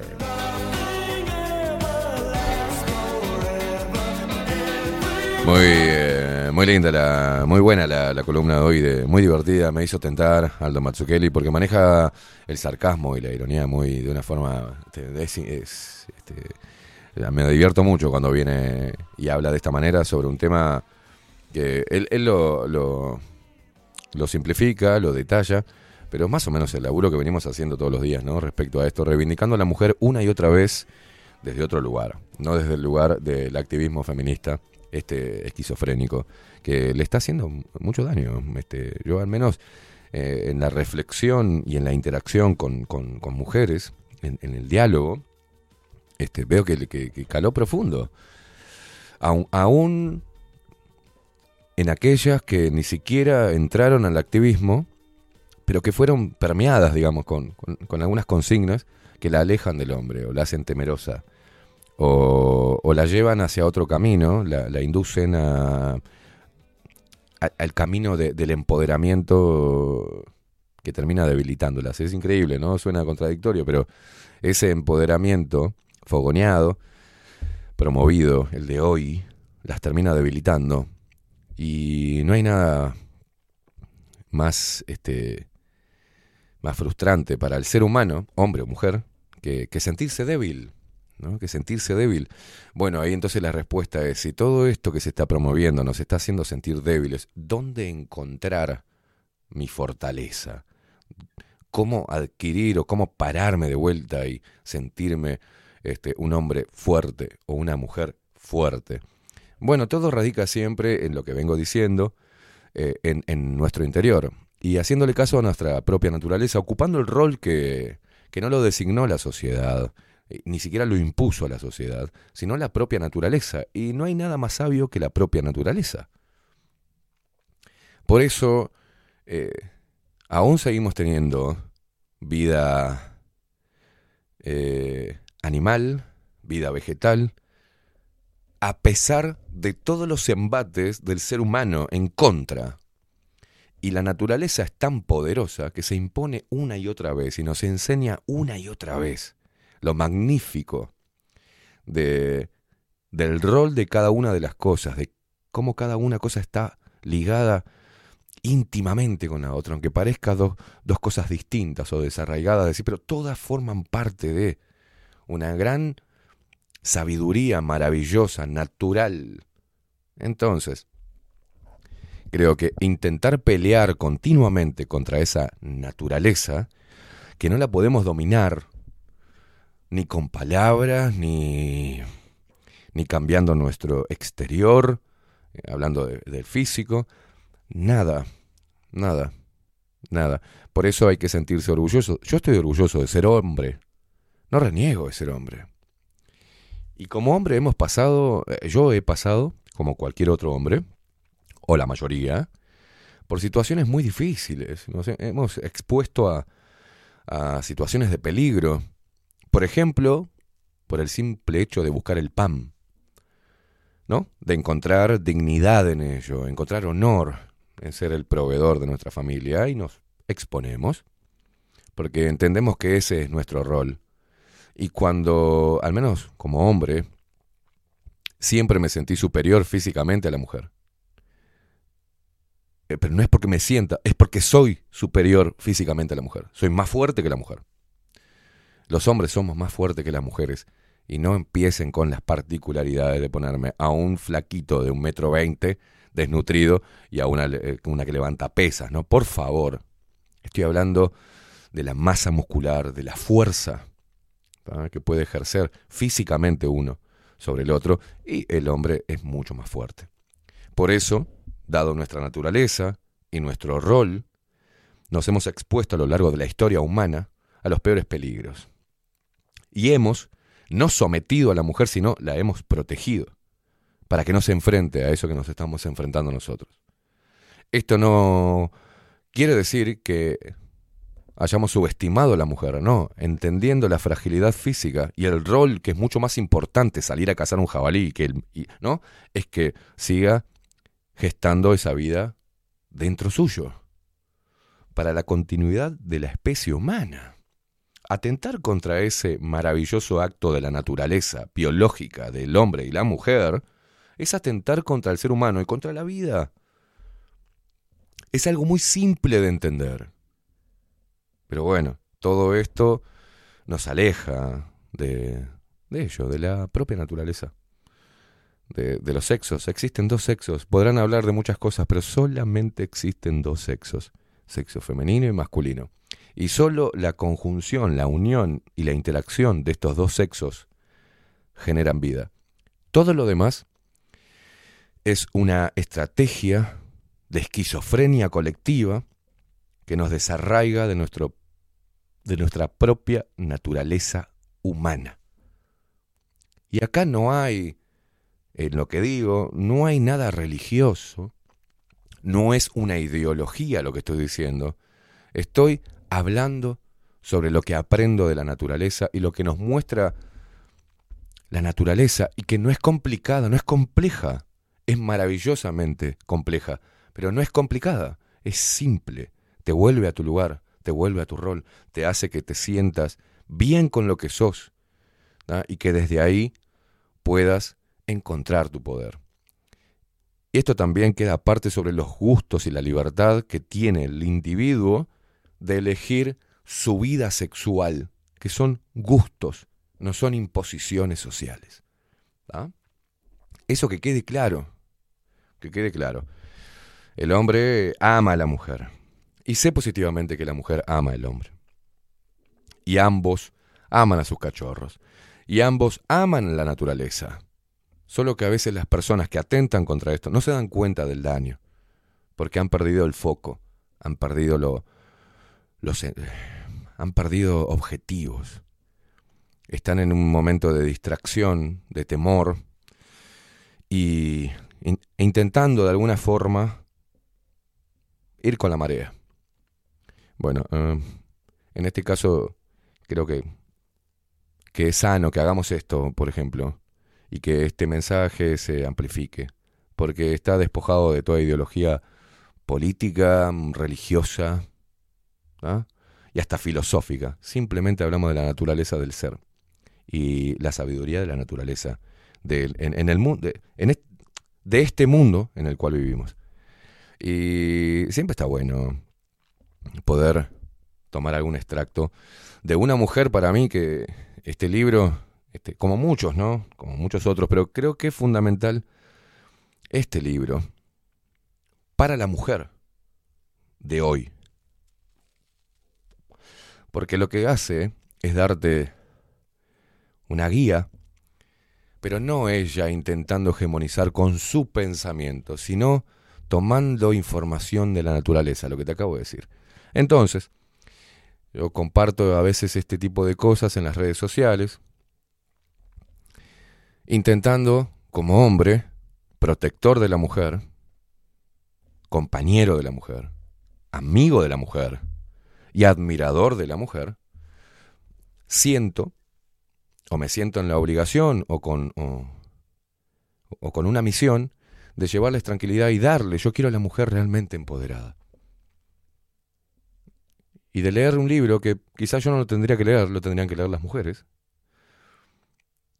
pero que lo estoy leyendo de a poco y encontrando mucha información que me sirve, alimenta mi cerebro, me amplifica la visión, me hace profundizar la visión sobre la mujer, sobre cómo funciona toda su mente, su alma, su espíritu, su existencia en la tierra, entenderla y comprender lo maravilloso de ser mujer y como hombre hacer todo lo posible para que ésta siga viva, siga viva.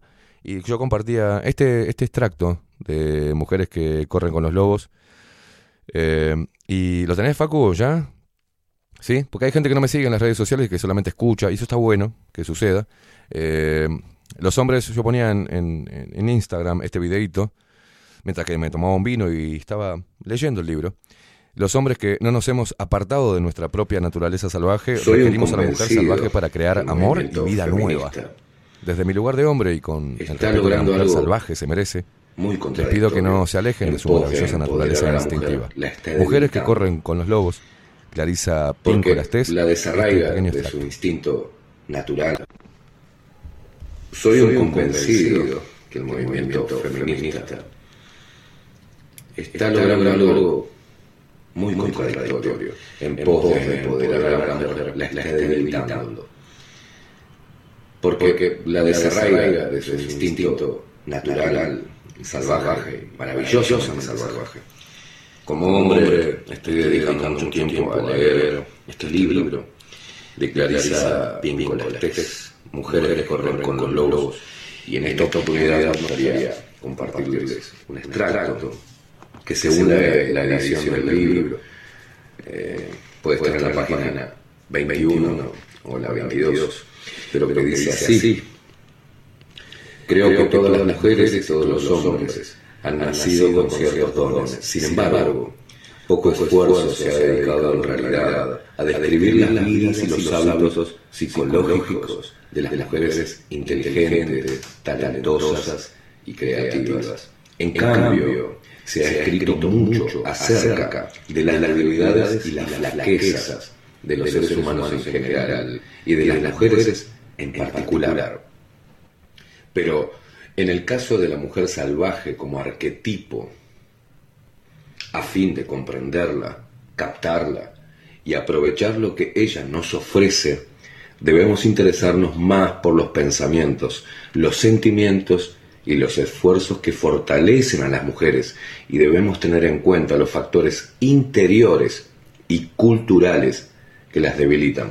En general, si entendemos la naturaleza salvaje como un ser por derecho propio que anima y conforma la más profunda existencia de una mujer, podremos empezar a desarrollarnos de una manera que jamás se hubiera creído posible.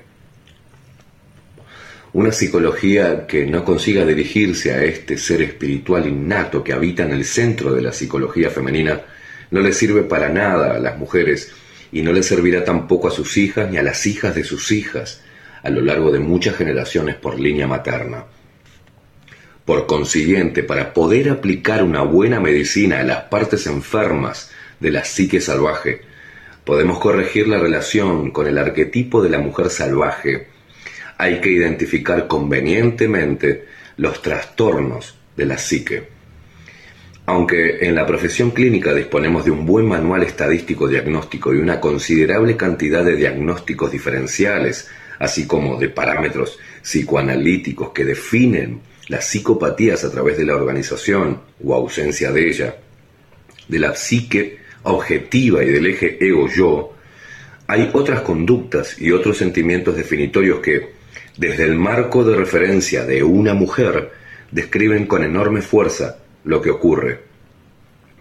¿Cuáles son algunos de los síntomas emocionales de una ruptura de la relación con la fuerza salvaje de la psique?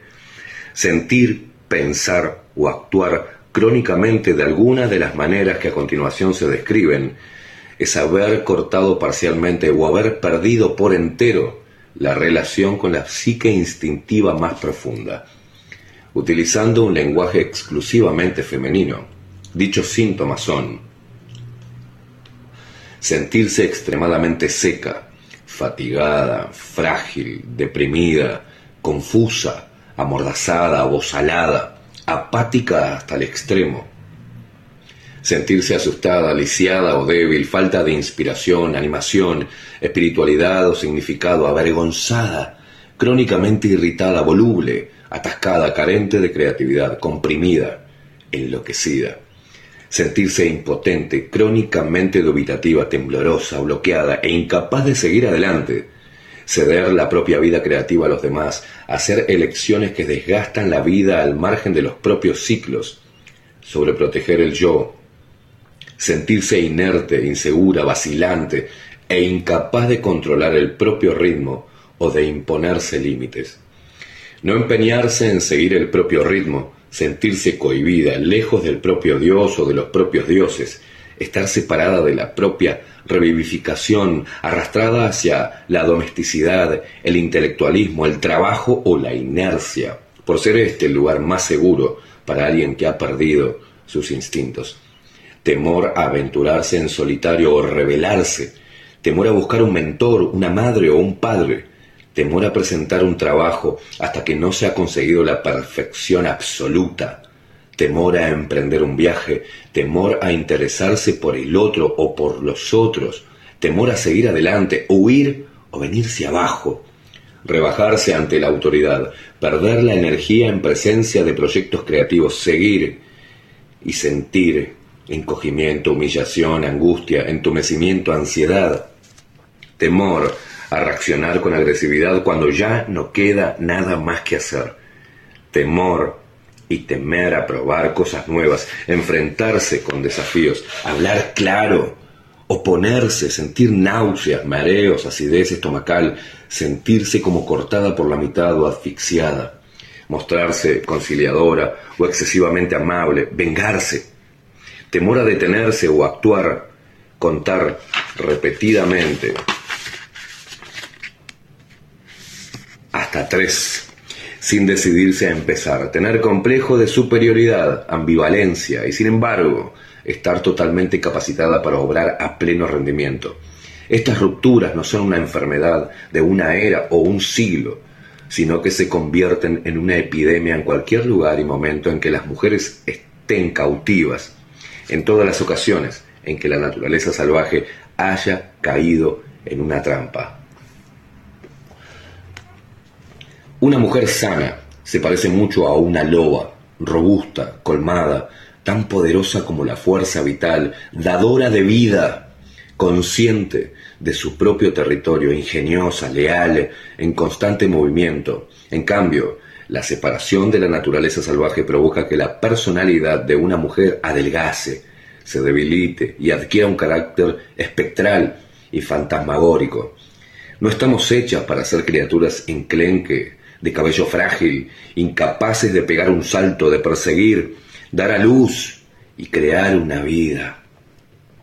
Cuando las vidas de las mujeres se quedan estancadas o se llenan de aburrimiento, es hora de que emerja la mujer salvaje, es hora de que la función creadora de la psique inunde el delta.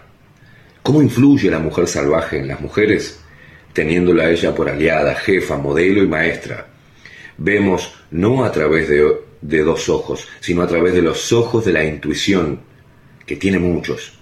Cuando afirmamos nuestra intuición, somos como la noche estrellada, contemplamos el mundo a través de miles de ojos. La naturaleza salvaje acarrea consigo los fardos de la curación, lleva todo lo que una mujer necesita para ser y saber, lleva la medicina para todas las cosas, lleva relatos y sueños, palabras, cantos, signos y símbolos, es al mismo tiempo el vehículo y el destino.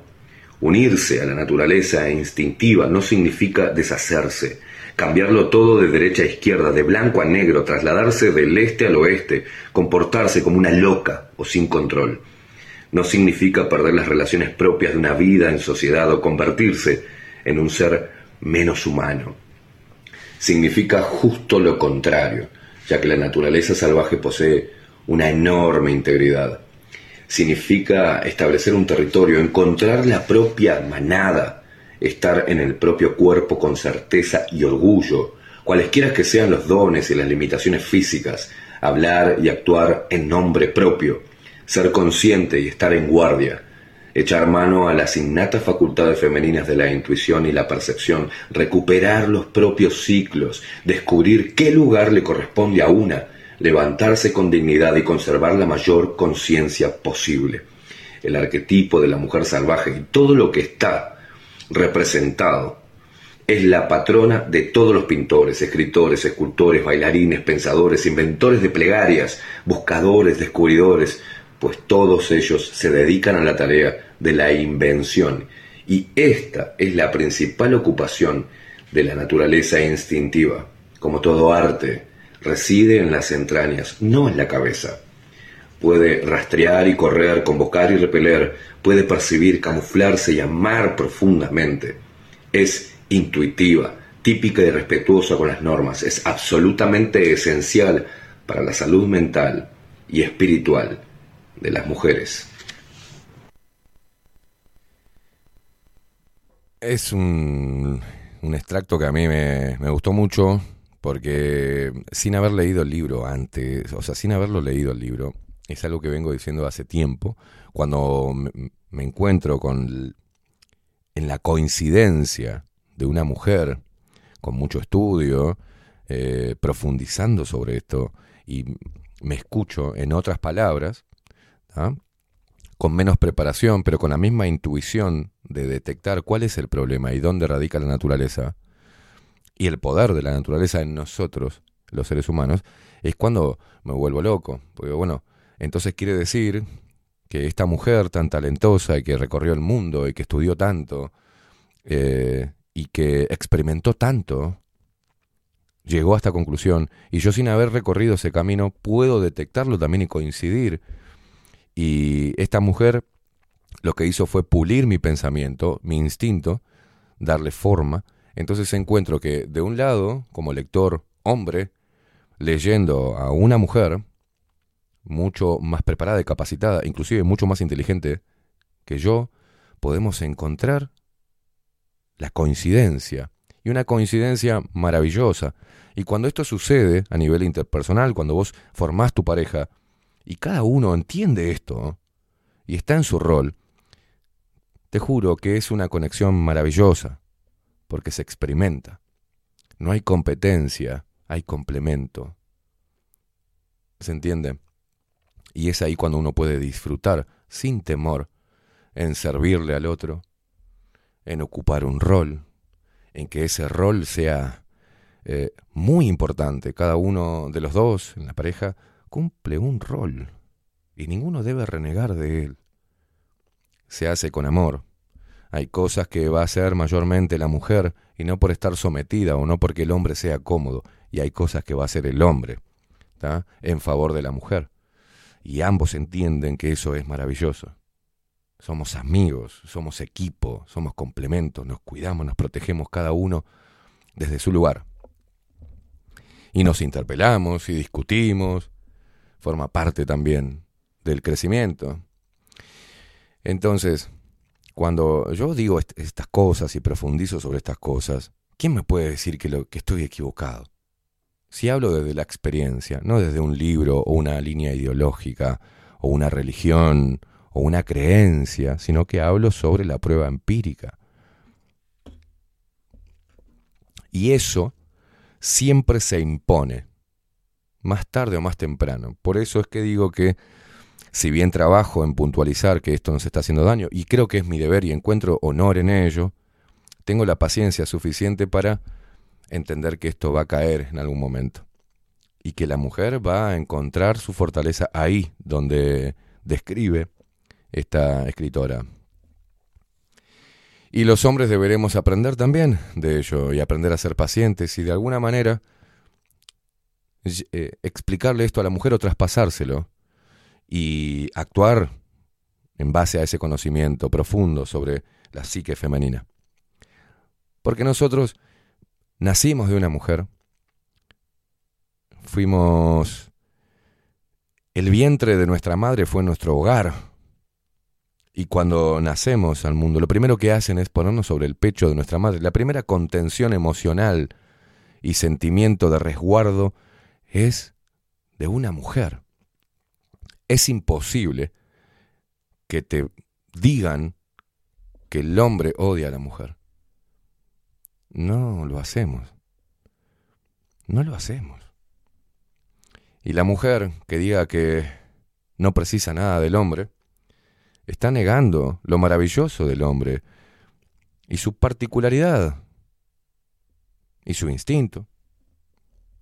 ¿Se entiende? Entonces hay que reivindicar eso, hay que volver a eso, hay que tomar un libro o una película donde puedas ver con tus hijos, donde le muestres lo maravilloso que sucede cuando se empieza a gestar vida. Después que lo vean, que ellos decidan qué hacer. Si levantar, por ejemplo, la bandera del aborto.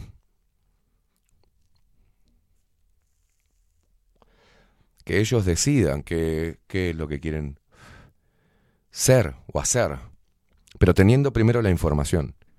Cuando uno ve eso, cuando ve, por ejemplo, documentales, la otra vez hice una broma que era, si querés mirar algo con tu pareja, realmente que te excite, en vez de mirarte una porno, mira un documental, donde está el macho, la hembra, los cachorros, todo lo que hacen para subsistir, cómo se protegen, se miman, se marcan sus territorios, cada uno sabe, sin preguntarle, ¿eh? Cuál es su rol y sale sin más hacerlo. Y eso hace que perduren las especies animales, que se sigan sosteniendo a lo largo de los milenios. Y bueno, entonces no habrá un poco de sabiduría en ello, ¿no?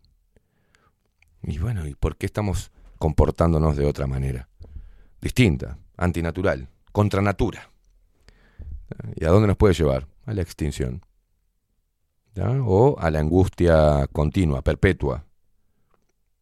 Al conflicto mental perpetuo.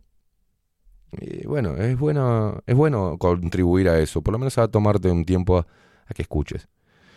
Yo sé que te gustan las puteadas, yo sé que te gusta lo, lo anti esto, anti lo otro, que te gusta reírte con payasadas mías o de Facu, pero creo que esto también forma parte de entender la responsabilidad que se tiene cuando uno tiene un micrófono o trabaja en la comunicación, en dejar algo bueno, en contribuir a que haya menos peso mental, que haya menos infelicidad, que haya menos personas débiles. Nuestro trabajo es intentar fortalecerte y utilizamos todas las herramientas que tenemos, que nos permite al menos la comunicación.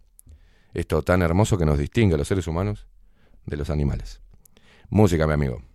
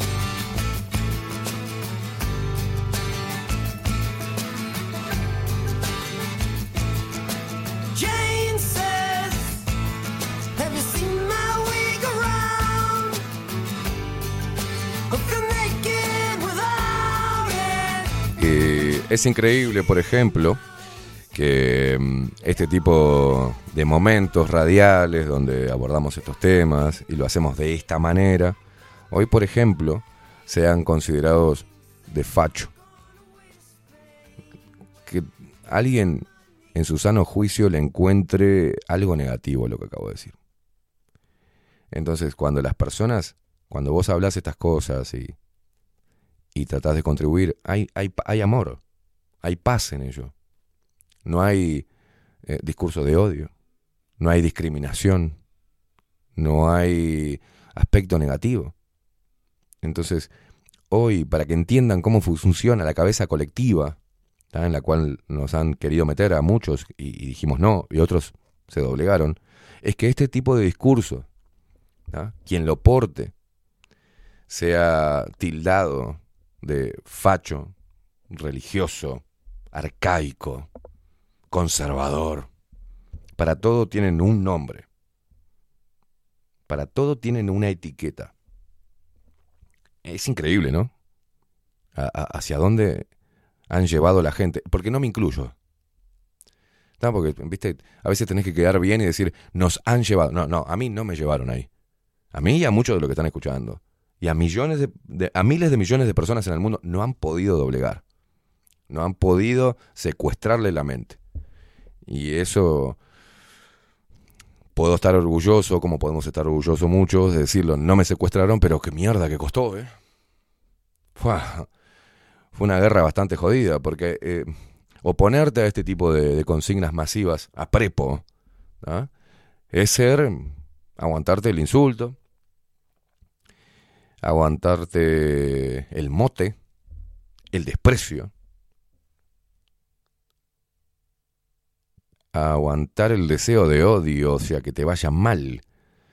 Yo llegué a escuchar cosas, por decir, por hacer lo que hago, eh, de deseos, por ejemplo, de que me quede mudo, de que me muera, de que se me mueran familiares, eh, de que fracase, ojalá te echen de todos lados, ojalá que no puedas tener nunca más un micrófono libre.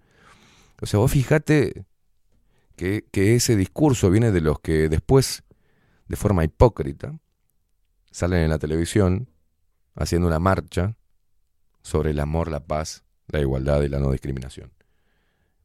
Entonces yo ahí encuentro la, la contradicción.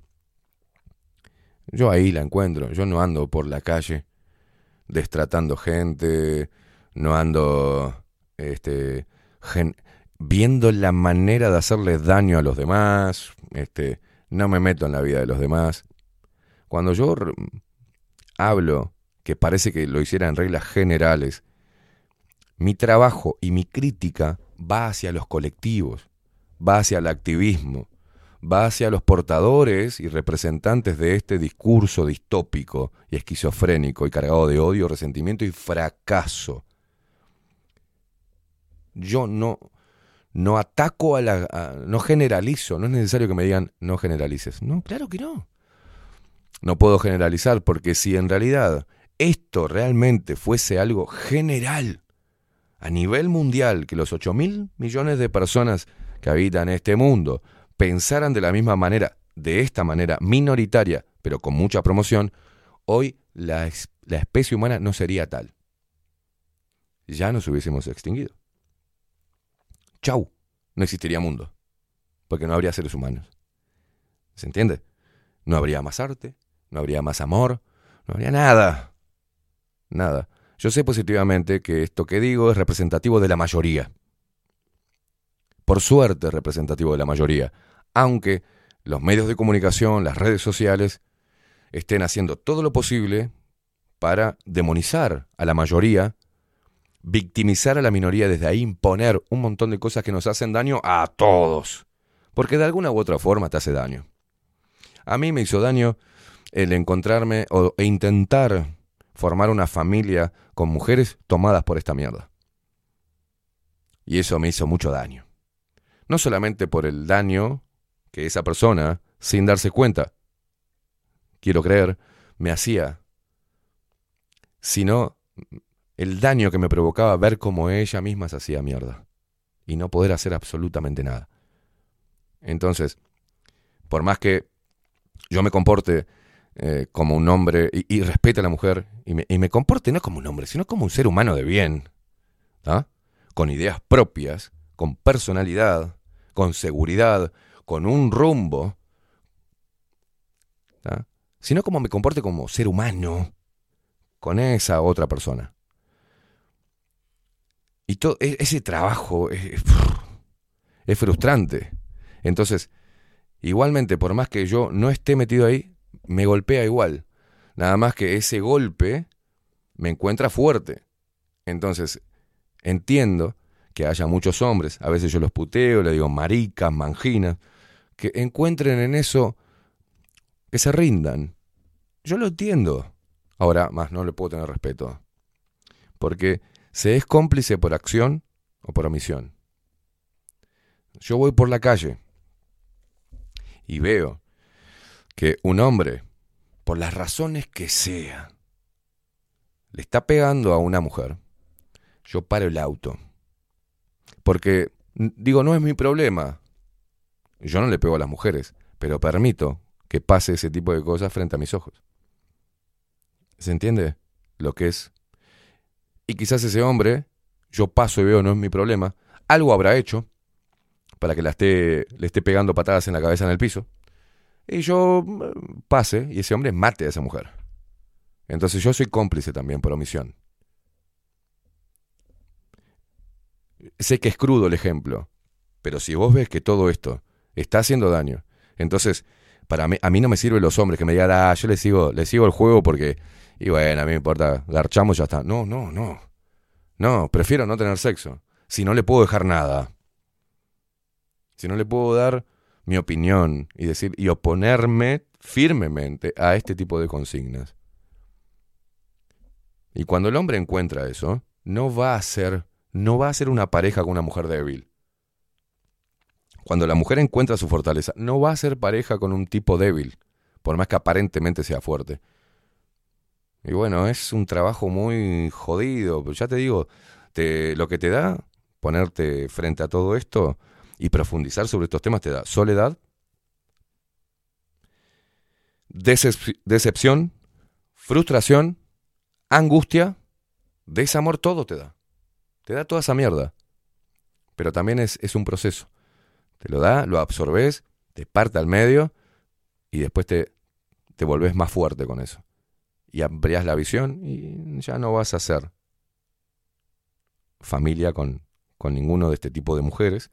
Y las mujeres que hacen ese mismo proceso no van a ser familia, ni van a querer hacer pareja o formar una, un hogar con un hombre así. Entonces es momento de que el hombre alce la voz con fundamentos. No que salga ahora un colectivo que diga muerte a la hembra.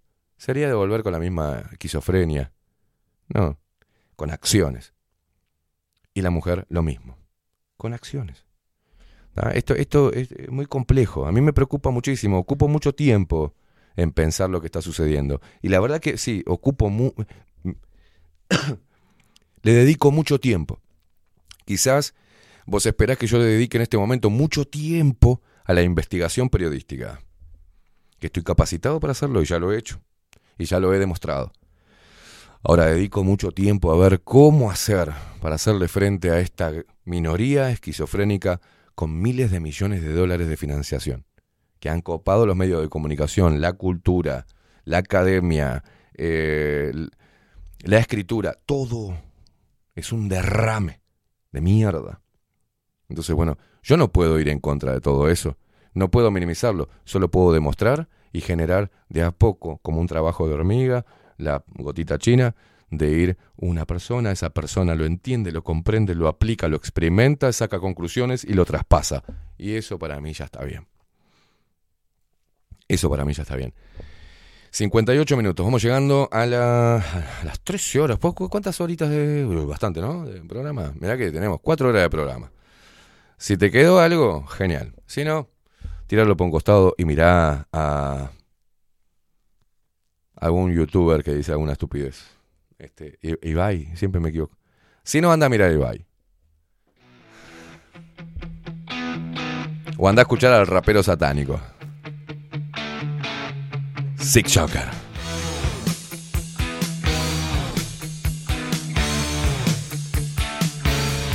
Voy a leer algunos mensajitos. No, nos damos unos minutitos para leer algunos mensajes de la gente. ¿Qué te parece a vos? ¿Qué opinás? 099-471-356. 099-471-356 solamente por Telegram.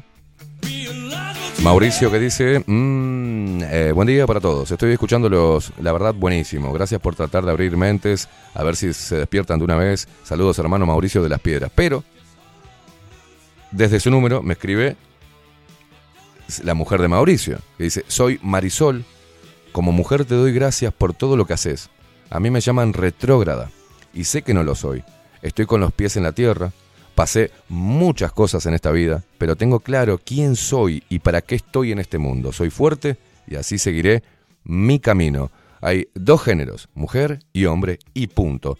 Me habla Marisol, que es la mamá de Mauricio. Un abrazo, Marisol.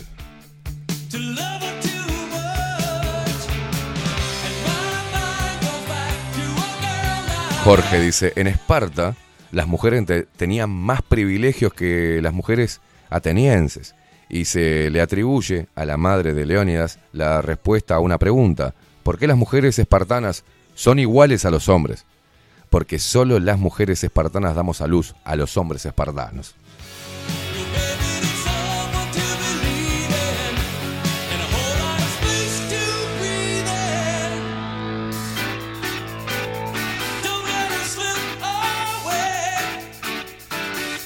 Bueno, eso está bueno. A las mujeres que, que van a ser madres, van a tener un varón.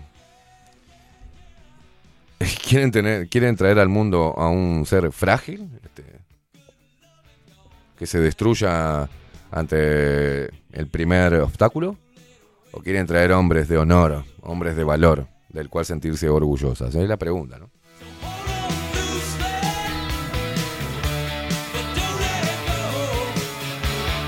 Ramiro dice, buen día, solo diré una cosa, este programa está para cuatro horas.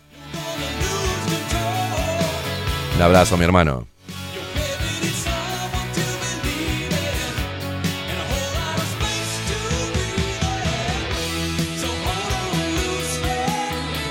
Agustín, eh, nos, me quedó un mensaje colgado respecto a lo que decíamos, de si sos bueno en algo, dale para adelante y no tengas pudor en decir soy bueno en esto. Dice, decía, ya que lo mencionás, siempre fui bueno potenciando las ideas de los demás. El ejemplo claro es las gotas de desver, dice, la idea es tuya, vos fuiste el que lo mencionó, pero yo no la, no la inventé, la de desver eh, ya existía, este, eh, que lo, he visto en un par de memes, este, no, no es mía, pero dice, tomé la idea y la llevé adelante con ayuda de Bernardo, dice, por ejemplo, la frase de los espartanos la dijo mal, dice, las mujeres espartanas damos a luz a los hombres de verdad. Eso fue lo que dijo, lo corrige a Jorge, que era que nos mandaba. Patri, Patrina dice, gracias Esteban, no... eh, Bueno, qué bello y hermoso pensamiento, gracias Esteban. Después dice, gracias Esteban, no me canso de escucharte y aprender. Gracias, bueno, me alegro, Patrines.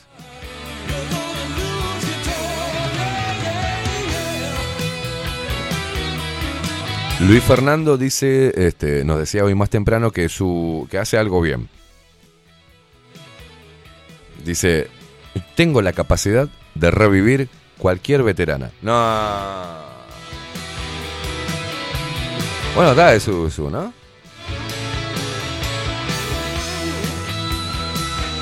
Quiero mandarle un saludo a Ramiro, mi hermano, que está en eh, lo que estaba usted y lo que estuve yo hace poco, lo que estuvo usted hace poco, en un proceso de mudanza, de cambio de casa, cambio de energía, renovación, orden, armonía para seguir adelante. Ánimo. Ánimo. Un abrazo, hermano. Al facho de mi amigo. Se pierden de tantas cosas cuando nos dicen facho, se pierden de este tipo de charlas. Porque yo estas charlas que hago en la radio, eh, no, no tengo dos caras.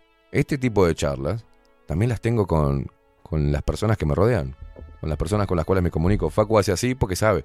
Las he tenido una y otra vez y por ahí le rompa los huevos a Facu, ¿viste? Uh, otra vez se puso profundo este hijo de puta. Yo lo único que quiero es terminar y comerme un Guaymallén. Quiero comerme Guaymallén. Claro. Pero algo, algo. Algo te va a quedar. Jorge dice, ay, re disculpa, oyente. No, está bien, Jorge, dejate corregir. No seas malo. A lo mejor el mensaje me quedó diferente. Dice, no tengo el, Google a mano. Tranquilo, Jorge. Es bueno tu aporte. Y es bueno también el aporte de Agustín. Dice Ramiro, ánimo no preciso, preciso cajas de cartón.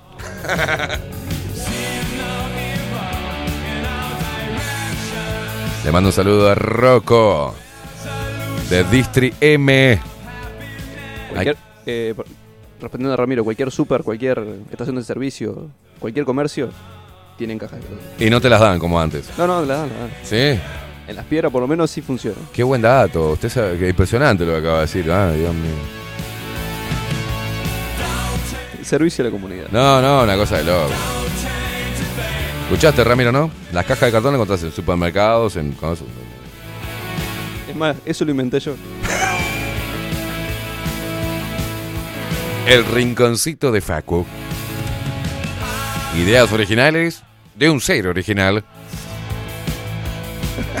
Estaba pensando, ¿por qué cuando la gente se va a mudar no va a pedir caja de cartón en un supermercado? Es lo que... ve- ¿Veo la importancia de filosofar sobre la vida? Así cambió un paradigma. Yo otra vez estuve todo el día pensando, ¿por qué si el tren va por las vías y el auto por carriles. ¿Por qué el tren se descarrila y el auto se desvía? Son cosas existenciales, ¿viste que? Gran pensamiento. Uah.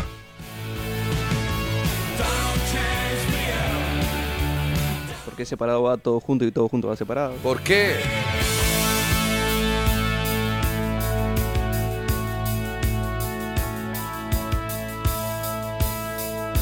¿Por qué se dice que eh, esa persona sufre de diarrea? ¿Qué quiere decir? ¿Que otros la disfrutan?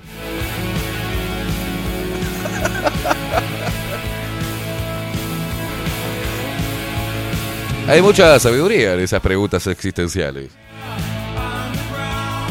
Los cachetitos de Heidi, ¿eran naturales o ficticios?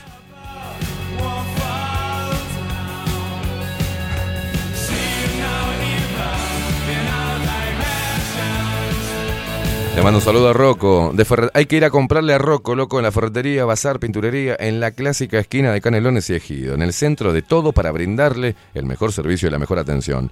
Si precisas algo, preguntale. 099-108-434. 099-108-434. Distri M.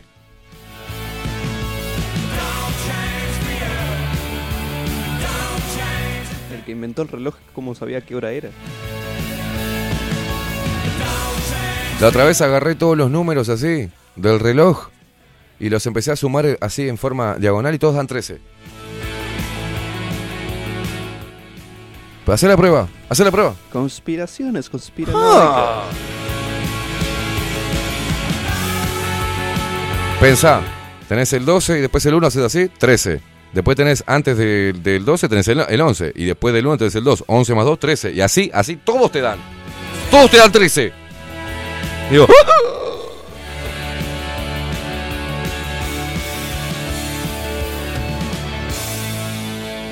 Un placer, gente. Nos vamos a la mierda porque si no vamos a terminar hablando pelotudeces, que no tiene sentido. Daniel Barrón dice, me trajiste a la mente cuando nos pusimos en contacto la primera vez con aquella carta de ¿qué es ser facho? Se habrá corrido agua bajo el puente que es bajo la lupa. Un abrazo, Daniel. ¿Quiere terminar el programa con el titular de una bolunoticia? Dale. Atención. La bolu noticia del día es que... Gordo de fin de año cambió de nombre por reclamo de discriminación. ¡No!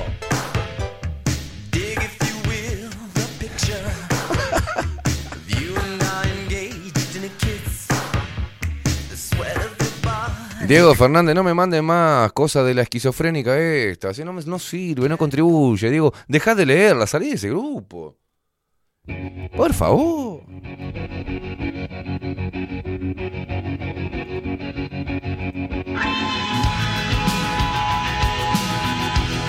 ¿Para qué la nombraste, Federico Lecho, otra vez? La nombró pa' qué te traje, Fe. Dios querido. Le agarra epilepsia en el clítoris, ¿entendés? Le mandamos un saludo a la gorda esta que mira todos los días el programa. Deja de tocarte, nena. Deja de tocarte, gorda.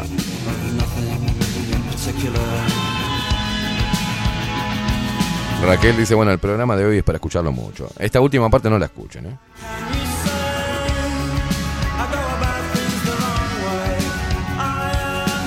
Rocco, eh, hay una pequeña. Rocco se. Muy amablemente, Rocco, de Distri M. Dice: Yo te guardo caja. Le dice: Ramiro, Ramiro vive en Paysandú, Rocco. Se agradece, pero Ramiro está en Paysandú. A ver, la gente que vive en Paysandú, por favor, que le alcance cajas a Ramiro. Mandamos las cajas por cajas.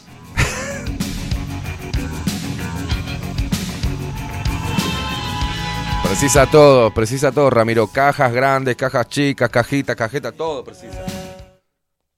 Y para que guardar la ropa. y- No te digo, Gabriel. Yo no, yo no me mudo, pero preciso una buena caja. No. Ay, Dios mío, Dios mío. Preguntonta, si estamos girando alrededor del Sol y el Sol está girando alrededor de la galaxia en una velocidad vertiginosa, ¿por qué hace miles de años se ven las constelaciones en sus respectivas posiciones y la estrella Sirius del norte siempre está... ¡Uh, demasiado! ¡Qué mierda me importa la galaxia! Yo lo único que sé es que el Sol quema. Y que es vital y tiene vitamina para nuestro cuerpo. Y que hace que de día sale de día y la otra de noche y la luna y el sol. Bicho los huevos. Creo que debemos aprender mucho. ¿Sabes lo que pasa? Que para mí es un orden. ¿No? Hay un orden de conocimiento productivo. Primero tenemos que conocer qué es lo que pasa acá en la Tierra. Para después aventurarnos a ver qué carajo pasa en, el cosmos, boludo. Porque eh, pensar en cómo mierda, la cosa, si la Tierra es plana, es redonda, las constelaciones, si el bloque de hielo, el polo. Ah, concha tu ¿qué te sirve, boludo? Eso es un pelotudo hablando de esas teorías. ¿Fuiste a la galaxia? ¿Te acercaste al sol? ¿Pisaste la luna? Enche los huevos. Basta, mira revistas. Miren acá, mirate, mirate la cara, papá. No sabés ni siquiera cómo funciona tu puto cerebro, estás fijando, "Ay, ¿por qué la estrella Sirius? Dale, pelotudo.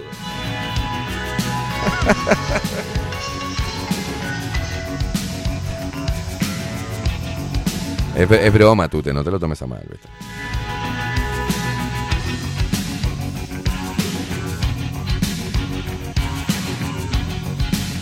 No, Tute Gonzalo, no, yo no te digo. Si un día querés hablar de algo que no tenga importancia ni relación sobre los verdaderos temas importantes, llamame para hablar de la Tierra. Ni en pedo te voy a llamar para hablar de la Tierra plana. Me chupan huevos si es triangular, rectangular, si es una forma de palangana, si es redonda. Me vale madre, no le voy a conocer nunca. Tengo que dar vuelta a la... te- te- Tengo que ir al espacio, cabeza. Está muy difícil para que pueda ir al espacio.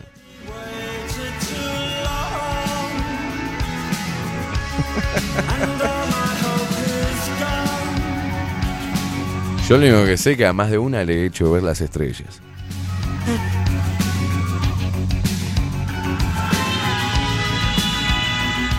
Algunas hablaban en lenguas. Creo que era arameo antiguo.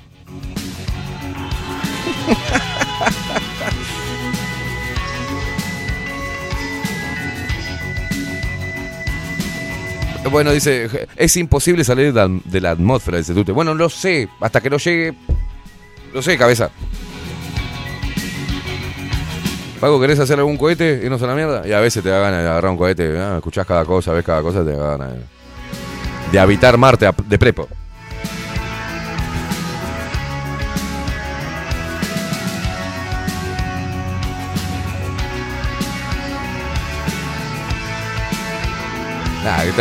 Paula, tranquila, Iro, Iro, I- Iru Landucci. ¿Por qué todos los países se pusieron de acuerdo con el Tratado de la Antártida, pero no puede ponerse de acuerdo en otras cosas? Ay, porque después de ahí viene, nos caemos todos. Si pasamos eso, nos damos cuenta que la Tierra es plana. Y tendremos que ir hasta ahí. Vamos para la Antártida, cabeza. Vamos decir que no me va a dejar pasar, puto. Vamos a calar esto. No sé, boludo, no sé, no sé. Aprendan cómo, cómo, aprendan otras cosas.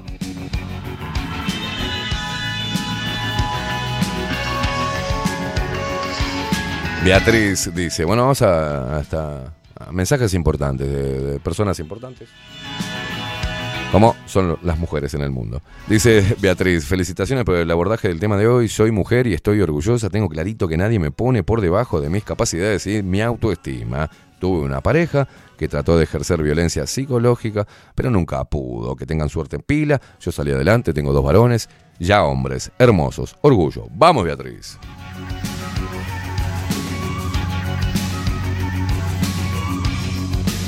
Bueno, dice Coco Leite, después de ver a, después de ver a Iro Landucci tirar agua arriba de la pelota de fútbol para demostrar que en la tierra redonda el agua se cae, no quiero saber qué más, más nada de la tierra plana.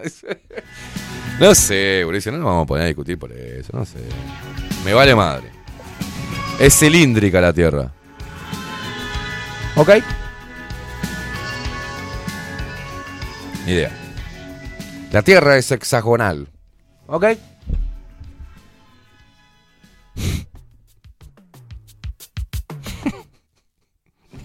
no puedo hacer eso. No, que por eso es sexagonal. ¿Eh? Sexagonal. Sexa- eh, la Tierra es sexagonal. No me escondo Basta, me tienen harto. y no voy a renunciar. Quiero ir a fondo. Los que apuestan al terror están bajo la lupa. No nos pueden engañar, pero nos preocupa.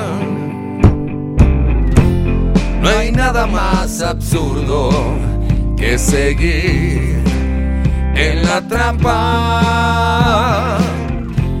Si sé que me hace libre. El pelado Cordera el sábado en la trastienda, ¿eh? Atención, ¿eh? Una simple pregunta muchas veces alumbra. Canten, putos.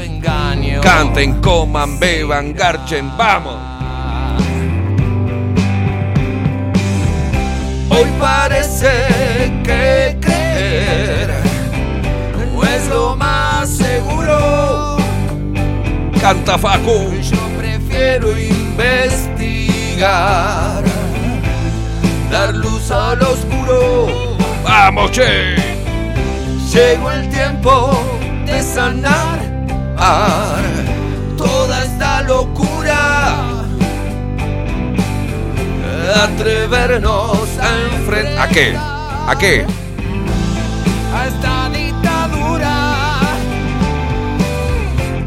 No hay nada más absurdo que seguir En la trampa. Vamos, che.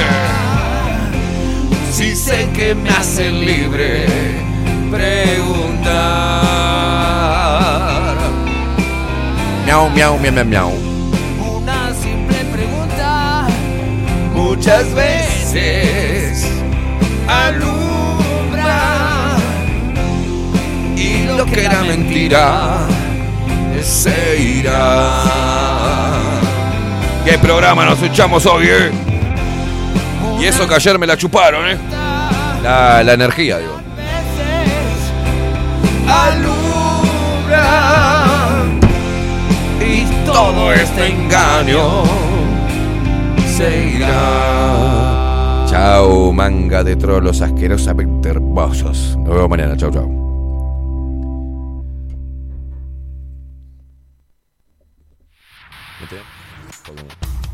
Tenés- podrido, loco. ¿Sabés la verdad? Tenés podrido vos, me tiene podrido la gente, el boludo de Ramiro también. No quiero a nadie en realidad. Yo soy un falso de mierda. Les digo que tal, las quiero, pero es mentira. Soporto. En realidad tengo como fobia a la gente, ¿viste? Pues hiede a culo. ¿Apagaste el micrófono vos, cabe, no? Sí. Eh, sí, Estás, eh, fíjate que porque si- veo una lucecita prendida de on air. tranquilo, tranquilo. Es un error. Bueno, Está está. todo apagado. Yo la verdad que soy un mentiroso de mierda. Engaño a la gente, ¿viste? Y me divierto mucho con eso, la manipulo. Estoy cargado de odio. Y en realidad, como que un poco Hitler tenía razón. Te dejé al descubierto, facho. ¡Eh! No, hijo de puta, sabía.